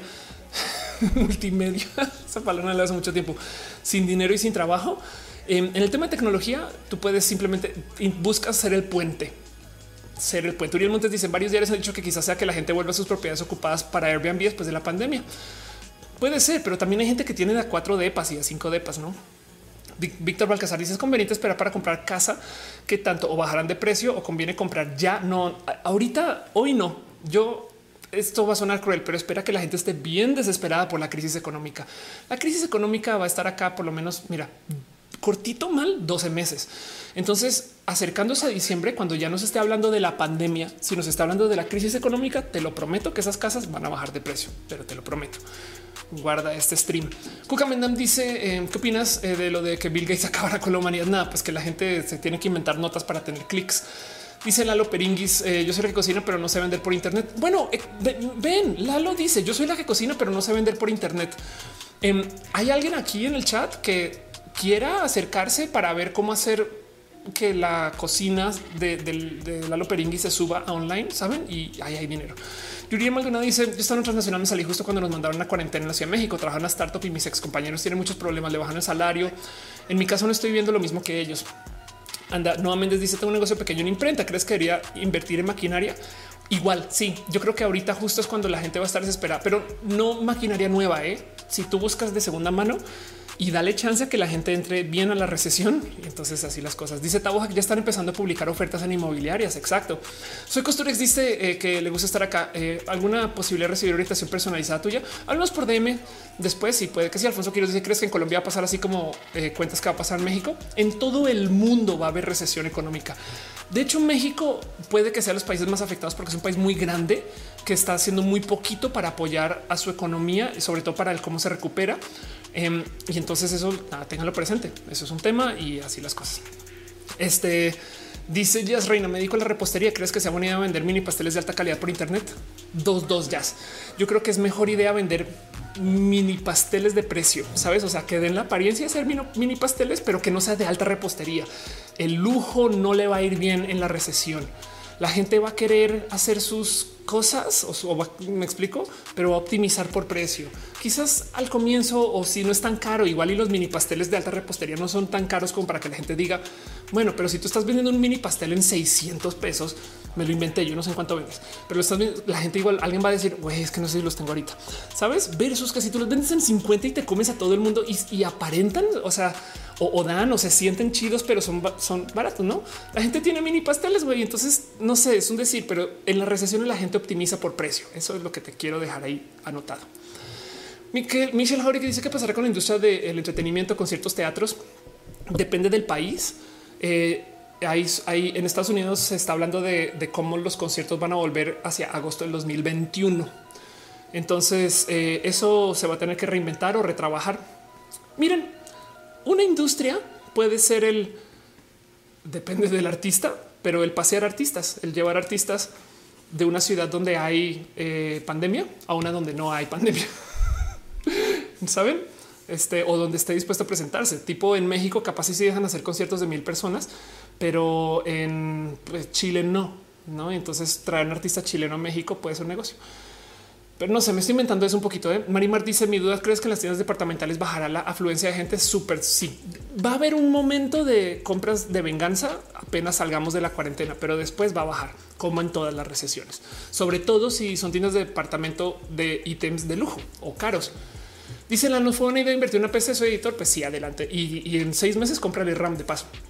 Rainbow dice trabajando en una startup no me pueden pagar un sueldo completo, pero me pueden pagar los pocos trabajos que hay. Eh, lo bueno es que ahorré un chingo, estoy listo para comprar. Chido. Eh, Aren dice mucha broma en esta pandemia en la industria del no por ha sido las grandes canales de sí, pues el entretenimiento de ese rubro, no? Porque además está muy hecho para que sea por Internet. Y dice Josephine, me rehuso ir a eventos masivos hasta que haya una vacuna. Yo también. Y del otro lado, ¿qué artista se va a querer exponer? O sea, ya vieron la cantidad de artistas que murieron de COVID por eso. Güey. Eh, dice: ¿Crees que sea buena idea seguir con mis planes de abrir un canal de YouTube? Hablemos un poquito de los contenidos, porque los contenidos es otro negocio que funciona. Y dejé justo de ese para último, em, porque cuando se trata de los emprendimientos, de todo esto que les acabo de decir, de invertir, que del gobierno, que de la economía, los contenidos son nuestro mapa, son nuestra guía.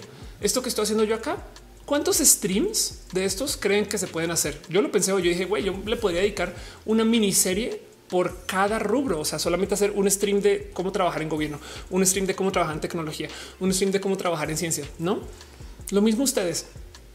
Si ustedes van a hacer contenidos, se los voy a decir desde ya. Si quieren que su monetización venga de los anuncios, ahorita hay menos anuncios. Las primeras de las cosas que se van durante las recesiones son los anuncios. O sea, la gente no tiene dinero para comprar Audis. Entonces Audi no, les, no la está pagando ni a la revista ni a los periódicos para que compren porque no hay. Mm, es posible que de todos modos exista como alguna forma como de boom en inversión de anuncios, pero es bien sabido que en todas las recesiones las empresas que dependen de anuncios les va mal. A los periódicos les va mal, por eso hacen tantas noticias falsas. A los influencers no les va tan bien, por eso hacen tantas malonadas. Em, y justo em, se espera, ya es un hecho, ya se sabe. De hecho, muchos inversionistas como que muy eh, bien sabidos de la industria eh, saben que cuando se va la economía, se van las inversiones, eh, o sea, se van, se va la inversión publicitaria. Es un hecho. Entonces, eso quiere decir que los anuncios de YouTube no les van a pagar, pero pueden existir otros caminos. Yo, de hecho, por eso aprecio tanto sus abrazos financieros y su cariño, porque ustedes pagan mi salario. ¿no? Entonces em, vivo ¿no? De, esto y piensen en eso nomás. No quiere decir que no puedan hacer un negocio que no pueda funcionar, pero de todos modos, cuando hacen contenidos, pueden hacer dos cosas, dos cosas a la hora de hacer contenidos. Piensen en esto siempre. Hagan un contenido muy especial o mucho. Y ya, o sea, no se paren en toda la mitad. Busquen hacer el mejor pinche TikTok de la existencia y consigan un patrocinio. Saben que puede suceder o hagan tantos TikToks y Twitches y YouTubeos y tanto contenido que la gente les vea siempre. los Plática Polinesia son los youtubers más grandes del país y suman todos sus canales. Y yo me acuerdo cuando trabajé con ellos en el 2015 que lo primero que me dijeron es todo el mundo quiere un video de un millón de views en YouTube, pero da la misma hacer un millón de videos de un view. Entonces puedes hacer tú mucho contenido y todavía vas a tener impacto, pero eso es mucha más chamba. Hay youtubers que suben un video llorándole a la cámara y tienen 500 mil views. Yo para tener 500 mil views tengo que hacer por lo menos 30 videos. y entonces, pues nada, eso así son las cosas. Hago 30 videos. Han visto cuántos videos estoy haciendo durante la cuarentena y yo trato de que sean muy especiales pero, pero mi estrategia ahorita es mucho y bien. O sea, tampoco quiero sacrificar calidad. Yo también me encargo de que las entregas traten de ser lo más funcional posible. Em, y, y, a ustedes les gusta. La verdad es que ha sido muy bonito platicar con ustedes justo tanto. Entonces, eso puede ser. Y de paso, hacer contenidos también es conectarse con el rubro de la educación porque si quieren hacer un canal de YouTube, pues ustedes pueden ser las personas que les están enseñando a la gente cómo hacer desde casa lo que antes hacían en un salón de belleza, o pueden ser las personas que les enseñan a hacer a la gente desde casa, eh, no la verificación del coche, pero saben como algo relacionado. Ese tema de ser el puente digital entre la gente que no sabe y la gente que sí sabe, pues igual y ese puente es un canal de YouTube. Me explico. Entonces piensen en eso. Si les puedo dejar un tip, ayuden a la gente a ahorrar. Saben, ayuden a la gente eh, eh, eh, a, que, encuentren el cómo gastar menos, ayuden a la gente a que pues, tengan una vida que se conecte con la recesión. No, no hay que ser inmensos ni grandotes. De hecho, una de las cosas como que bien clásicas que me gusta hablar mucho acerca de justo los éxitos en las startups. Esto es un video viejo que tengo en Platzi. Em, hace mucho tiempo me topé justo con una entrevista que dio Sam Altman, no? Acerca de cómo todas las startups tienen problemas, todas las startups tienen como eh, cosas como solucionar y, cómo las startups más exitosas de todas justo son las que solucionan el problema de una persona. Entiéndase, es mejor hacer un negocio que solucione el problema de 10 personas que amen del total su startup o su canal o su publicación que tratar de hacer algo masivo. Porque esas 10 personas justo son su equipo, son su modo de operar, son el cómo se van a conectar con el resto del mundo, van a ser sus cheerleaders, van a ser no la gente con la que platican. Es mejor hacer una panadería de un producto que le guste a 10 personas que hacer una panadería masiva de 100 productos que medio le interese a algunas. O sea, es mejor que esas 10 personas que están ahí, esa gente que se queje si ustedes se van, no? Versus tener un negocio así que si ustedes se desaparecen, bueno, pues esa cosa que estaba ahí en la esquina que vendía de todo, no? En vez de güey, es que es, es Don Carlos el que hacía, no mames, el croissant de Don Carlos, güey, el único croissant que tenía esto, güey. Han visto esos lugares aquí en la Ciudad de México que venden chilaquiles y ese es su producto, güey. En vez de tener 16, no, güey, vendemos y son estos chilaquiles y se acaban, no? Es mejor hacer negocios o, o productos o canales o podcasts o cosas que sean para muy poquitas personas, pero que los amen con todo su corazón. No? Así que lo mismo para sus canales, para todo lo que vayan a hacer. Si les puedo dar un consejo es ayuden a que la gente ahorre, ayuden a que la gente se conecte con la recesión y luego a medida que la recesión se vaya acabando, pues van cambiando sus contenidos, no? Pero la educación puede ser parte de eso y se los dejo, no?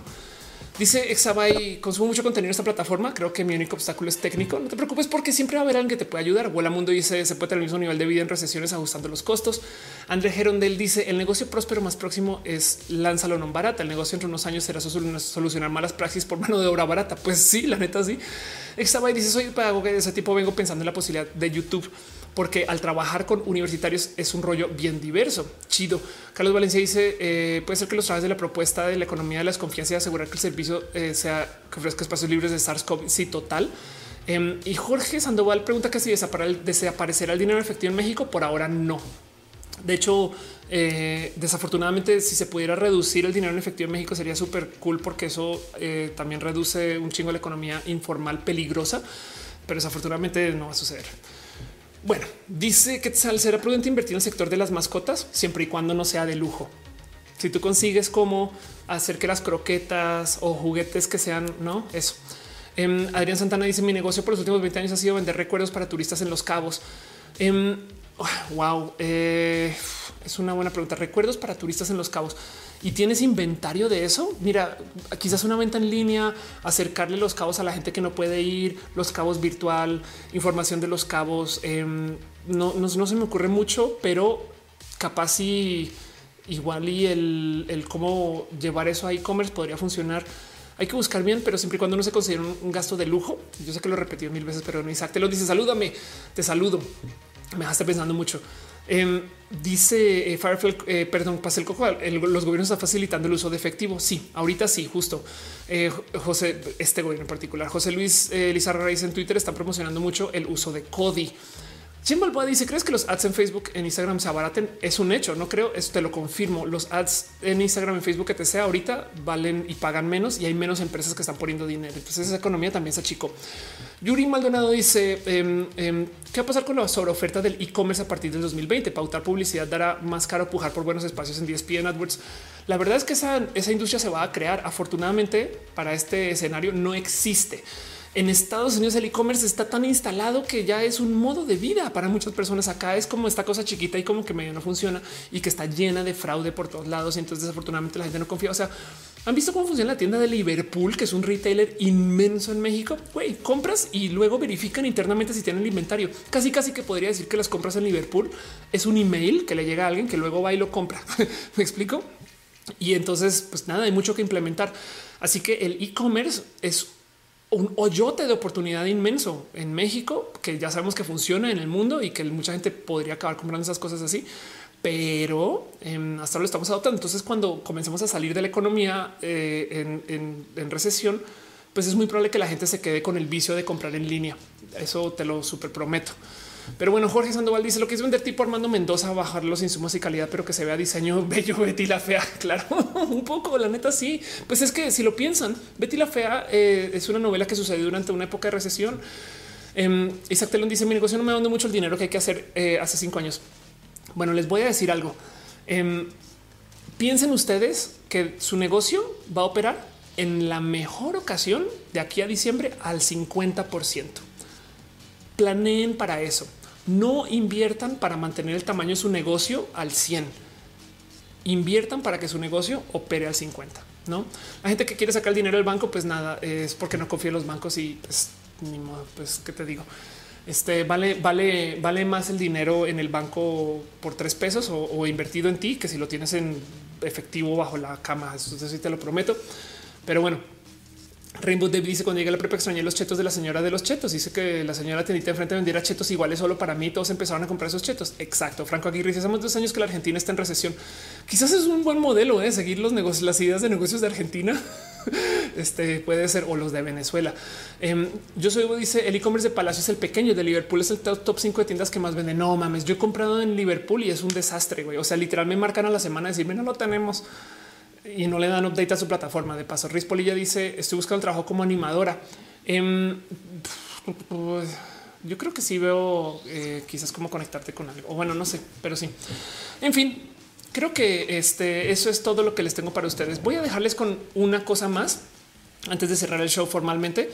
Eh, ha sido un show muy atropellado. Voy a tratar de pegar lo más rápido posible y les prometo que les recupero el resto del stream. Pero solamente les quiero dejar una cosa más que espero que suceda. Em, y es solamente porque le tengo mucho cariño a esto. Y dice Jorge Baez, espero que la nueva normalidad por fin se normalice la pizza con piña. Entonces les dejo eso ahí para pensar. De paso, em, este cuento de buscar un trabajo como ilustrador, les recomiendo que chequen las plataformas que venden trabajo prehecho, como Envato, que es básicamente un mercado para vender maquetas ya hechas. Em, y lo digo porque capaz pueden vender cosas piensen más en cómo emprendo que en cómo busco trabajo con alguien, si les sirve. Pero bueno, esas son nada más dinámicas de la recesión. Este son dos o tres o cien cosas que les quería compartir de lo que eh, había sucedido. Em, les quiero para ya casi casi que despedir y cerrar, dejar este hilo. Se los recomiendo. Está en mi cuenta de Twitter. Este, pero pues básicamente es el hilo de la nueva normalidad. Entonces yo solamente le pregunté a Twitter alguien ya ha cambiado lo que hace y así leyéndolo por encima, este trabajo diseñando un periódico, nos han alejado lo más posible con tapabocas. Intentamos que nos editen por teléfono. Pocas eh, este, gente que está comiendo la buena. Tuvimos que cambiar las actividades de mi colegio LGBT a Internet. Logré lanzar mi canal de YouTube. Si ustedes tienen una idea, si ustedes tienen hacer algo, siempre y cuando sea chiquito, práctico, útil, rápido, es mejor hacer menos y bien hecho que buscar hacer cosas muy grandes, no? Pero bueno, en fin. Eso es todo lo que es. Y la neta, neta, muchas, muchas, muchas gracias a toda la gente que me dejó su cariño, amor. Mucha gente eh, hoy fue un stream. Creo que es oficialmente mi stream más atropellado en la existencia. Entonces, yo no puedo hacer estos streams sin darle gracias a la gente que me apoya y me ayuda. La neta, neta, neta, que esto sucede justo es porque ustedes son personas bien chidas. Vamos a la cortinilla por última vez.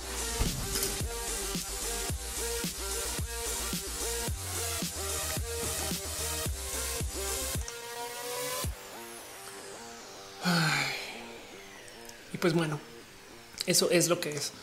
Voy a ver cómo le hago yo para autar todo después. Muchas gracias y gracias por estar acá, la verdad. Eh, dice es eso de hacer menos y mejor. Exacto. Eso ténganlo siempre por muy cerquita a su corazón. Pero bueno, un abrazo especial a la gente que me apoyó desde el Patreon, Arturo Aleana, Ana lógicamente Aflicta, Ignis 13, Francisco Godínez, Trini de Patacoins. Un abrazo especial y chido y bonito, inmenso a la gente que es member eh, la neta lo aprecio mucho. de verdad, me ayudan un chingo. Eh, Lemas, Elucht, Wendy, Giselle, Ibarra, Ochoa, Carlos Como, House of Science, Carlos Jesse. Eh, Brenda Pérez Lindo, Yair Lima, Luis Gutiérrez, Rafita Barrera, Chile Medina, Shenuma, María Emilia, Tigresa Letal, Héctor Arriola, Bedani Maldonado, Dunia Flores, Lalo Paván, Aranza Teitzel, Gera Ice, Oscar Fernando Cañón, Mariana Rom Galvez, Moglican, Luis Maclachix, Aquí Barra, Fabián Ramos Aflicta, Jairo Freddy, Merchan Haza, Jenny Ramírez, Arturo Ale, Edgar Riego, Tato Oso, Lardo Tejeda, Pastel de Cocoa. Gracias, neta, millones y mil por estar acá. Se aprecia muchísimo. Pero bueno, eh, también a la gente que está suscrita en el Twitch, a Daniel FRG, Boniunia, Beca, Bacachan, Shango León, Malin 9, Jair Lima, Sushi Kiss, Macha Fierce, Tía Letal de Light Bear, Pena Rubra, Ominos Cowboy, Partenaux 98, David Hernández 06, Arturo Alés, Sora Daisuke, Imrayo 16, Musicarina, Miss Uva y a. Gracias, Pastel de Cocoa. Dice ya es martes. Exacto, ya es martes. De paso, también un abrazo a la gente que se suscribió y que apoyó y que dejó sus beats. Omar, yo soy Obo, y Luis, Tía Letal, de Covers Duo, Hígado de Pato, Partenaux, Uva. Este, eh, eh, bueno, la tía Letal se suscribió también de la, semana pasada, pero bueno, muchas, muchas gracias por apoyar con todo esto. También la gente que estuvo este, desde el Facebook, em, pero ya no tengo el Facebook aquí, ¿cómo le ven? Este vamos a los voy a buscar de todos modos porque sí está chido darle las gracias y darles su cariño y su amor. Pero bueno, em, no voy a poder leerles todos los nombres que están porque no me va a querer colaborar eh, el señor Don YouTube, desafortunadamente. Entonces eh, vamos a ver si logro de todos modos conseguir la mayor cantidad de nombres posibles y se me van también los nombres de la gente que estuvo, este, ah, vi que es ni siquiera de la gente que estuvo en sus abrazos financieros, pero ténganlo por seguro que les traigo desde el fondo, desde mi corazón, la neta, neta, que ha sido un chingo de apoyo y de ayuda. Em, son ustedes personas bien pinches cool, güey, la neta. Pero de todos modos, un abrazo especial a la gente que también me ha apoyado desde el Facebook. Oscar Martínez me dejó ahorita este, eh, unos stars. Gracias, neta, neta, neta, neta, neta. Un abrazo a Víctor Frankenstein, Jocelyn Suárez, Lucas Brena, sexy, sexy, Diana Sirena, Oscar Martínez, Isaac Telón. Gracias por apoyar y ser parte de esto. Julio Alonso, eh, Víctor Vallejo, Oscar eh, Chávez Barrón, Jen Balboa, Sandro Ortiz, Adi García. Gracias mil y mil millones por ser parte de también la gente. Este vamos a ver qué me dice YouTube acerca de quién está aquí. Un abrazo especial a Aldubar, Andrea Betancourt, Araceli Vázquez, Azael Lunas, Carlos Como, Cementerio del Cuervo, Cristina Muñoz, Diana Segaleano, Eder Buclón, Eduardo González, eh, un abrazo a Eduardo Vivian, Erika Elodín, Fernando FTM, Fernando NC, Frank Cruz, Hunter A, JJ Cur, José Luis, Josefín Yepes, Juan Arias, Juan Daniel VA, Junior Das 2, la reseñadora mexicana, Lalo Peringuis, Lina Conde, Luis Mendoza, Metal Brut, MFAD, un abrazo a Munada, Nicolás Cars, Pablo Marca, Pastel de Cocoa, el mejor pastel con la mejor cocoa en el mejor show, Pedro Garles, Rainbow, David Robotania, qué chido verte acá, gracias por todos los saltos, la neta. Ruth Rindrex, VG, Saúl Castruitas, Calet Cat, Sinay Alvarado y el Montes, Wendy, Mundo, Extabay 777. Y yo sé que quedaron muchos nombres por mencionar, la neta. Me super queda este así pendiente, pero este nada, el team de moderación también. Muchas gracias. Caro, Uba, Uriel, Fabián, Monse, Jessy, Tutix, Sigo de Pato. Yo sé que René creo que ya se fue y entonces, pero bueno, ahí está. Isaac Telón dice: Ya me suscribí, lo compartí. Muchas gracias. Un abrazo, dice eh, eh, Arman, eh, Ávila. Un abrazo para ti. Tutix, un abrazo para ti también.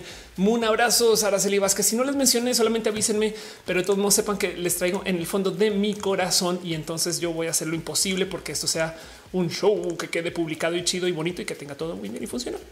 Jorge Zavala dice buen momento para iniciar un negocio de clases de apoyo de docente online. Es súper buen momento. Alfonso Quiroz dice yo un abrazo. Héctor Herrera MX dice Oli, Oli. Jonathan dice estoy en tu corazón, estás en mi corazón. Yuri dice es mi cumpleaños. Feliz cumpleaños para ti, Yuri. Gracias por ser parte de esto.